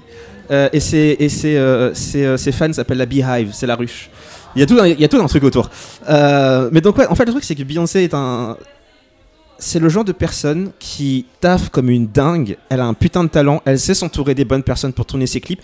Et tout ce qu'elle fait a une identité derrière. C'est le genre de meuf qui te fait un clip où euh, elle a, euh, le clip commence avec elle en robe jaune avec une porte qui s'ouvre et t'as de l'eau qui coule sur des marches. C'est une référence à de la culture nigériane et à des dieux de, panthéon nigérien. Et, le- le choix qu'elle a utilisé, c'est en rapport avec la fertilité, avec la féminité. C'est le genre de meuf dont je peux écouter la musique et même si je suis pas une femme, je me reconnais dedans parce qu'elle a des messages qui sont super universels et qui donnent envie de faire aussi bien qu'elle. Elle taffe comme une tarée et elle mérite le, le succès qu'elle a. Ouais, je Par contre, son concert, moi ça m'étonne parce que c'est vrai que ces derniers temps, enfin, moi, je, pour en parler avec d'autres gens, il y a pas mal de gens qui reprochent son côté très, euh, tu vois, argent. euh, Ouais. Je me la pète un peu déconnecté de, de, de, de ses fans en quelque réalité, sorte. Et du coup, c'est vrai que qu'elle revienne comme ça à, à ses, enfin, à des origines, à des racines et tout, c'est peut-être aussi un Mais, message mais, mais, mais, mais c'est pas nouveau. hein. Elle le fait depuis un bail. Il y avait un, il y avait un. Alors ça, ça m'avait fait marrer. Il y avait un Super Bowl où elle était là avec Bruno Mars et, euh, et Coldplay, je crois. Ouais. La meuf s'est ramenée avec des vêtements basés sur le sur le mouvement des Black Panthers et elle, euh, elle chantait Formation. Et c'est le moment où l'Amérique blanche a réalisé que Beyoncé était noire. Avant ça, ils n'avaient pas vraiment capté. Euh, et le truc, c'est qu'il y a toujours de l'identité dans ce qu'elle fait. Il y en a toujours eu, eu et elle a toujours revendiqué que ce soit le féminisme ou l'afroféminisme pour le coup. Et elle le fait de plus en plus parce qu'elle a une plateforme qui grandit de plus en plus. Mais moi, tu vois, j'ai pris du. Enfin, j'aimais beaucoup les Destiny Child, ses premiers Ouais. albums. Mais c'est vrai que j'ai pris du recul parce que pour moi, elle est devenue moins humaine. Parce qu'elle elle est tellement dans le l'argent, dans euh, l'excès, dans le côté je veux être parfait, machin chose. Oh, elle l'est pas, c'est ça le truc. Bah, du coup, Mais moi, ouais, je me a- y reconnais a- pas en elle. Bon, après, je parle pas sur le côté voilà, afro-américain, mais sur le côté féminisme, le côté. euh, voilà, c'était une femme quand même vachement puissante. Mais j'ai l'impression qu'elle est plus humaine, qu'elle devient une espèce d'icône, une espèce de. Pas de C'est aussi dieu, comment, c'est aussi comment on la traite. Ouais. Bah, loin, comme je disais, côté- le côté Queen Bee, etc., c'est aussi comment on la traite. Mais c'est aussi le genre de personne qui, maintenant qu'elle a fait son concert, là, elle a donné, euh, je sais plus, genre 100 millions, euh, 100 000, euh, je sais plus, une- genre une somme faramineuse à des, à des universités noires aux États-Unis. C'est le genre de meuf qui dirige des, euh, des, euh, des charités, des trucs de ce style. Disons que. On a souvent tendance à vouloir critiquer par exemple le fait qu'elle a jamais fait de concert en Afrique alors qu'elle utilise du folklore africain parce qu'elle a des origines noires, etc. Sauf que ça demande aussi du fric de faire des concerts là-bas, ça demande des, de- des trucs de logis- des, des besoins logistiques, etc. Et euh, comment dire, c'est le genre de personne qui.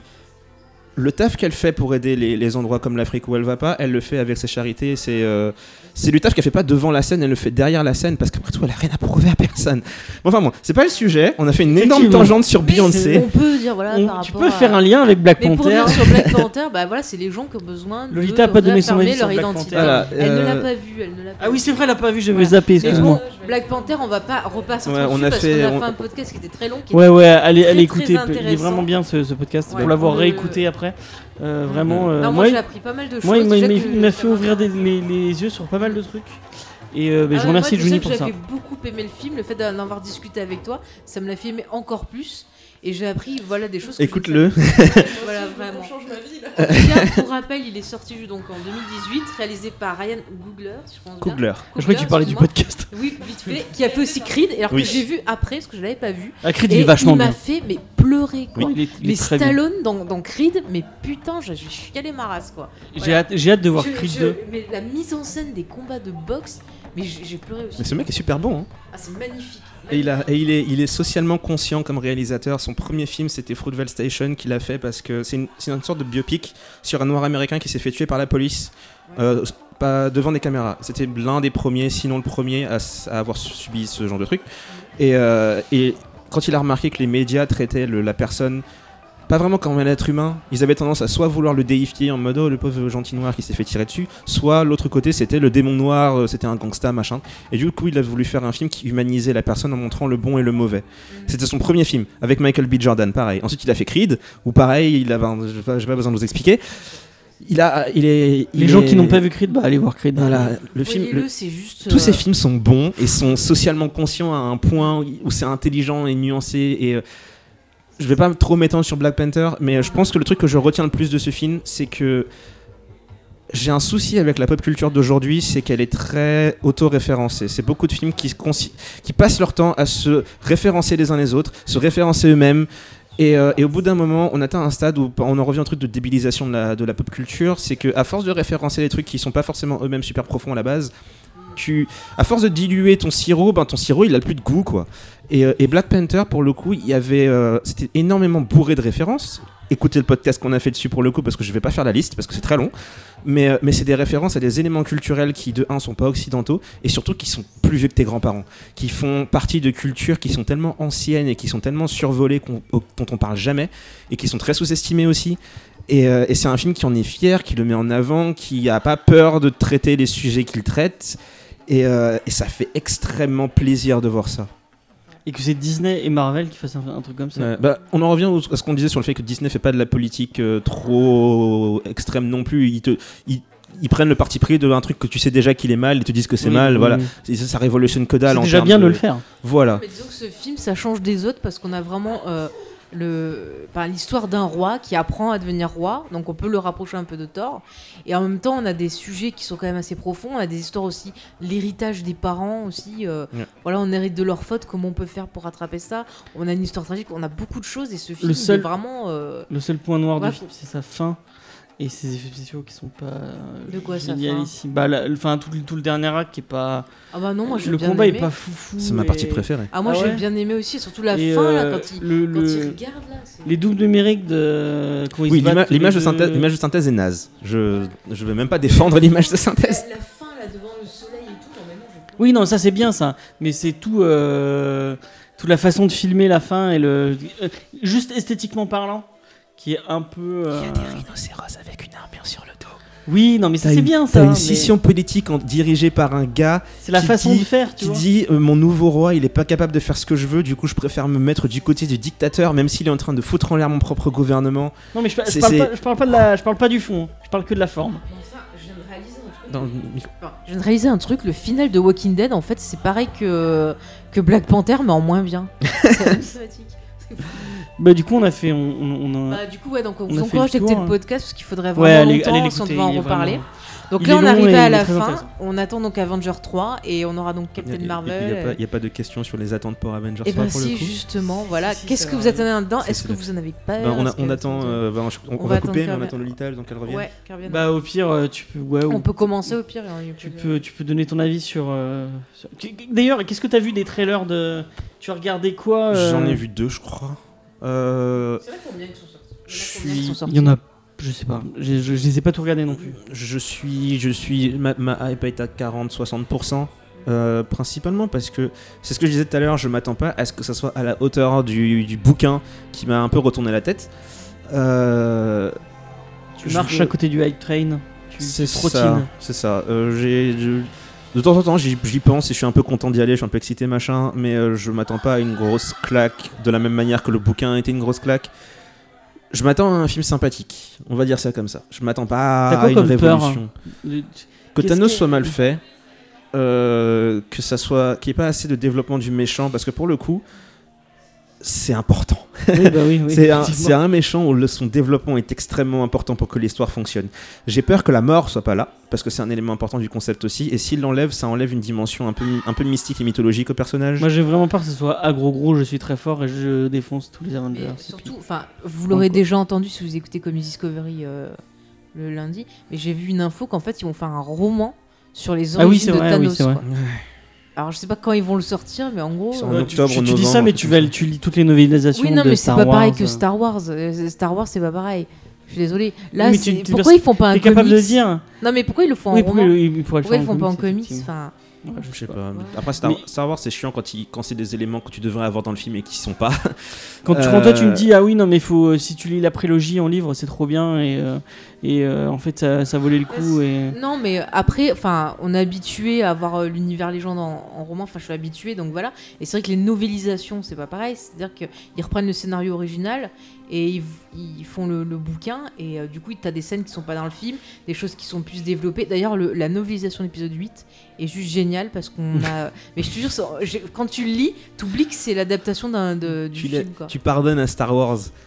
Euh, mais donc, ouais, donc je suis pas mitigé, je suis à un degré respectable de, de, de, de hype parce que, parce que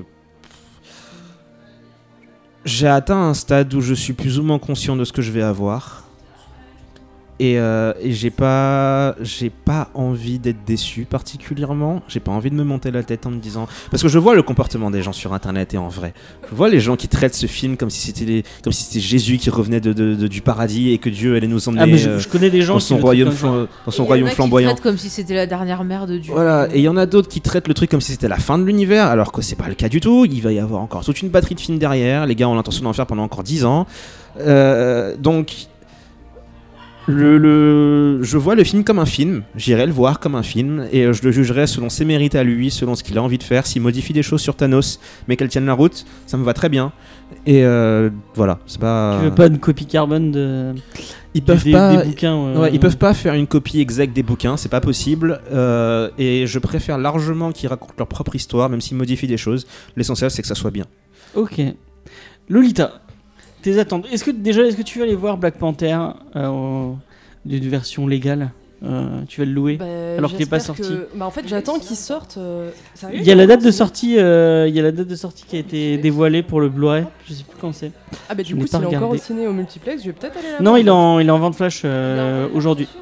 Ah, bah, très bien. Ok. Bah, moi, en Bon, fait, bah. j'allais attendre juin qu'il sorte en DVD, mais forcément, là, ça, ça m'aguiche un peu plus de le voir plus tôt. Du coup, ouais, est-ce que tu, tu, tu, tu penses que tu vas le voir avant, avant de voir euh, Infinity War ou tu vas aller. Euh, oui, 100%. Oui, 100%. Ok. Déjà, euh, enfin.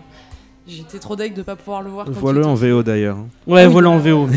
non, mais, Non, mais je Dire ça comme précise- si je comptais le voir en VF. Je ouais. précise parce que le, le- pour le coup, il y a- ils ont fait tout un taf sur les accents, sur la manière dont ils parlent, de- la, la- la manière dont les, dont, les, dont les dialogues sont dits. C'est- C'est important.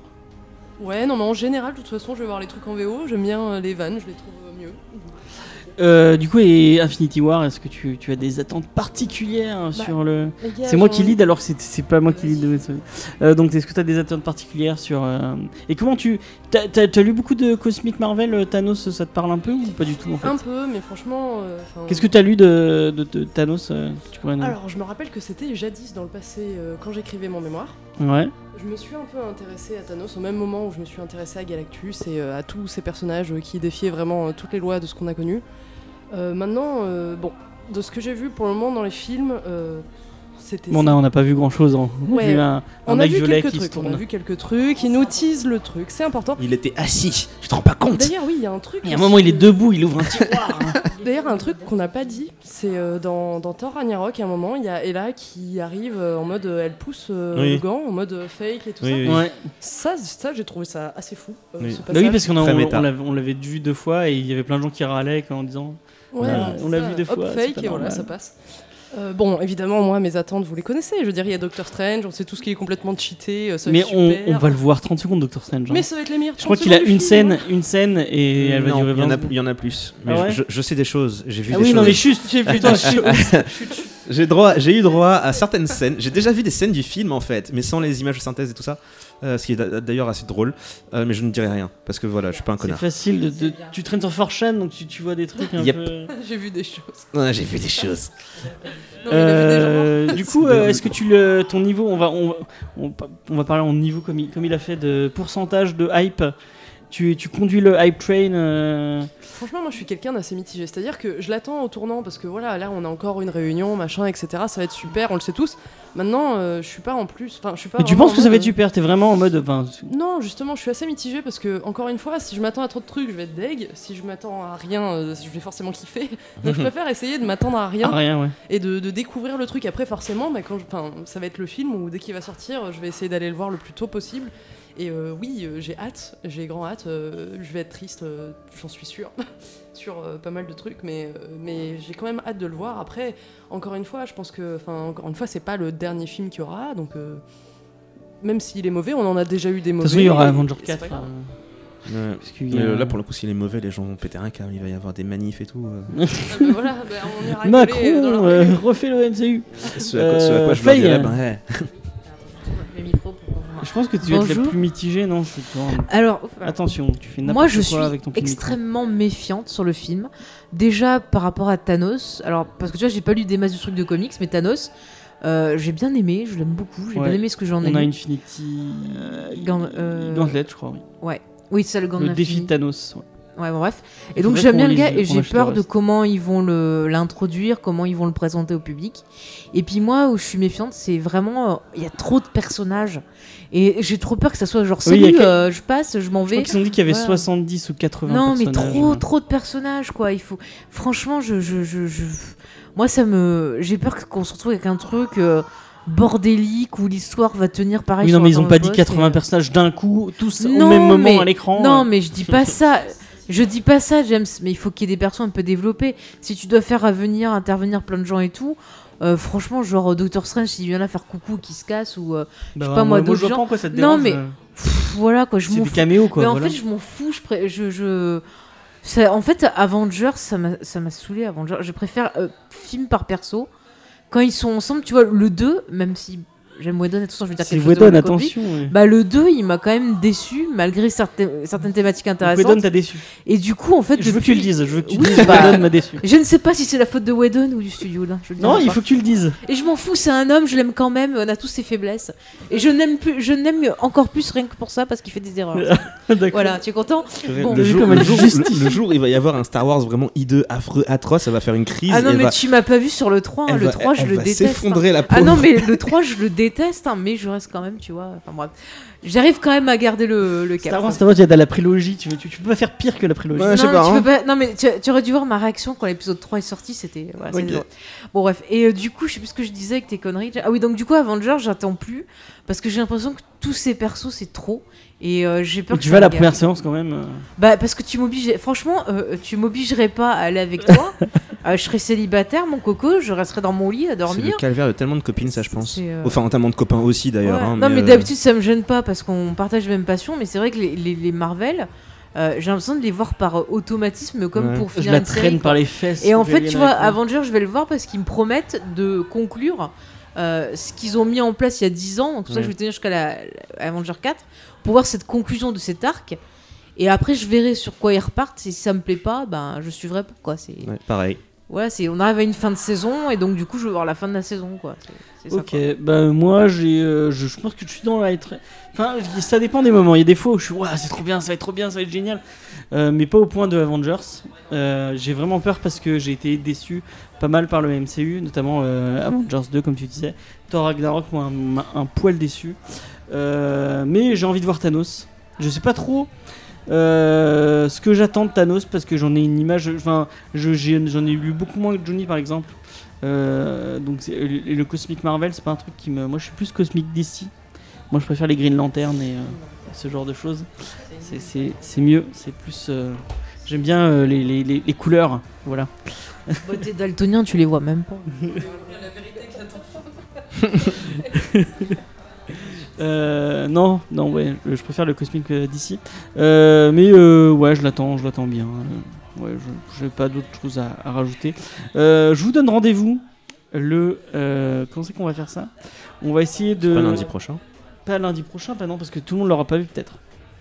Ah, tu veux dire pour le film ouais. une Oui, pour le ouais, film. pour le film, ouais. Lundi prochain, c'est euh, Thanos, ouais. Oui. Thanos. Et je, je t'invite, si tu as envie de venir, euh, discuter avec nous de Thanos. Euh, euh, ouais, euh, donc euh, Lolita, si tu as envie de venir. Bon, toi aussi, je pense que tu voudras pas venir parce que tu. Si vous avez parlé de Thanos, c'est bon, je peux venir. Eh bah, tu viendras parler de Thanos. Mais c'est moi qui fais Rising. Voilà, je l'ai dit avant tout le monde. Ah, mais il faut choisir un titre Oui, il faut choisir un titre de, de Thanos pour parler de son titre préféré Ah. ou du titre qu'on a lu. euh, Ben. Sachant que tu as choisi. Thanos Quest. Thanos Il y a quelqu'un Quest. qui fait le... celui que j'ai Le Gant de l'Infini. Parce que ça m'éviterait de me refaire les. Non, le Gant de l'Infini, je crois qu'on l'a pas. Ah, je choisi prends celui-là. encore. c'est bon. Mm. Je prends celui-là. Donc euh, Lolita, si tu as envie de venir, il faudrait que tu, tu- tu nous diras, tu choisiras un titre euh, de Thanos que tu aimes bien et que tu as envie de parler. Euh, Si t'as pas d'idée, on peut te recommander des trucs. effectivement, tu demandes à Johnny, il, euh, il, euh, il sait tout, il voit tout. Et il a tout vu. Il est omniscient, mais c'est juste sur Thanos. le- Même pas, j'ai pas tout lu.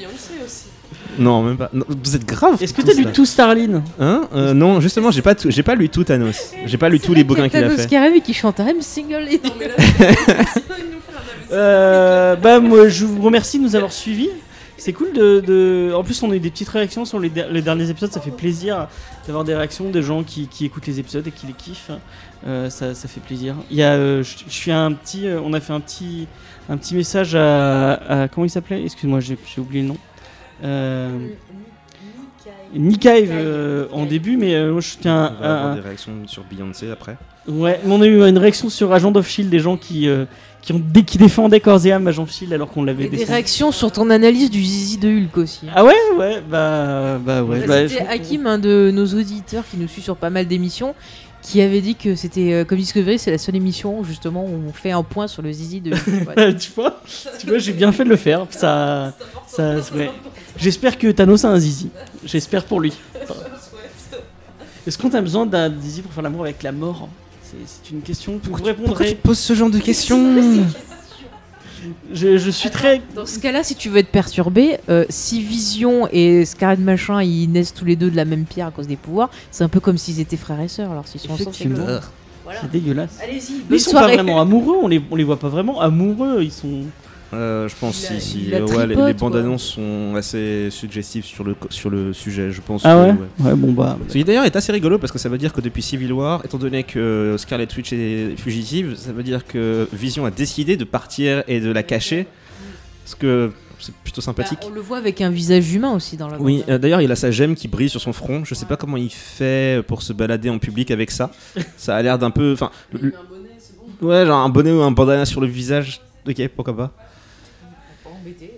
Bah, il y a bien, enfin, des, des trucs chelous comme ça. euh, Bon, c'est pas grave. On leur a dit que je bosse pour Tony Stark et ça passe. Et voilà, voilà. C'est un, c'est un bijou. Voilà, c'est un bijou. Mm, ouais, ouais.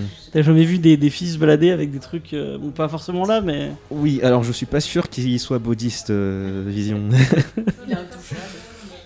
Bon, euh, bah, merci, merci. Voilà, on, on va, on va conclure parce que ça fait, ça fait quand même. On a fait 3 heures quand même sur la, sur la phase. euh, Moi qui me disais, oh, ça ira plus vite. bah, Ouais, ouais, moi aussi, je me suis dit, oh, on, on en a déjà parlé en plus de, de tous les films. Mais non, euh, si tu veux, on peut récapituler tout ce que j'ai dit sur Black Panther la dernière fois. Hein. non, ça va aller. ça va aller. Euh, bah, allez voir Black Panther. Si- S'il est encore en, en salle dans vos. Dans, il est dans vos toujours. il est Et toujours ils là. ont fait, ils ont fait toute une infographie. Sur, je crois que c'est un, un des films qui a le plus rapporté. euh, Oui. C'est c'est assez drôle parce que euh, ce Ouais, film n'a on pas attiré que des gens qui aiment ce type de film. Il a attiré. Mon, mon archétype préféré, c'est euh, les, les- les- toutes les mamies et les mamans qui vont à l'église noire, en l'occurrence, qui vont à l'église le, di- le dimanche matin et qui ensuite vont voir le film. Est-ce qu'il y a des grands-mères dans ta famille qui sont allées voir le film Euh, non, les membres de ma famille l'ont pas vu. Euh, il est passé à Dakar dans, des- dans un cinéma a priori. Je sais pas s'ils ont ouvert le nouveau ciné ou pas. Euh, les membres de ma famille l'ont pas vu, mais ils sont intrigués par le truc. Très très intrigués. Mais c'est pas leur, c'est pas leur style de film en fait. Donc ils ont pas- as discuté avec eux quand même Mon père, ouais. Il t'en a dit quoi Euh, alors, bah, il l'a pas vu, mais euh, il est très content de voir le, le- le- ben, l'authenticité du truc. C'est-à-dire, c'est toujours de la fantaisie, mais euh, mais il y a ce côté où euh, tu sens que c'est fait par des gens qui sont de, de la descendance noire, qui viennent. Certains des acteurs viennent de ces communautés-là, ils ont grandi sur le C'est continent. toi qui lui en ont- parlé ou il a, Non, non, il c'est- a on- en fait, on, s'est mis à en parler parce qu'on parlait de, on parlait de mon taf, en fait, tout bêtement. Ouais. Et, euh, et je sais plus comment ça avait commencé. Mais, euh, donc, ouais, il est, très content. Mon grand-père aussi, mon grand-père, pour le coup, c'est un, indép- un indépendantiste. très porté sur ce genre de, de questions et euh, ça lui fait plaisir de voir ça aussi. Et euh, enfin, c'est c'est l'effet que ça fait en fait. Donc le succès est aussi dû au fait qu'il y a beaucoup de gens qui sont allés voir le film qui ne n'iraient pas voir ce type de film normalement. Ouais, c'est cool. Ça me fait plaisir. de. Et euh, tout comme euh, j'ai un pote qui est nigérian qui m'expliquait que son père y est allé parce que tous ses amis, y compris de son âge, disaient putain c'était génial. Il allait le voir. Il aime pas les films de super-héros. Il a pas aimé Black Panther non plus. Donc comme quoi, c'est ce que je dis. il, en faut pour tout le monde. voilà, ça reste un film de super-héros. Si t'aimes pas les films de super-héros à la base, je doute que ça change des masses ton, ton, ton opinion. Et ben, je, je t'invite à acheter le Blu-ray, au le montrer à toute ta famille euh, Ouais. euh, un jour, peut-être. Mon grand-père va râler, tiens. Il va dire ah, ça ça n'a aucun sens, c'est tellement d'explosions, oh mon dieu. Voilà. Euh, bah du coup, euh, bah merci, euh, merci Lolita, merci Faye, merci Juni. Bye. Euh, à la prochaine. Bye. Allez.